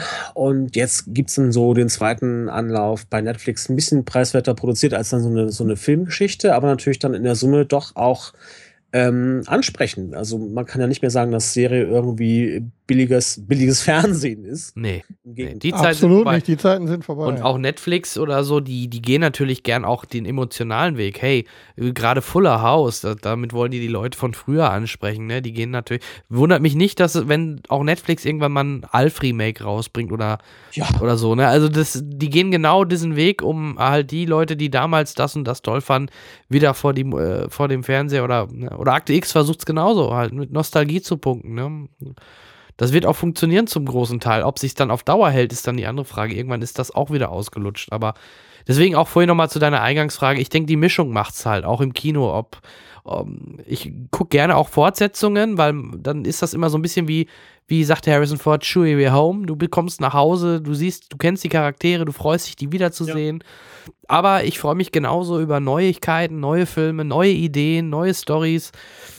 Ob es ein Revenant ist, was ganz anders gemacht ist als andere Filme, zum Teil. Also es muss eine gute Mischung sein. Also ich bin nie in einem Lager entweder da oder da, sondern für mich muss die Mischung einfach gut sein. Und äh, ja, HDR übrigens, technisch, äh, Netflix hier, Marco Polo war eine Serie, die mit HDR ja. äh, ähm, gedreht oder, oder halt hergestellt worden ist und äh, da geht Netflix auch einen starken Weg Richtung HDR, weil du, glaube ich, deutlich weniger Bandbreite brauchst für ein gutes, geiles Bild. Und ich kann mich noch daran erinnern, Marco Polo sah auch richtig geil aus. Mhm. Und war eine gute Serie. Ja, kommt ja sogar Staffel 2. Geht ja weiter, ja. Staffel 2. Aber äh, gibt es irgendeine Staffel, die auf Netflix, irgendeine Serie, die bei Netflix keine zweite Staffel bekommt? Du hast das Gefühl, oh komm, grünes Licht. Ja, gute Frage. Ich weiß nicht, im Moment ist, glaube ich, immer noch so diese, sie erzeugen ja, ich habe neulich noch irgendwie ein Interview mit dem Kollegen, oh, jetzt habe ich den Es funktioniert ja auch momentan fast alles bei Netflix. Ja, ja. sie machen. Selbst hm. der Sandler-Film läuft wie doof. Ja, im Moment drücken sie halt, ähm, um auch Relevanz zu bekommen, einfach alles durch. Und du hast es schon richtig gesagt, Sachen, die in den Traditionswerkstätten äh, abgelehnt werden. Ich habe es gerade gesagt, Netflix hat mit, macht mit Gilmore Girls ähm, alle wollten sie nicht haben. Sie kommen mit der fast der kompletten alten Besetzung wieder, haben mhm. acht Jahre gewartet. Firefly wäre doch mal was für Netflix. Firefly ähm, wäre auch so eine Geschichte. Ähm, äh, ich glaube, dass sie im Moment ähm, einfach versuchen, Relevanz zu erzeugen und deswegen mhm. werfen sie da wirklich, also ja, was haben sie dieses Jahr? Fünf Milliarden ja. Produktionsausgaben für solche Sachen? Ich hätte auch lieber die neue, neue Star Trek-Serie bei Netflix als bei CBS Video on Demand gesehen. Mhm. Da graut es mir schon vor, die, dass die, die, sich da keine Mühe geben, den Namen nutzen wollen, um ihr, um ihre, naja, sagen wir es mal, über äh, ketzerisch ihre komische Mediathek in Amerika zu pushen, ne? Wo es dann natürlich in Europa läuft, ist eine andere Frage. Vielleicht machen sie es ja mit Netflix, ne? So wie mit Better Call Saul läuft in Amerika ja auch ja. nicht auf Netflix, aber in Deutschland Netflix, ne? Von daher gibt es da noch Hoffnung, aber ja, äh, siehst du denn, Gerold, wenn wir schon mal hier den Fachmann schlechthin am Apparat haben, siehst du denn ähm, eine Konkurrenzsituation oder siehst du, siehst du das Kino bedroht durch äh, Netflix und Amazon und äh, Co.? Die Frage kommt ja immer wieder. Ich bin auf dem Kinotheaterkongress in Baden-Baden vor zwei Jahren jetzt auch schon äh, zu einem Panel gewesen zu dem Thema und dann hieß es immer, naja, äh, es geht ja um Day-and-Date-Release und das ist natürlich das, was die Kinos fürchten, ja. wie der Teufel das Weihwasser. Also was passiert denn wirklich, wenn man einen Film zeitgleich im Netz, legal, im Fernsehen und im Kino auswerten würde und ähm, zu solchen Experimenten kommt es ja nicht. Auch die Verkürzung des Auswertungsfensters wird ja immer weiter äh, oben gehalten. Man will sich dann nicht irgendwie auf einen Dammbruch einlassen. Das verstehe ich auch, wenn Kino sagt, Kino, dafür werden Filme gemacht. Ähm, man muss aber vor sich auch da auf der anderen Seite gibt es halt eine Menge Zeug, die Serien zum Beispiel, die werden nicht fürs Kino gemacht, die werden dann halt eben fürs Fernsehen gemacht und die technische Qualität ist so gut. Also äh, ein Erlebnis im letzten Jahr war ich äh, in einem deutschen Film und habe den gesehen und dachte, oh Mann, das sah aber nicht so dolle aus. Und dann bin ich noch in einen anderen Film gegangen, einmal über die Straße rüber und habe mir im IMAX noch einen Film angeschaut und da lief dann ein Netflix-Trailer Und das Material im Trailer für Netflix sah einfach so unendlich viel geiler aus als der ganze Film vorher in dem Kino. Mhm. Ähm, dann stellte man einfach fest, naja, so man muss dann an seinen Stellschrauben auch immer mal wieder drüber nachdenken, stimmt denn das, was wir so propagieren? Und wie du, wir schon alle, wir sind ja der gleichen Meinung, auf Netflix gibt es auch tollen Content. Und äh, man muss sich da ein bisschen durchhangeln. Ich meine, nicht jede Serie, die aus den USA kommt, ist irgendwie grandios. Ich habe jetzt eine Zahl gelesen, dass dieses Jahr 1000 Shows produziert werden sollen. Das kann ja keiner mehr gucken. Alle wollen natürlich und die besten Sachen schwappen ja auch rüber. Natürlich haben die Kinos Angst davor, dass ihnen da Zuschauer wegbrechen. Wie gesagt, bei mir ist die Mediennutzung klar. Ich gehe genauso viel ins Kino wie früher auch. Nur der gesamte Fernsehkonsum, der ist eingestellt und der landet bei Video on Demand. Jo.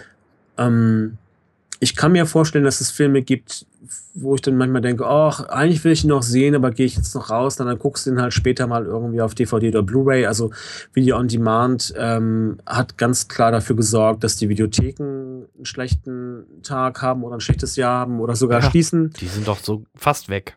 Das ist so mein Gefühl. Ich habe Ja, darüber keine so. Zahlen, keine Erhebung, aber so meine Videothek links um die Ecke hat zu, die rechts um die Ecke ist umgezogen. Ähm, und auch die Traditionshäuser in Berlin, so Videoland, die echt eine Menge Holz hatten, immer auch an auch Fans, die jammern natürlich alle oder müssen schließen. Ähm, das ist schon eine deutliche Veränderung.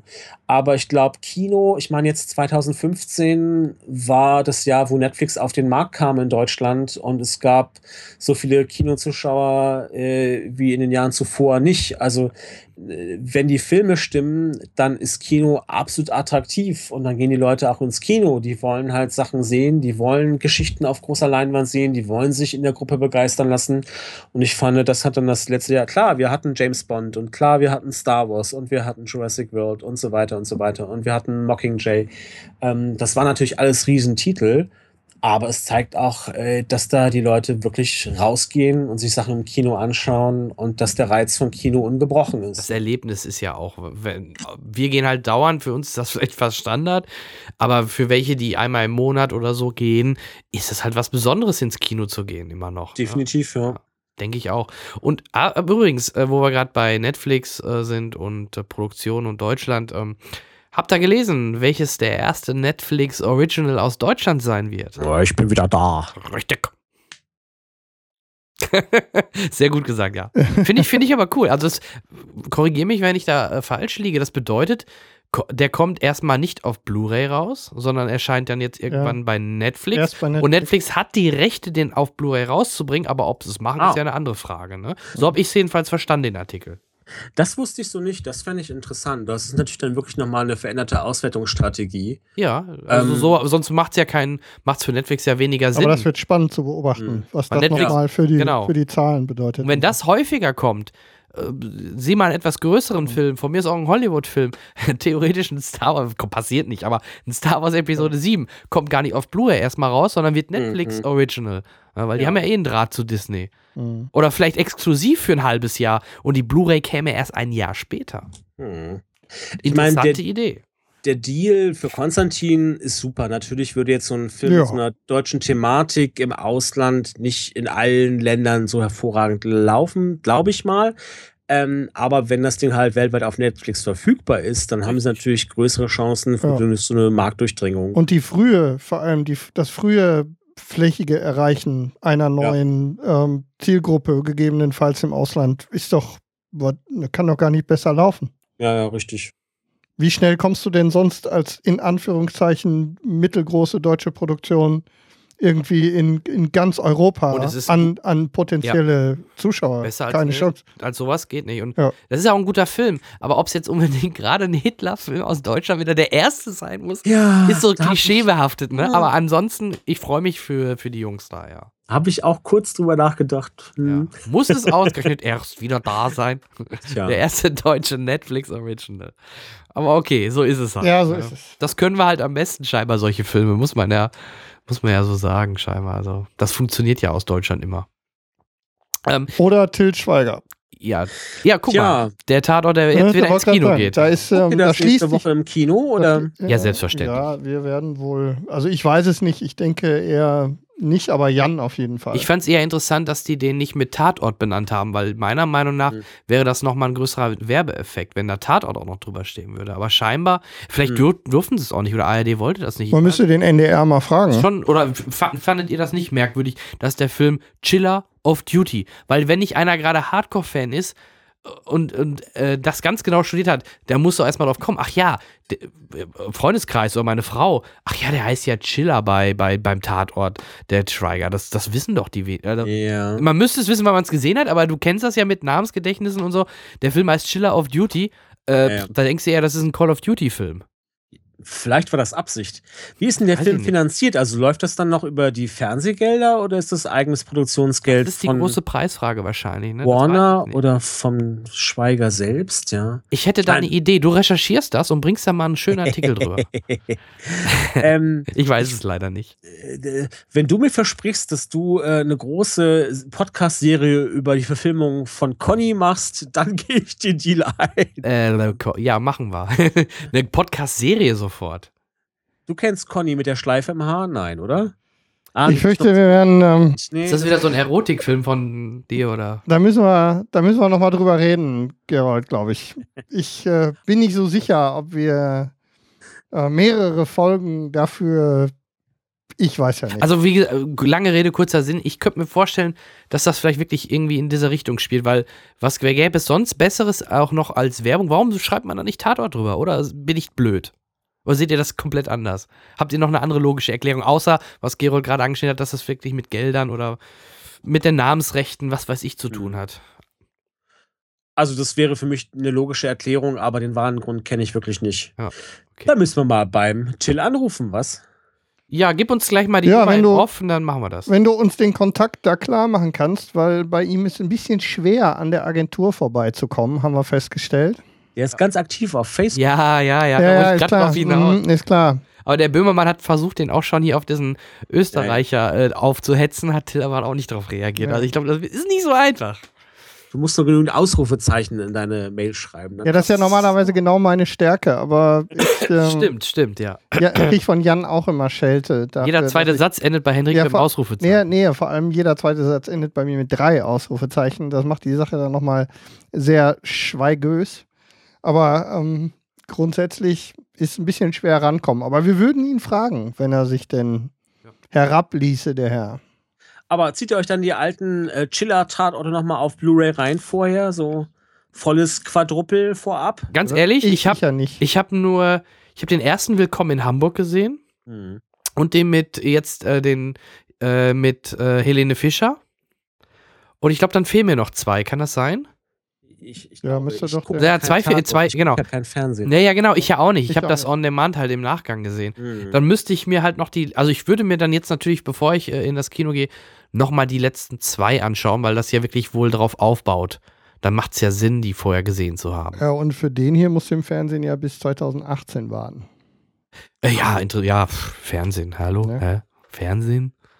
Ich sag's ja nur. Mich ärgert es dann eher bei so BBC-Serien wie Sherlock, dass die erst im Ja. jetzt wieder äh, zu, Krise, äh, zu ich Pfingsten oder zu Ostern, Ja. nee, zu Ostern kommt. Es ist fürchterlich. Äh, ganze Welt spricht über den neuen Sherlock und Ja, Deutschland. und Äh, wenn da legal, wenn du es legal gucken willst, Ja, wir musst gucken in du die Ostern Röhre. warten. Ja, Ja. das ist eine Frechheit. Man merkt dann immer, wer trotzdem drüber spricht, nicht wahr? Naja. Ach, Ja, naja. ja, Schön. Unisolo. Ähm, Ich weiß nicht. Wir haben wir wahrscheinlich die Hälfte oder vergessen. Gerold, Sind wir haben einmal noch, rum? Haben wir noch was? Äh, haben wir was Ja, vergessen? Ich glaube, wir haben alles rum irgendwie äh, über die neuen tollen. Nö, ich glaube, wir haben alles. Ja? Bild, Ton, Bewegung, Virtual Reality, Schweiger, Hausaufgaben. Internet. Es läuft. Es läuft. Guck mal. War doch super. Ja, Ja, hat Spaß gemacht mal wieder. Vor allem nach so vielen Jahren dann auch nochmal das Thema wieder aufzugreifen. Mhm. Aber man sieht in der Summe, leider hat sich nicht so viel getan, wie wir Ja. damals gehofft hatten. Ne? Das müssen wir ja ehrlich zugeben. Es gibt zwar wieder so ein paar Lichtblicke und ein paar Möglichkeiten für die Zukunft, aber es hat sich sogar einiges rückentwickelt, leider. Ja, kann man als Fazit, glaube ich, so durchaus sagen, die, die technische Innovation ist zum Teil angekommen, wird halt weiter bespielt. Ähm, aber so der nächste Innovationsschub, der dürfte jetzt kommen. Vielleicht ist das Virtual Reality. Wir sollten es nicht unterschätzen. Ich glaube, wir Ja. müssen uns gleich mal Gedanken machen über passende äh, rein dafür. Habt ihr schon einen Virtual Reality Podcast? Das wäre doch hier noch eine ganz wir Nummer. gucken. Ich habe eine Menge Ideen Ja. für VR. Wir werden da bestimmt dranbleiben. Gut, bevor wir hier zumachen, das Übliche an dieser Stelle. Natürlich erstmal schon mal ganz, ganz herzlichen Dank an dich äh, für, die, für diese fachkundige Unterstützung. Ich hoffe, wir müssen nicht wieder mehr als zwei Jahre warten, bis du wieder bei uns zu Gast bist, als führender Gast in unserem, also was die Menge angeht an Auftritten. Ja, zusammen mit Charles. Ich merke schon, Ja. der Ja, ja, also- eine Wette laufen. Es gibt Ja. wir Gewinn an Relevanz. Vielleicht mal Ja. Ende des Jahres, dass wir dann noch mal über das Jahr gucken. Ja, genau. das Vielleicht wäre wäre vielleicht mal das interessant, ne? Gerade Ja, das machen wir. 2016. Ja. Ich äh, würde ganz gerne, wie es hier gute Tradition ist an dieser Stelle, und wir haben ja auch einiges äh, dieses Mal zu berichten, denn die letzte Folge war in vielerlei Hinsicht ähm, ein echter ähm, Stürmer sozusagen nach unserer ähm, nach unserer Rückkehr Ende des letzten Jahres ähm, haben wir mit, äh, sagen wir mal, steigendem Erfolg zu rechnen. Nee, zu kämpfen. Wir, wir kämpfen gegen den Erfolg an. Wir können es nicht zurückhalten. Oder? Auch die, auch die letzte Folge hat ähm, die, wir haben ja so ein bisschen über die Statistiken einen Blick darauf, wie die Folge so läuft. Und äh, das war wieder eine, die sehr schnell sehr viele Hörer gefunden hat. Das hat uns sehr gefreut. Vor allem haben wir auch, ähm, und wir haben am Anfang ja schon mal über die, auch über die Geschenkelage, also wir haben ja nette Aufmerksamkeiten bekommen, wir haben extrem viel Feedback bekommen für unsere Verhältnisse. Also es wurde intensiv mit uns diskutiert. Es gab auch haufenweise Kommentare bei Facebook und ähm, dann auch im Blog.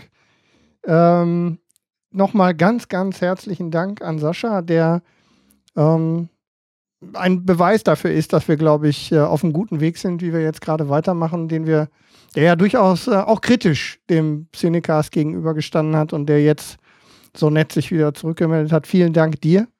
Willkommen zurück. Willkommen Sascha. zurück, Welcome home. Und ähm, ja, Daniel auch sehr intensiv geschrieben. Vielen Dank für die, für die, äh, ähm, für das Feedback. Äh, Aaron, Aaron hat aus Neuseeland geschrieben und freute sich über die, über die neue Folge. Auch dafür vielen Dank für dich an sich, Wow. Sascha, noch die Information. Tatsächlich ist iTunes, wir hatten ja darüber gesprochen und das gilt jetzt auch mal für alle unsere Hörer da draußen. Eine Möglichkeit für uns noch ein bisschen an Reichweite zu gewinnen und genau das ist es, ähm, was wir noch ein bisschen brauchen, ist uns bei iTunes eine Bewertung, eine Rezension zu schreiben. Nicht nur ein Sternchen zu setzen, sondern auch ruhig mal einen Satz darunter zu schreiben. Das hilft uns sehr. Also auch Auch nochmal. schlechte Bewertungen helfen. Ähm, ja, gut. Wir freuen uns natürlich mehr über die guten. Bewertungen. Aber ähm, weil die Frage aufkam, ob das wirklich relevant ist. Und die Statistik sagt, dass ähm, die in den, dass iTunes als äh, Plattform für ähm, das Abrufen von unserem Format immer noch auf Platz 3, wenn man es pro Folge und insgesamt auf Platz 4, was die reine Menge an abgerufenen äh, Folgen angeht, ist. Das heißt, es ist eine relevante Plattform und es hilft uns eben einfach da in den Charts und auch bei iTunes gefeatured zu werden. Wie wollen wir denn die Top 10, Leute? Genau, wir müssen wieder in die Top 10. Das dazu. Dann war noch eine Geschichte. Ähm, es geht immer wieder darum, äh, ob man uns irgendwie eine Freude machen kann, ähm, wie es aussieht mit einer Unterstützung. Ja, natürlich auf der einen Seite, wenn wir dann irgendwie Tee oder so oder mal einen Amazon-Gutschein ähm, bekommen, da sind wir sehr dankbar. Das ist, das ist schön. Wir haben ja eine Weile auf, auf, ähm, auf äh, sag mal schnell, äh, auf Flatter gesetzt. Ähm, das ist offiziell gescheitert. Ähm, Ach, das meintest du in den Shownotes mit Twitter. ja, ja, das, da habe ich irgendwie. Ich dachte, ähm, Twitter ist gescheitert. Twitter ist Hä? nicht gescheitert. Nein, ähm, Flatter ist gescheitert Twitter, für uns. Okay, ja, das ist, ist nix. Ähm, das hat keinen Sinn. Und die Frage kam auf, ob wir, ähm, wie das einige andere Podcasts machen, uns ähm, eventuell eine Patreon-Kampagne zulegen. Wir Was für sind eine Kampagne? Patreon. Kennst du das? Patreon? Nee, kenne ich noch nicht. Ähm, Patreon ist eine Plattform, so ein bisschen wie, das hat so ein bisschen wie Kickstarter-Charakter. Du kannst halt, aber nur mit dem Unterschied, dass du regelmäßig Geld an, an Content ähm, Du kannst regelmäßig im Entwickler Monat Summe X Geld spenden für reinschmeißen. ein Projekt deiner Wahl. Und ähnlich wie bei Kickstarter oder anderen äh, machen die, die Produzenten dann auch so, ähm, so unterschiedliche Goals für, ne, wenn ich wenn ich 50 Euro im Monat bekomme, dann mache ich das und das. Und wenn ich 100 Euro und 200 und 500. Cool. In Amerika wird da schon viel Geld mit verdient. Da gibt es also einige, ähm, einige auch Podcaster, die fünfstellig im Monat irgendwie Geld Hm. kriegen. Wahnsinn, ja. Ähm, einige uns bekannte Podcaster machen das schon. Da fällt also tatsächlich regelmäßig Geld raus. Mal mehr, mal weniger. Die Frage ist halt eben für uns, ähm, ob das, ja, ob, ob ihr das wollt. Also die Frage ist halt eben, sind unsere Hörer bereit, ähm, regelmäßig da irgendwie Geld dran zu schmeißen? Wir müssen natürlich uns überlegen, was machen wir dann da, weil mit regelmäßigem Geld, auch Für- wenn das nicht so bedeutet, entsteht ja uns ja auch eine gewisse Verpflichtung. Für 89 Cent zum Beispiel im Monat wird sich für uns jetzt nicht lohnen. Nee. Ähm, wir dürfen auch, ihr dürft auch nicht vergessen, Patreon kriegt natürlich Geld von dem Euro zum Beispiel, den ihr Ja, spendet. 11 Cent. Genau, das sind diese Also 11 11 Cent, Cent und pro Dollar. Du pro, pro, ja pro Dollar, ja, ja, genau. Und äh, da man uns ja auch anderweitig über Auphonic oder was auch immer äh, Spenden in Anführungsstrichen zukommen lassen könnte, ist halt die Frage, lohnt sich das? Wollen, wollt ihr das? Machen wir das? Also- ja oder nein? Genau wie bei den, genau wie bei den iTunes-Rezensionen hier mal der Aufruf auch an mehr als die fünf, die uns schreiben regelmäßig. Wenn ihr Bock habt, wenn ihr glaubt, dass das ähm, auch für uns Sinn machen würde, ähm, dann schreibt uns das doch mal Stell dir mal vor, wir haben, Twitter. wir haben ja vierstellige Hörerzahlen. Stell dir mal vor, die würden alle mal schreiben. Vierstellig. Ja, Äh, vier, ja, die- doch vierstellig. Ja, die nicht, alle vier, nicht vier, würden- nicht vier Hörer. Wenn wir ein paar tausend äh, Feed Feedbacks bekämen, dann wüssten wir ganz genau, was wir Ja. zu tun haben. Also, Aufruf, schreibt in die Kommentare, ob ihr es machen würdet, was ihr bereit wärt zu zahlen und was ihr dafür haben wollt. Ganz genau. wenn ihr da Bock Ja. drauf habt. Und wir überlegen uns, was wir dann da tun. Genau. Und ich würde mich, wie gesagt, da wir sehen ja auch, wie viele, man kriegt ja mittlerweile eine sehr ausführliche Auswertung. Gerade die Mhm. iTunes-Zahl ist ja gar nicht so gering. Wenn uns davon einfach ein paar mehr auch äh, dann einfach sich die Mühe machen, einmal zu bewerten, was Henrik gerade sagte, Genau. das würde uns halt nochmal generell einen Schub in diesen Charts geben, was ziemlich cool wäre. Und das führt dazu, dass wir halt dann auch mal gefeatured werden auf den Startseiten, wenn man in die Kategorien und so weiter kommt. Und, hatten dann, wir mal und das Genau. ist schon länger her. und das äh, muss einfach mehr werden. Okay, Aber jetzt ist ja Gerold da. dann, genau. äh, Das Ziel. digitale Leinwand.de. Genau. Äh, ja, da müsst ihr, ich freue mich schon auf euren ersten Virtual Reality äh, Podcast. Live in 360 Grad. Ja, das wird ein. Spaß hier in unserem Studio. Ja, die Kameras kriegst du jetzt mittlerweile. dran. Ähm, ich möchte auch noch kurz äh, minimal Feedback abgeben, äh, neben die du schon genannt hast, auch äh, Thomas, Oliver, die alle, die bei Facebook geschrieben haben, äh, bei den Jahrescharts mitgediskutiert oder was geschrieben haben. Vielen, vielen Dank. Und äh, dann möchte ich mich gerne noch bei Christian bedanken. Christian hat, ähm, was ihr seht, als unser Folgenlogo oder unsere Folgenbild, ähm, das hat er so als Collage aufgebaut. Ähm, da seht ihr ja den Charles und seine, lieb seine größten Figuren, die er so spricht. Ab Im jetzt Hintergrund unser offizieller Photoshop-Beauftragter. ist jetzt Christian, du bist offiziell unser Photoshop-Beauftragter. Äh, der hat auch übrigens das Star Wars-Bild von mir äh, bearbeitet, was man bei Facebook eventuell schon gesehen hat, einige. Ja, vielen, vielen Dank dafür. Da, da kriegst du deine Credits für. Er hatte gesagt, er, will, er braucht kein Copyright, aber wenn er uns, wenn wir ihn kurz erwähnen, wäre lieb. Und das machen wir natürlich sofort gerne. Vielen, vielen Dank. Und wir freuen uns schon auf die nächsten Bilder zu den nächsten Folgen. Ne? so, meine Nase So, sitzt jetzt- komplett zu. Gut, dann, ähm, wir werden auch den äh, Gerold noch ausführlich verlinken und äh, was auch immer noch, was du von uns möchtest, wie wir dich featuren sollen. Zahlen. Das, das äh, kriegen wir bestimmt hin. Jungs, alles gut. War schön wieder bei euch gewesen zu sein und äh, lasst uns gerne Ende des Jahres nochmal eine Rückschau halten, Das schaffen wir. was das technische Jahr gebracht hat. Und ja, dann freue ich mich auf die neue Folge und äh, sag bis zum nächsten Mal. Alles klar. Bis dann. Bis dann, Wir liebe Hörer. Macht's sind gut. Raus. Bis raus. Ciao, ciao.